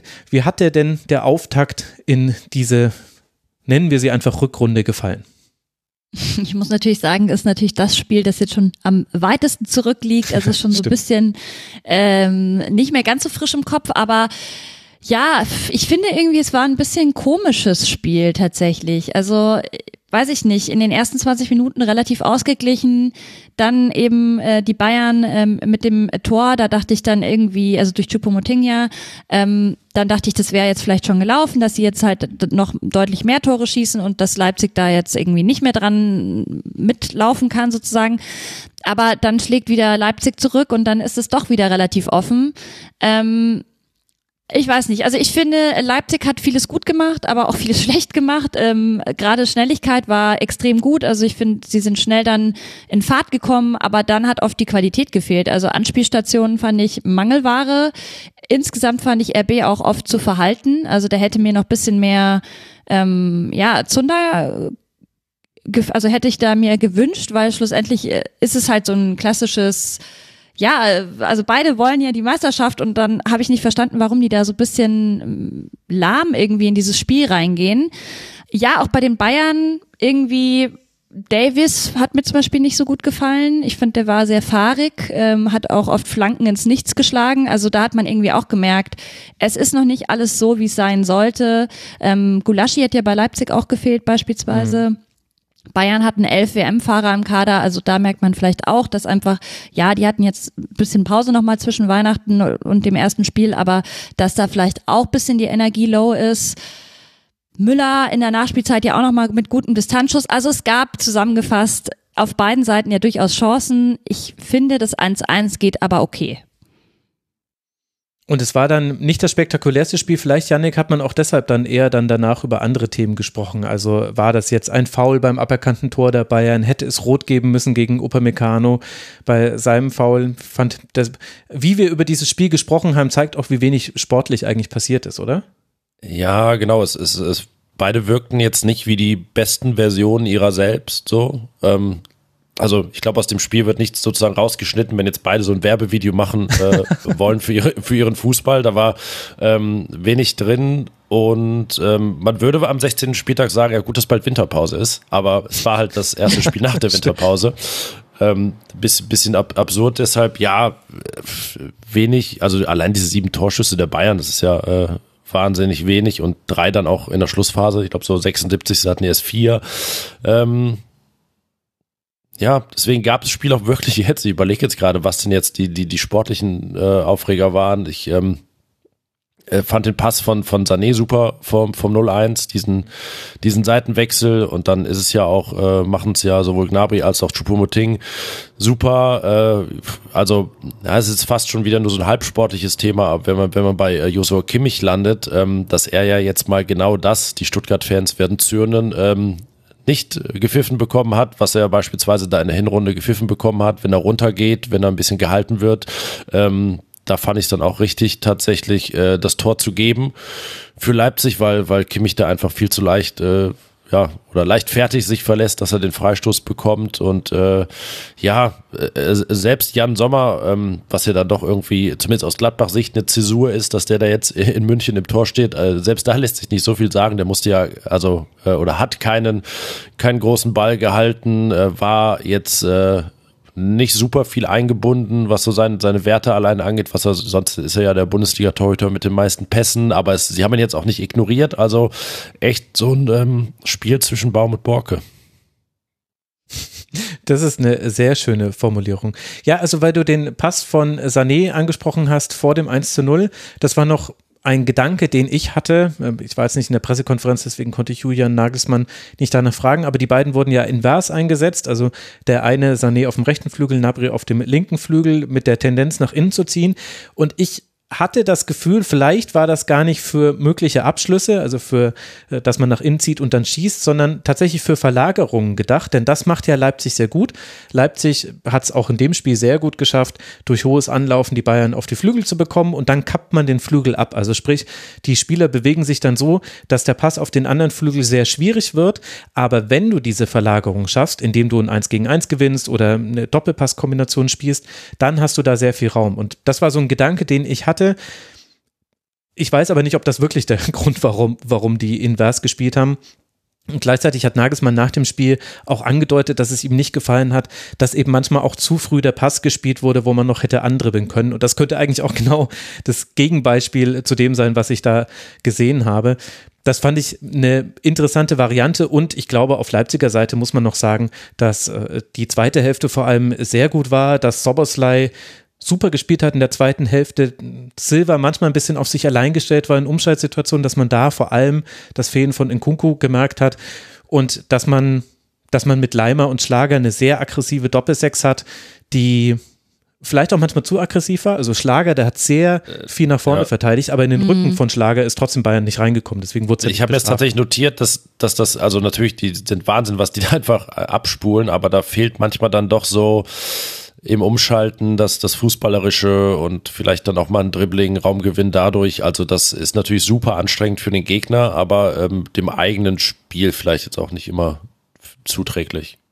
Also meinst du dieses Was aggressive? Den, den offensiven Output. Ja, das ist einfach, das ist aggressiv und das ist wild und es entsteht kein, kein Mittelfeld so richtig, weil irgendwie es nur zwei Kämpfe da gibt. Aber vielleicht tät Leipzig, äh, gerade weil jetzt Leimer dann auch geht, da auch mal ähm, ja, irgendwer gut, der dann nach vorne noch, noch mehr produzieren kann. Ja, ja, guter Punkt. Also vor allem in der ersten Hälfte hat man das, glaube ich, gesehen, da war es sehr zerfahren, nennt man das ja dann. Dafür war es aber defensiv sehr stark von Leipzig. Also dieses hohe Verteidigen hat gut geklappt und du hältst eben den FC Bayern bei sieben Schüssen und eben eigentlich auch kaum Chancen. Also was mir noch so im Kopf geblieben ist, war dann so äh, eine, eine Möglichkeit ziemlich bald nach dem 1 zu 1, wo Davis einfach eine Flanke völlig, völlig über den Fuß rutscht und das war es aber dann schon für lange Zeit. Und dann, du hast es ja vorhin schon gesagt, Janik, die wesentlichen Schüsse kamen dann alle in der Endphase des Spiels und das waren jetzt alles auch von den Expected Goals her, also da haben wir dann 0,09, 0,07, 0,02, also ging so von der Gefährlichkeit her, muss man mhm. mal so ja, sagen. Ja, und erste Halbzeit äh, Pfostenschuss, Tor und ein aberkanntes Tor. Mehr, mehr gab es nicht. Stimmt, das also waren überhaupt drei nicht. Abschlüsse. Ja. Ja. Man darf halt auch nicht vergessen, Leipzig ohne den Topscorer mit Nkunku mhm das merkst du natürlich schon. Also wenn der gespielt hätte, hätte das Spiel gut und gerne auch für Leipzig in der zweiten Halbzeit ausgehen können. Ähm, aber ja, da finde ich, haben sie es eh noch ganz gut gemacht dafür, dass er nicht dabei war. Das stimmt. Werner auch erst von der Bank, ähm, weil ich gut, eben und finde, Werner, dass finde ich hätte man auch auf der Bank lassen können. ja gut. Hart gesagt. Also ja, aber ich finde Silva halt auch immer so auch so un, unleipzig-mäßig irgendwie. Ne? Ich, ähm, Max hat gesagt, ja, er war auch ein bisschen alleingelassen, stimmt, aber ähm, äh, gab so eine 1 gegen 1 Situation mit, mit Upamecano erste Halbzeit, wo er dann irgendwie sich abkochen lässt und auch so sogar das Tempo ein bisschen mhm. fehlt. Also, also er ähm, geht erst an ihm vorbei und dann kommt Upamecano aber doch wieder in den Zweikampf rein. Ne? Das war ja, genau so aus einem anderen, anderen Postleitzahlenbereich irgendwie, obwohl er eigentlich schon abgehängt war. Ähm, mal, also da bin ich gespannt, gerade weil ja Sörlot im, im Sommer dann auch zurückkommt, der ja gerade in Spanien super trifft. Also ich finde Silva und Sörlot waren immer so zwei oder sind zwei Stürmer, die irgendwie nicht so, also für mich nicht so richtig passen äh, zu Leipzig und ähm, Kunkus Abgang ja ähm, dann auch dafür sorgt, dass man da sowieso was tun muss. Also da äh, bin ich gespannt, äh, was äh, gro großer Bogen jetzt äh, Max Eberl dann da ähm, in Zukunft auch bewerkstelligen wird. Mhm. Und es sind dann eben dann doch in solchen Spielen oft die viel zitierten Details. Also das kam, also ich habe es in der Nachbetrachtung nicht gesehen, aber das ist mir im Spiel schon aufgefallen.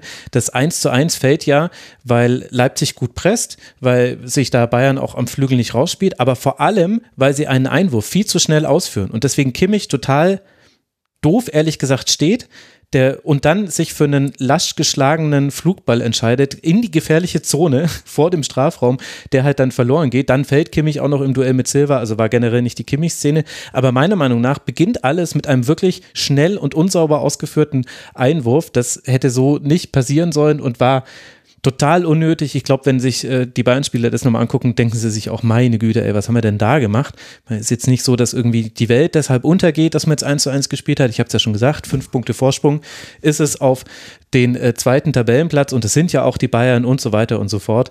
Aber irgendwie dann doch erstaunlich, dass sowas dann auch so bei so ja, guten Es gibt Teams auch vorkommt. immer wieder so Momente, die Saison, wo man denkt, irgendwie so verwundbar waren sie halt lange nicht und das wird dann nicht immer, nicht immer ausgenutzt, aber ja, mhm. es gibt schon Möglichkeiten für die Gegner, ähm, das auch mal auszunutzen. Aber ähm, ja, kann man in dem Fall, glaube ich, jetzt Leipzig gar nicht so unbedingt vorwerfen am, am, am Freitag. Das, das geht schon in Ordnung so, aber es, äh, wie ich sagte, das sind jetzt äh, ist nicht das, das beste Abbild ihrer selbst, was die Bayern da zeigen dann werden wir einfach beobachten, welches Abbild die Bayern von sich selbst zeigen im Heimspiel gegen den ersten FC Köln und dann gegen Eintracht Frankfurt. Zweimal spielt jetzt Bayern zu Hause und äh, könnte damit ja dann auch einen der Verfolger abschütteln, wenn man Eintracht Frankfurt als Verfolger zählen möchte. Gehen die Meinungen auseinander. Für Leipzig geht es jetzt durch diesen Punktverlust runter auf Rang 5. 29 Punkte hat man aber und wenn ihr euch gemerkt habt, liebe Hörerinnen und Hörer, dass drei Mannschaften gleich 30 Punkte haben, dann seht ihr, da ist nichts Dramatisches passiert für Raber. Man spielt jetzt dann auf Schalke und dann zu Hause gegen den VfB Stuttgart. Das sind die nächsten beiden Partien dieser Teams über die wir dann ja auch schon unter der Woche sprechen werden in Rasenfunk Schlusskonferenz Nummer 394. Jetzt aber möchte ich mich bedanken bei meinen Gästen von Schlusskonferenz Nummer 393. Ihr habt es mir sehr einfach wieder gemacht, aus der Winterpause zu kommen, anders als die ganzen mannorientiert hochpressenden Teams in diesem Spieltag, an diesem Spieltag. Ganz, ganz herzlichen Dank an Tiziana Höll, die Ed TI Höll auf Twitter wird natürlich alles verlinkt. Folgt ihr, wo auch immer ihr nur könnt, liebe Hörerinnen und Hörer. Tiziana, danke, dass du mal wieder im Rasenfunk warst. Danke dir, Max. Und ebenso danke ich Yannick Sorgatz. Ihr könnt sehr gerne Ed Fohlenfutter auf Twitter zum Beispiel folgen oder eben auch seine persönlichen Handle Ed auf dem Platz. Yannick, es ist sehr schön, dass wir uns schon so lange kennen. Ich habe dann vorhin drüber nachgedacht, es könnte sogar sein, dass es schon seit 2008 ist, denn ich habe ja bei Elf Freunde ja, die Blogschau damals genau. angefangen.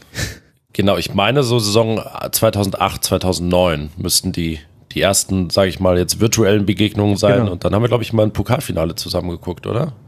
War das das der Frauen in Köln, Köln oder zwei, ja? Ja, Ach, ja. ja, genau das. Mhm. Und dann noch das äh, Bayern gegen Bremen. Das war 2010. Also ja, fast 13 Jahre. Stimmt, genau. Da habe ich Alex Popp zum ersten Mal live spielen sehen im Stadion. Das ist auch schon eine ganze Weile Stimmt. her. Ja, tatsächlich. Ja, Mensch. Aber wie gesagt, sehr, sehr schön und danke für die Einladung. Ja, danke dir, dass du hier warst. Ed auf dem Platz, folgt ihm überall, wo ihr könnt, liebe Hörerinnen und Hörer. Und euch danke ich dann für eure Aufmerksamkeit. Wenn ihr es noch schafft, vor unserer nächsten Schlusskonferenz etwas zu hören, dann habe ich auch noch eine Podcast-Empfehlung für euch. Und zwar auf ein Bier. Die haben eine Jahresvorschau gemacht. Das ist ein Gaming-Podcast, höre ich manchmal rein und ebenso größere Sendungen höre ich an. Die Sendung heißt 2023 wird groß, war wieder eine launige Runde. Hat mir gut gefallen und alle weiteren Podcast-Empfehlungen, die ich natürlich habe, die gibt es dann in der nächsten Sendung. Da muss man sparsam umgehen mit dem Futter, was man euch an die, Hör an die Ohren gibt. Es geht weiter am Donnerstag hier im Rasenfunk. Denkt dran, eure Daueraufträge umzustellen. Und wenn ihr mögt, dann schaut mal, ob vielleicht das Buch, das ich geschrieben habe, etwas für euch ist. Vielleicht kriegen wir es ja in die Bestsellerliste. Das wäre geil. Drei Plätze vorbei waren mir. Naja, wir hören uns wieder am Donnerstag. Bis dahin, bleibt gesund, macht's gut. Ciao.